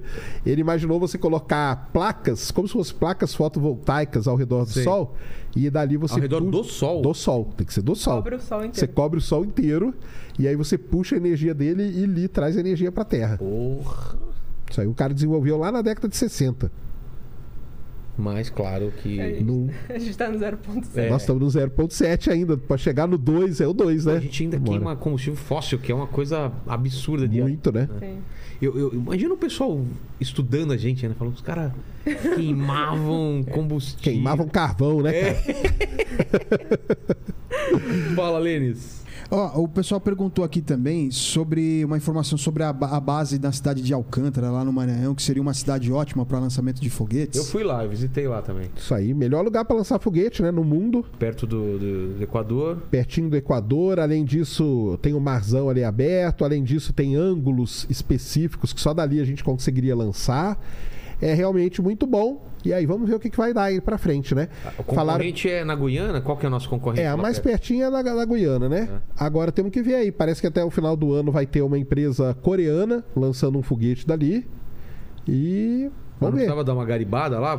Cara, uma- então, eles eles estão querendo usar com a infra que tá lá. Que aí seria até bom que a gente não, não colocaria grana É. nisso. Então usa o que tem por enquanto para gerar uma grana e depois começa a reinvestir. Então tem essa empresa coreana, depois tem mais quatro empresas que já assinaram. A Virgin, que vai decolar o avião dela dali para lançar o foguete que sai da asa dele. Uma canadense, uma do Reino Unido também. E aí eles vão trazer as coisas, lançam e depois vão embora com as coisas, entendeu? Por que, que no, perto do Equador é mais, é mais barato? Porque perto do Equador, para você lançar um foguete, o foguete sai tangenciando a Terra. Ah, ele não é reto assim? Ele é, não é reto, né, cara?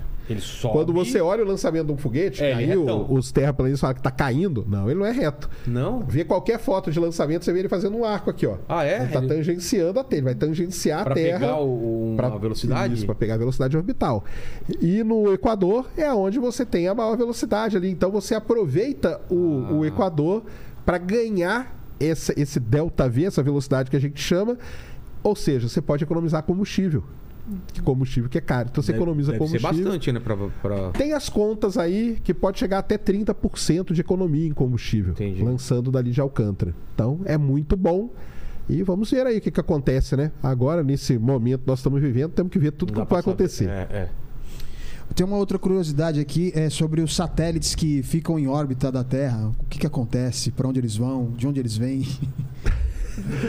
Cara, satélite, enquanto ele tá funcionando, tá beleza. Quando ele para de funcionar, vira o tal do lixo espacial. É.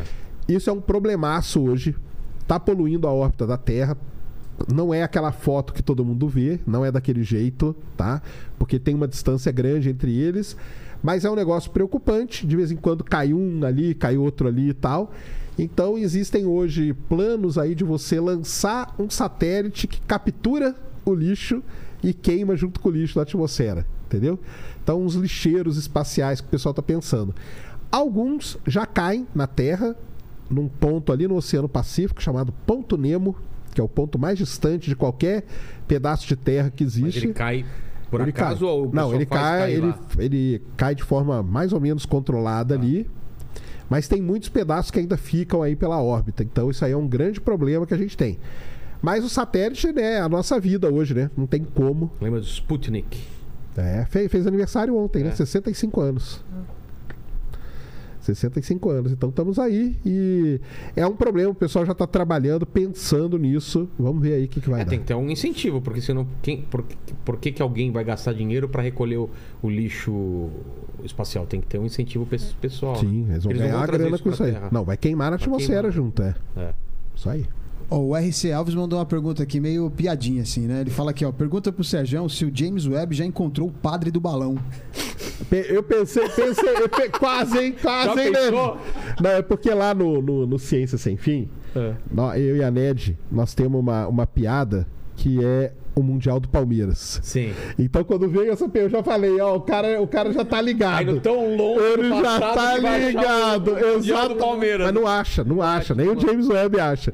Não, não achou o pá do balão, não, cara. Mas vale pro, pro- vale pro Mundial do Palmeiras também. E aí tem uma, uma pergunta aqui sobre é, o que você acredita que a mudança climática na Terra é preocupante, né? É, se você pode dar exemplos pra gente disso. Ah, já falamos aqui de vários, né, É. cara? São furacões que vão ficando mais intensos, é, furacões mais frequentes também. Essa mudança em regime de chuva que você vê pelo, pelo, pelo mundo afora. O Brasil mesmo tá aí, né? É falado isso, até falo, foi falado muito até na campanha eleitoral. Ah, é? vivemos, ó. Ah, não, eu tive, teve a pandemia, teve uma crise hídrica. O que que foi a crise hídrica? Foi falta de chuva. Por que, que aconteceu essa falta de chuva? Volta uns 3, 4 anos e vamos tentar estudar o que, que aconteceu ali. A gente não está se preparando desse jeito. Então, tudo isso tem que ter ser levado. apagão. Lembra da época dos apagões? Lembra do negócio de apagão? Exatamente. Então, é, furacões, tempestades, deslizamentos, essas chuvas localizadas em local, em local que não era para estar, por exemplo, ali no, na região de Petrópolis e tudo, aquilo ali não sabem, mas existem bo- bons indícios que tem uma ligação com essa mudança de regime de chuva. Aquele negócio que a gente falou. É. Não é que tá, parou de chover, tá chovendo no lugar errado. E às vezes esse lugar errado é onde mora a gente e aquele lugar não está preparado para aquele volume de chuva. E aí acontecem os acidentes que a gente viu. Então, cara, tudo é muito preocupante, a gente tem que se preparar para as coisas que vão acontecer. Entendeu? Então, por aí. E aí o pessoal tá pedindo pra Roberta falar um pouco sobre é, o, o lado fã de Taylor Swift. É, tá, tá faltando isso, é. Isso. Que é o mais importante, né? Claro. Importante. Diga-se de passagem. É, eu tô divulgando ciência pra levar fãs, fãs pra Taylor Swift. Mas você acredita, cara, que ela às vezes é cancelada no Twitter por gostar de Taylor Swift? É. Olha que maluquice, cara. Olha só. Chega e fala assim, pô, Roberto, eu gostava mais de você quando você falava de astronomia. É, Olha sim. que doideira, cara. Nossa. A pessoa acha, é aquele negócio do, do- de você ser algoritmo. escravo do, do É. público, cara. É. Ah, não, você não pode falar de tal coisa, cara. Você tem que falar do, do aquilo que a gente tá te seguindo. É. Não, não. E, e imagino que o, o teu gosto musical tem que ser é, de uma certa forma porque você. Exato. É um estereótipo É, estereótipo. físico. É. Qual Não. seria, será, o, a playlist de um. De um físico, astrofísico, eu digo. É. Taylor Swift. Eu tenho uma playlist lá no Spotify chamada Space Today, que é só Sério? música que eu selecionei, músicas relacionadas ao espaço. Mas trilha son... tipo trilha sonora de filme ou tem Trilha tudo? sonora- Tem tudo, tem tudo. Então É? tem, por exemplo, Black Hole Sun, É. do Soundgarden. É, Supermassive Black Hole. exatamente. Pô, vou fazer uma playlist lá, hein? Ah, legal pra é, caramba. precisa, hein? É. Precisa deixar. Mas fala aí, Roberta, da E sua. aí? Então, Como começou isso? Nossa, assim, eu sempre conhecia a Taylor Swift de, assim, de- vendo na TV e tal. Sei. É, eu tinha um amigo que era muito fã dela desde o comecinho, desde que ela iniciou a carreira, o meu amigo já era fã. Só que eu ainda não. Mas aí foi em 2012 com Red, que ela lançou um álbum chamado Red, que ela. que eu assim, vi, aí eu apaixonei. Mas depois, em 2014, ela lançou 1989, que é o, o álbum dela. E aí, a partir daí, foi só... aí ficou pra Ladeira história, abaixo. Ladeira abaixo. e hoje, assim, sou Swift, assim, obcecada pela Como Taylor. chama quem é fã de Swift. Swift? Swift. Então, assim, desde, então, desde 2012 aí, seguindo essa vida de 10 anos praticamente de fã. E ela vai lançar álbum esse mês, então, daqui a duas semanas. Midnight tá chegando. E, aí, aí- bom, e é até interessante, porque eu comecei com Red e agora ela tá fazendo todas as regravações dos álbuns dela. Então, isso assim, foi ano passado ela lançou a versão dela do Red. Ó. Então foi meio que quase um ciclo, assim, porque foi 10 anos e ela lançou quase 10 anos o Red de novo. Porque ela tá nesse processo, né, de regravação, porque parte. Porque os antigos álbuns dela, né, os seis primeiros álbuns dela, ela fez uma gravadora, que ela foi contratada muito nova, ela foi contratada com 15 anos. E ela, assim, com 15 anos, o sonho dela era ser cantora, né? Então ela acabou, assim, aceitando as condições pra lançar o primeiro álbum. E aí, uma das condições era que aqueles álbuns eh, seria da gravadora. Então ela precisaria sempre lançar um e um outro seria dela. Sei. Seria nesse ciclo. E aí, em 2019, ela tentou comprar, ela saiu daquela gravadora, porque o contrato venceu. E ela tentou comprar os álbuns dela antigo, porque ela queria ter direito sobre os álbuns dela, mas não deram direito, não venderam pra ela, venderam pra outra pessoa.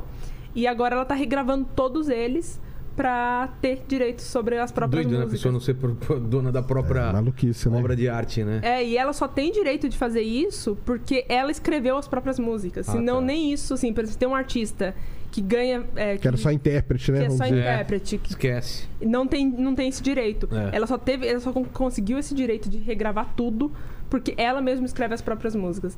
Então agora ela tá regravando, ela já lançou dois e aparentemente vai lançar mais dois ano que vem é, de álbuns antigos porque até cantar as próprias músicas às vezes ela é impedida por causa desse, desse problema. Quem mais você gosta? Quem mais de som?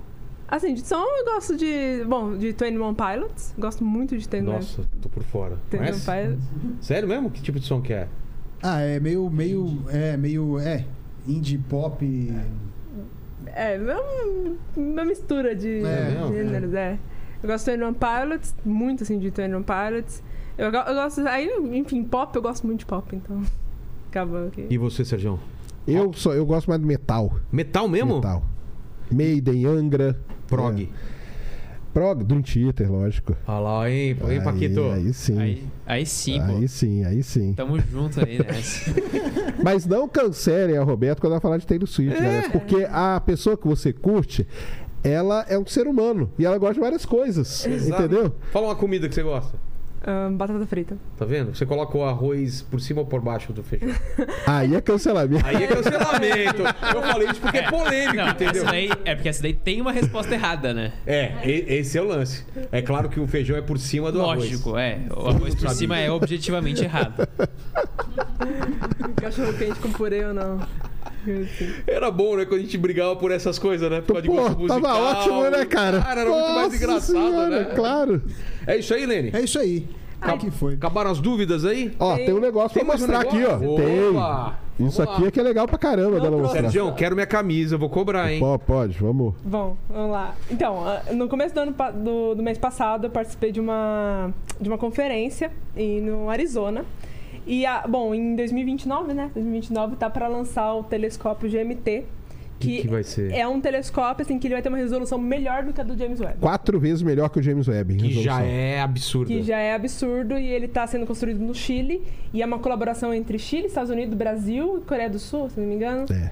E aí eu tava na conferência desse telescópio e aí o Brasil conseguiu, que a gente conseguiu para uma que o Sérgio ajudou e assim várias pessoas ajudaram, que é Eles fizeram um concurso durante o congresso que ela tava de fazer divulgação em rede social. E aí ganhava esse pedaço de vidro. Que você tá olhando pra ele tá- deve estar perguntando: o que, É. que, é, que, que é isso, né, cara? O É. que, que eu vou fazer com esse vidro? Esse vidro aí, cara, é um peda... Esse vidro você começa a polir ele. Aí você joga alumínio em cima, dá mais uma polida. Lógico que não é desse tamanho, muito maior. Isso aqui é um pedaço do espelho do telescópio. Ele é grossaço assim? É mais grosso? sim. E é assim, o Brasil é o único país que tem o espelho sem ser o Chile, né, que o, o telescópio vai estar lá. Nossa.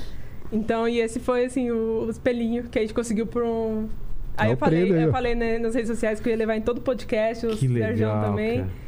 E foi assim, foi uma coisa muito legal. A Ned também ajudou a gente. É, ajudou pra caramba. Então, Quanto mede, quanto vai medir o, o espelho? Cara, eles vão ser, eles vão ser sete espelhos circulares de 8 metros, né? É isso? Um do lado do outro, assim? Não, de 4 metros cada um. Isso. 7 de 4, que dá 28 metros, né? Sim. Isso.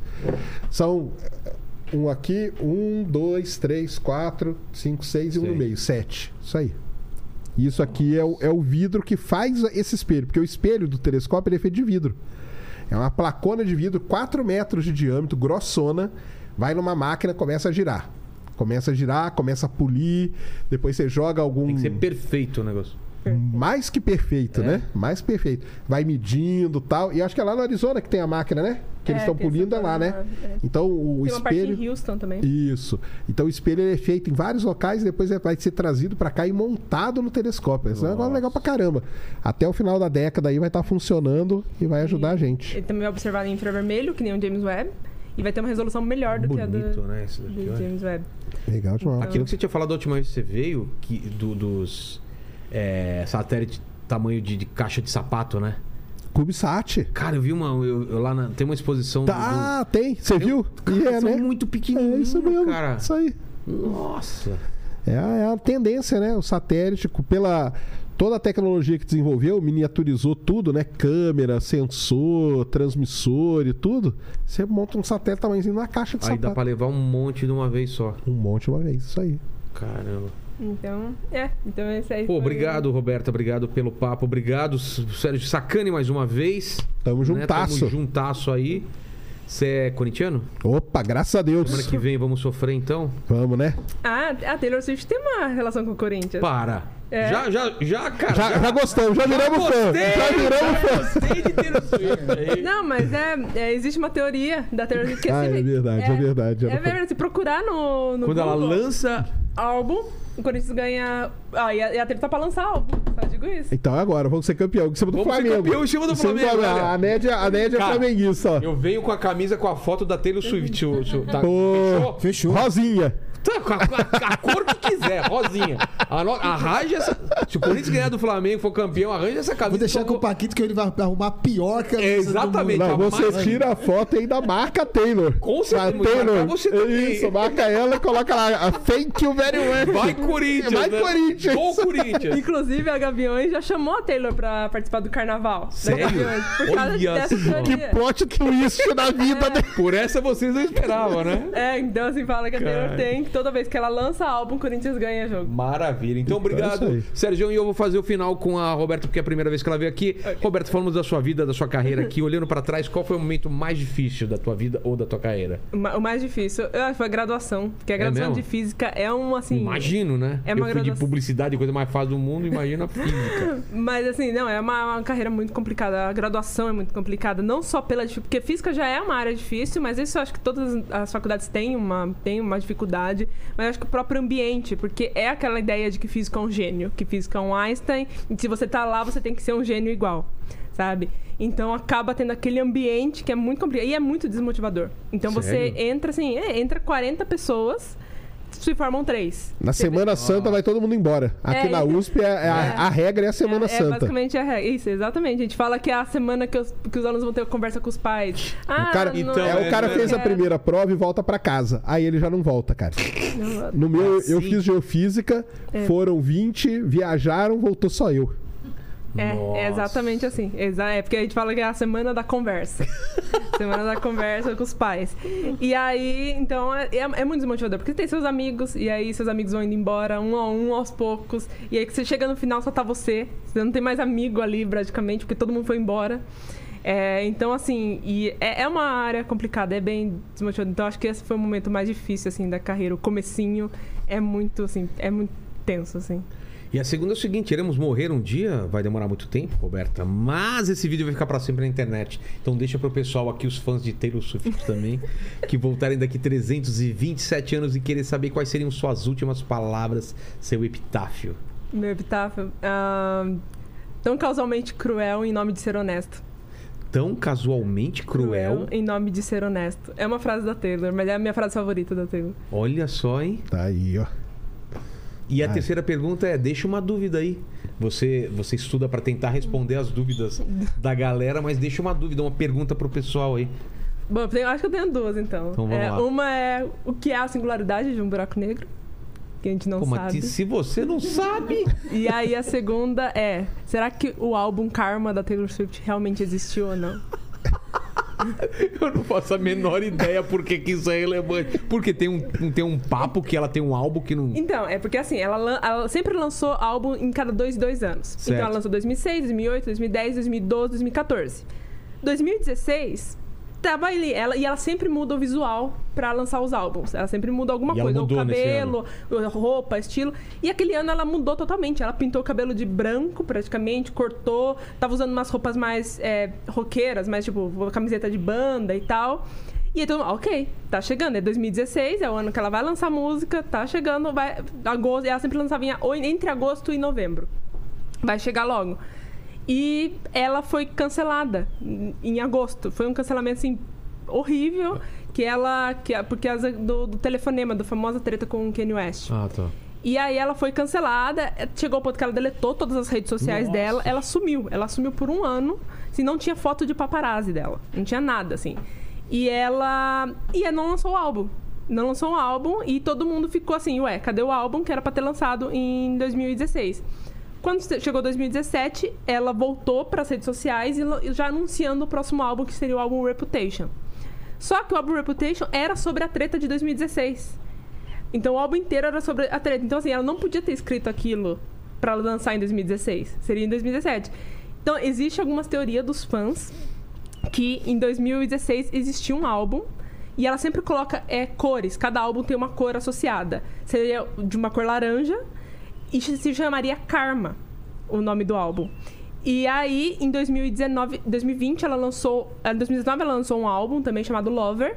Em 2020, ela tem um clipe que tem uma parede com o nome de todos os álbuns delas. E bem no meio tá escrito Karma. Ah! Só que até aí, ninguém nunca sabia desse álbum. Assim, já tinha as teorias, mas não tinha.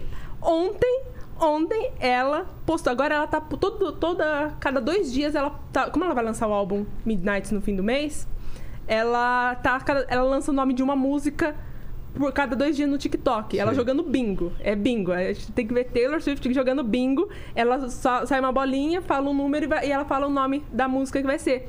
A de ontem, que é a música número 11, o nome é Karma. E ela começou a ter um ataque de riso quando ela anunciou a música. Então, assim, existe ou não o álbum Karma, que era pra ter sido lançado em 2016. Tá vendo, Sérgio? Tem teoria. O homem foi ou não à lua. Tá, tem pô, da isso aí não é nem- Swift. nem perto do que tá Taylor Swift. Exato. Fica a dúvida aí. Então, se você chegou até o final desse vídeo, pra provar, escreva. Teve o, o- o álbum Karma, Karma. ou não teve? Não teve. Né? É isso? É Fala isso. os finais, Lene. É isso aí, galera. Curta esse vídeo, se inscreva no canal, torne-se membro, escrevam karma aí no final, né? Do, É. do bate-papo. E como Jujuba, porque. E lembrando do Arthur, né? O nosso. Nosso patrocinador, aí. O que, que temos aí? Tem link, alguma É. Tem coisa? o link na descrição, a gente vai deixar um pedacinho do, do final aí com o link com o QR Code na tela. Tá bom. E é isso aí. Bora Fechou. que- E quem não é inscrito ainda nos canais do, do Sérgio tá perdendo tempo, né? Exatamente. Vamos lá, Sérgio, faz a propaganda. Vamos lá, se inscrevam lá no Ciência Sem Fim, nosso podcast, você tem que ir lá. Já falei, cara. ó, tem que, vamos- eu- tem eu- que ir lá e Ah, é, nós vamos vir aqui porque a Ned tá aqui. E qual que é a nossa ideia, cara? A gente tem um quadro agora que chama Ciência Visita. Pô, Então a gente quer até fazer o convite aqui ao vivo, né, Ned? Se Ó, você deixa a gente vir te visitar aqui. Não, eu queria que se fosse a partir do. Entre, entre dia 10 de, de outubro e dia 10 de novembro, porque eu vou lançar o meu livro, meu crowdfunding do livro. Então fechou. Tô Nós vamos vir te visitando todos os outros podcasts, tudo, eu quero, quero aproveitar. Então, mas nós vamos vir aqui. Fechou. Nós vamos fazer. A gente faz o programa no Ciência, mas no estúdio que a gente tá visitando. Isso, mas é no nosso canal. É no Que nosso legal, canal. que legal. Então chama Fechou. Ciência Visita, então nós vamos vir aqui te visitar. E, cara, e E não vai vai ter o, o- Paquito aqui? Nós vamos trazer o nosso. A gente tem um. a gente tem um. É o melhor dos mundos. Tô A em casa. a gente tem uma IA, a gente tem uma IA que vem com a vai- gente. O Paquito vai vir só pra assistir. Tenho certeza que ele não vai trabalhar nesse dia e ele vem aqui pra encher o Ele saco, vem, cara. ele vem, ele Vai vem. ficar aí deixando o saco do cara. Não, corta a câmera é, tô errado A aí. câmera tá errada aqui. Olha lá. Isso aqui você não sabe fazer É, direito. é, eu vou te ensinar. Fechou então, fechou. Beleza. Roberta, propaganda, Bom, redes é- sociais, canal, o que que é? Bom, eu, bom, eu faço é, divulgação científica pelas redes sociais, no Twitter, Instagram e TikTok. É import underline hops, import de importar. Tá, É, import. import underline ROBS. Então eu tô falando de buracos negros, astrofísica, astronomia, inteligência artificial, Taylor Swift. é, que eu falo no- tanto no, no Twitter quanto no Instagram. Também tô fazendo vídeos no TikTok falando sobre algum desses temas. E além disso, eu escrevo roteiros pro Ciência Todo Dia, o canal do Pedro Loss. Então. Escrever sempre- roteiro desse tipo de coisa deve ser difícil, hein? Imagina, não pode ter erro, né? Ah, ela- Pesquisa pra tá- caramba. Sim, então tô lá. Então, se você vê algum vídeo de inteligência artificial, provavelmente tem o meu E dedinho. cobra o Pedro de vir aqui, hein? Ele falou que vem, não é? Eu falei com ele semana passada ou retrasada. Inclusive, eu prometi que se ele vier, eu pinto metade do bigode, cara. Tá vendo? Ele... Olha Ó! só. Porque Fã. eu sou muito fã do Pedro Loz, né? Não é pouco, Exatamente. não. Não, mas o Pedro Loz é assim: você tem que mandar mensagem, ele não responde. Ele é ruim de WhatsApp, né? Ele Meu não é. Deus, ele responde duas semanas depois. É, duas semanas- o Lito mesmo do, do Aviões e Música fala que você tem que mandar mensagem pra ele no, no WhatsApp, aí você tem que avisar no Discord que mandou mensagem no WhatsApp, aí você tem que mandar no Tem Twitter. que fechar a rede. Tem que Fechar a rede, né? é. Cercar ele É, todo lado. aí. Pra conseguir. Aí, aí eu viro e mexe, alguém precisa fa- falar com ele e fala: Roberto, mas ele não tá respondendo. Será que eu falei alguma coisa errada? Errado? Vai. Não, ele é assim mesmo, pode. é, eu fiquei encanado uma época, mas aí todo mundo falou que é assim mesmo, aí é tranquilo. Fechou, gente? Obrigado demais por esse papo. Foi, foi demais. Ô, Paquito, espero que você tenha apre- aprendido alguma coisa. Lene, com certeza, Pô, né? Bastante. É, eu não aprendi nada porque eu já sabia tudo, né? Exato. Como sempre. Aí Exato. sim. Então termina aí. É, fala alguma coisa sobre esse buraco negro, uma informação que a Roberta não deu. Pode fechar esse podcast com uma informação muito importante e reveladora sobre Fechou. o buraco Vila, negro. sabe como os buracos negros morrem, cara? Como? Uma coisa chamada radiação Hawking. Ó! Mandou muito bem! Mandou bem demais, cara! É, Explica isso. Porque Como assim, que é? as partículas elas surgem no nosso universo o tempo inteiro, só que elas se aniquilam porque surge ela e uma anti dela ao mesmo tempo. Só que Certo. quando ela surge bem na beirola do buraco negro, Perola. Pior que tá certíssimo! É. Tá certíssimo! o- Vai lá. aí a partícula fica pro lado de fora e a antipartícula vai pro lado de dentro. Certo. Então o buraco negro perde massa e aí com o tempo ele vai murchando até morrer. Olha aí, cara. Sensacional, cara. Muito bem, Muito discípulo bom, de cara. Pedro Loza aí, né, Roberto? Você, que- ó, você que criou isso. Criou um monstro. Criou um monstro aí. Tá querendo dominar o mundo, E velho. por essa a gente não esperava, hein? Até mais, gente. Falou.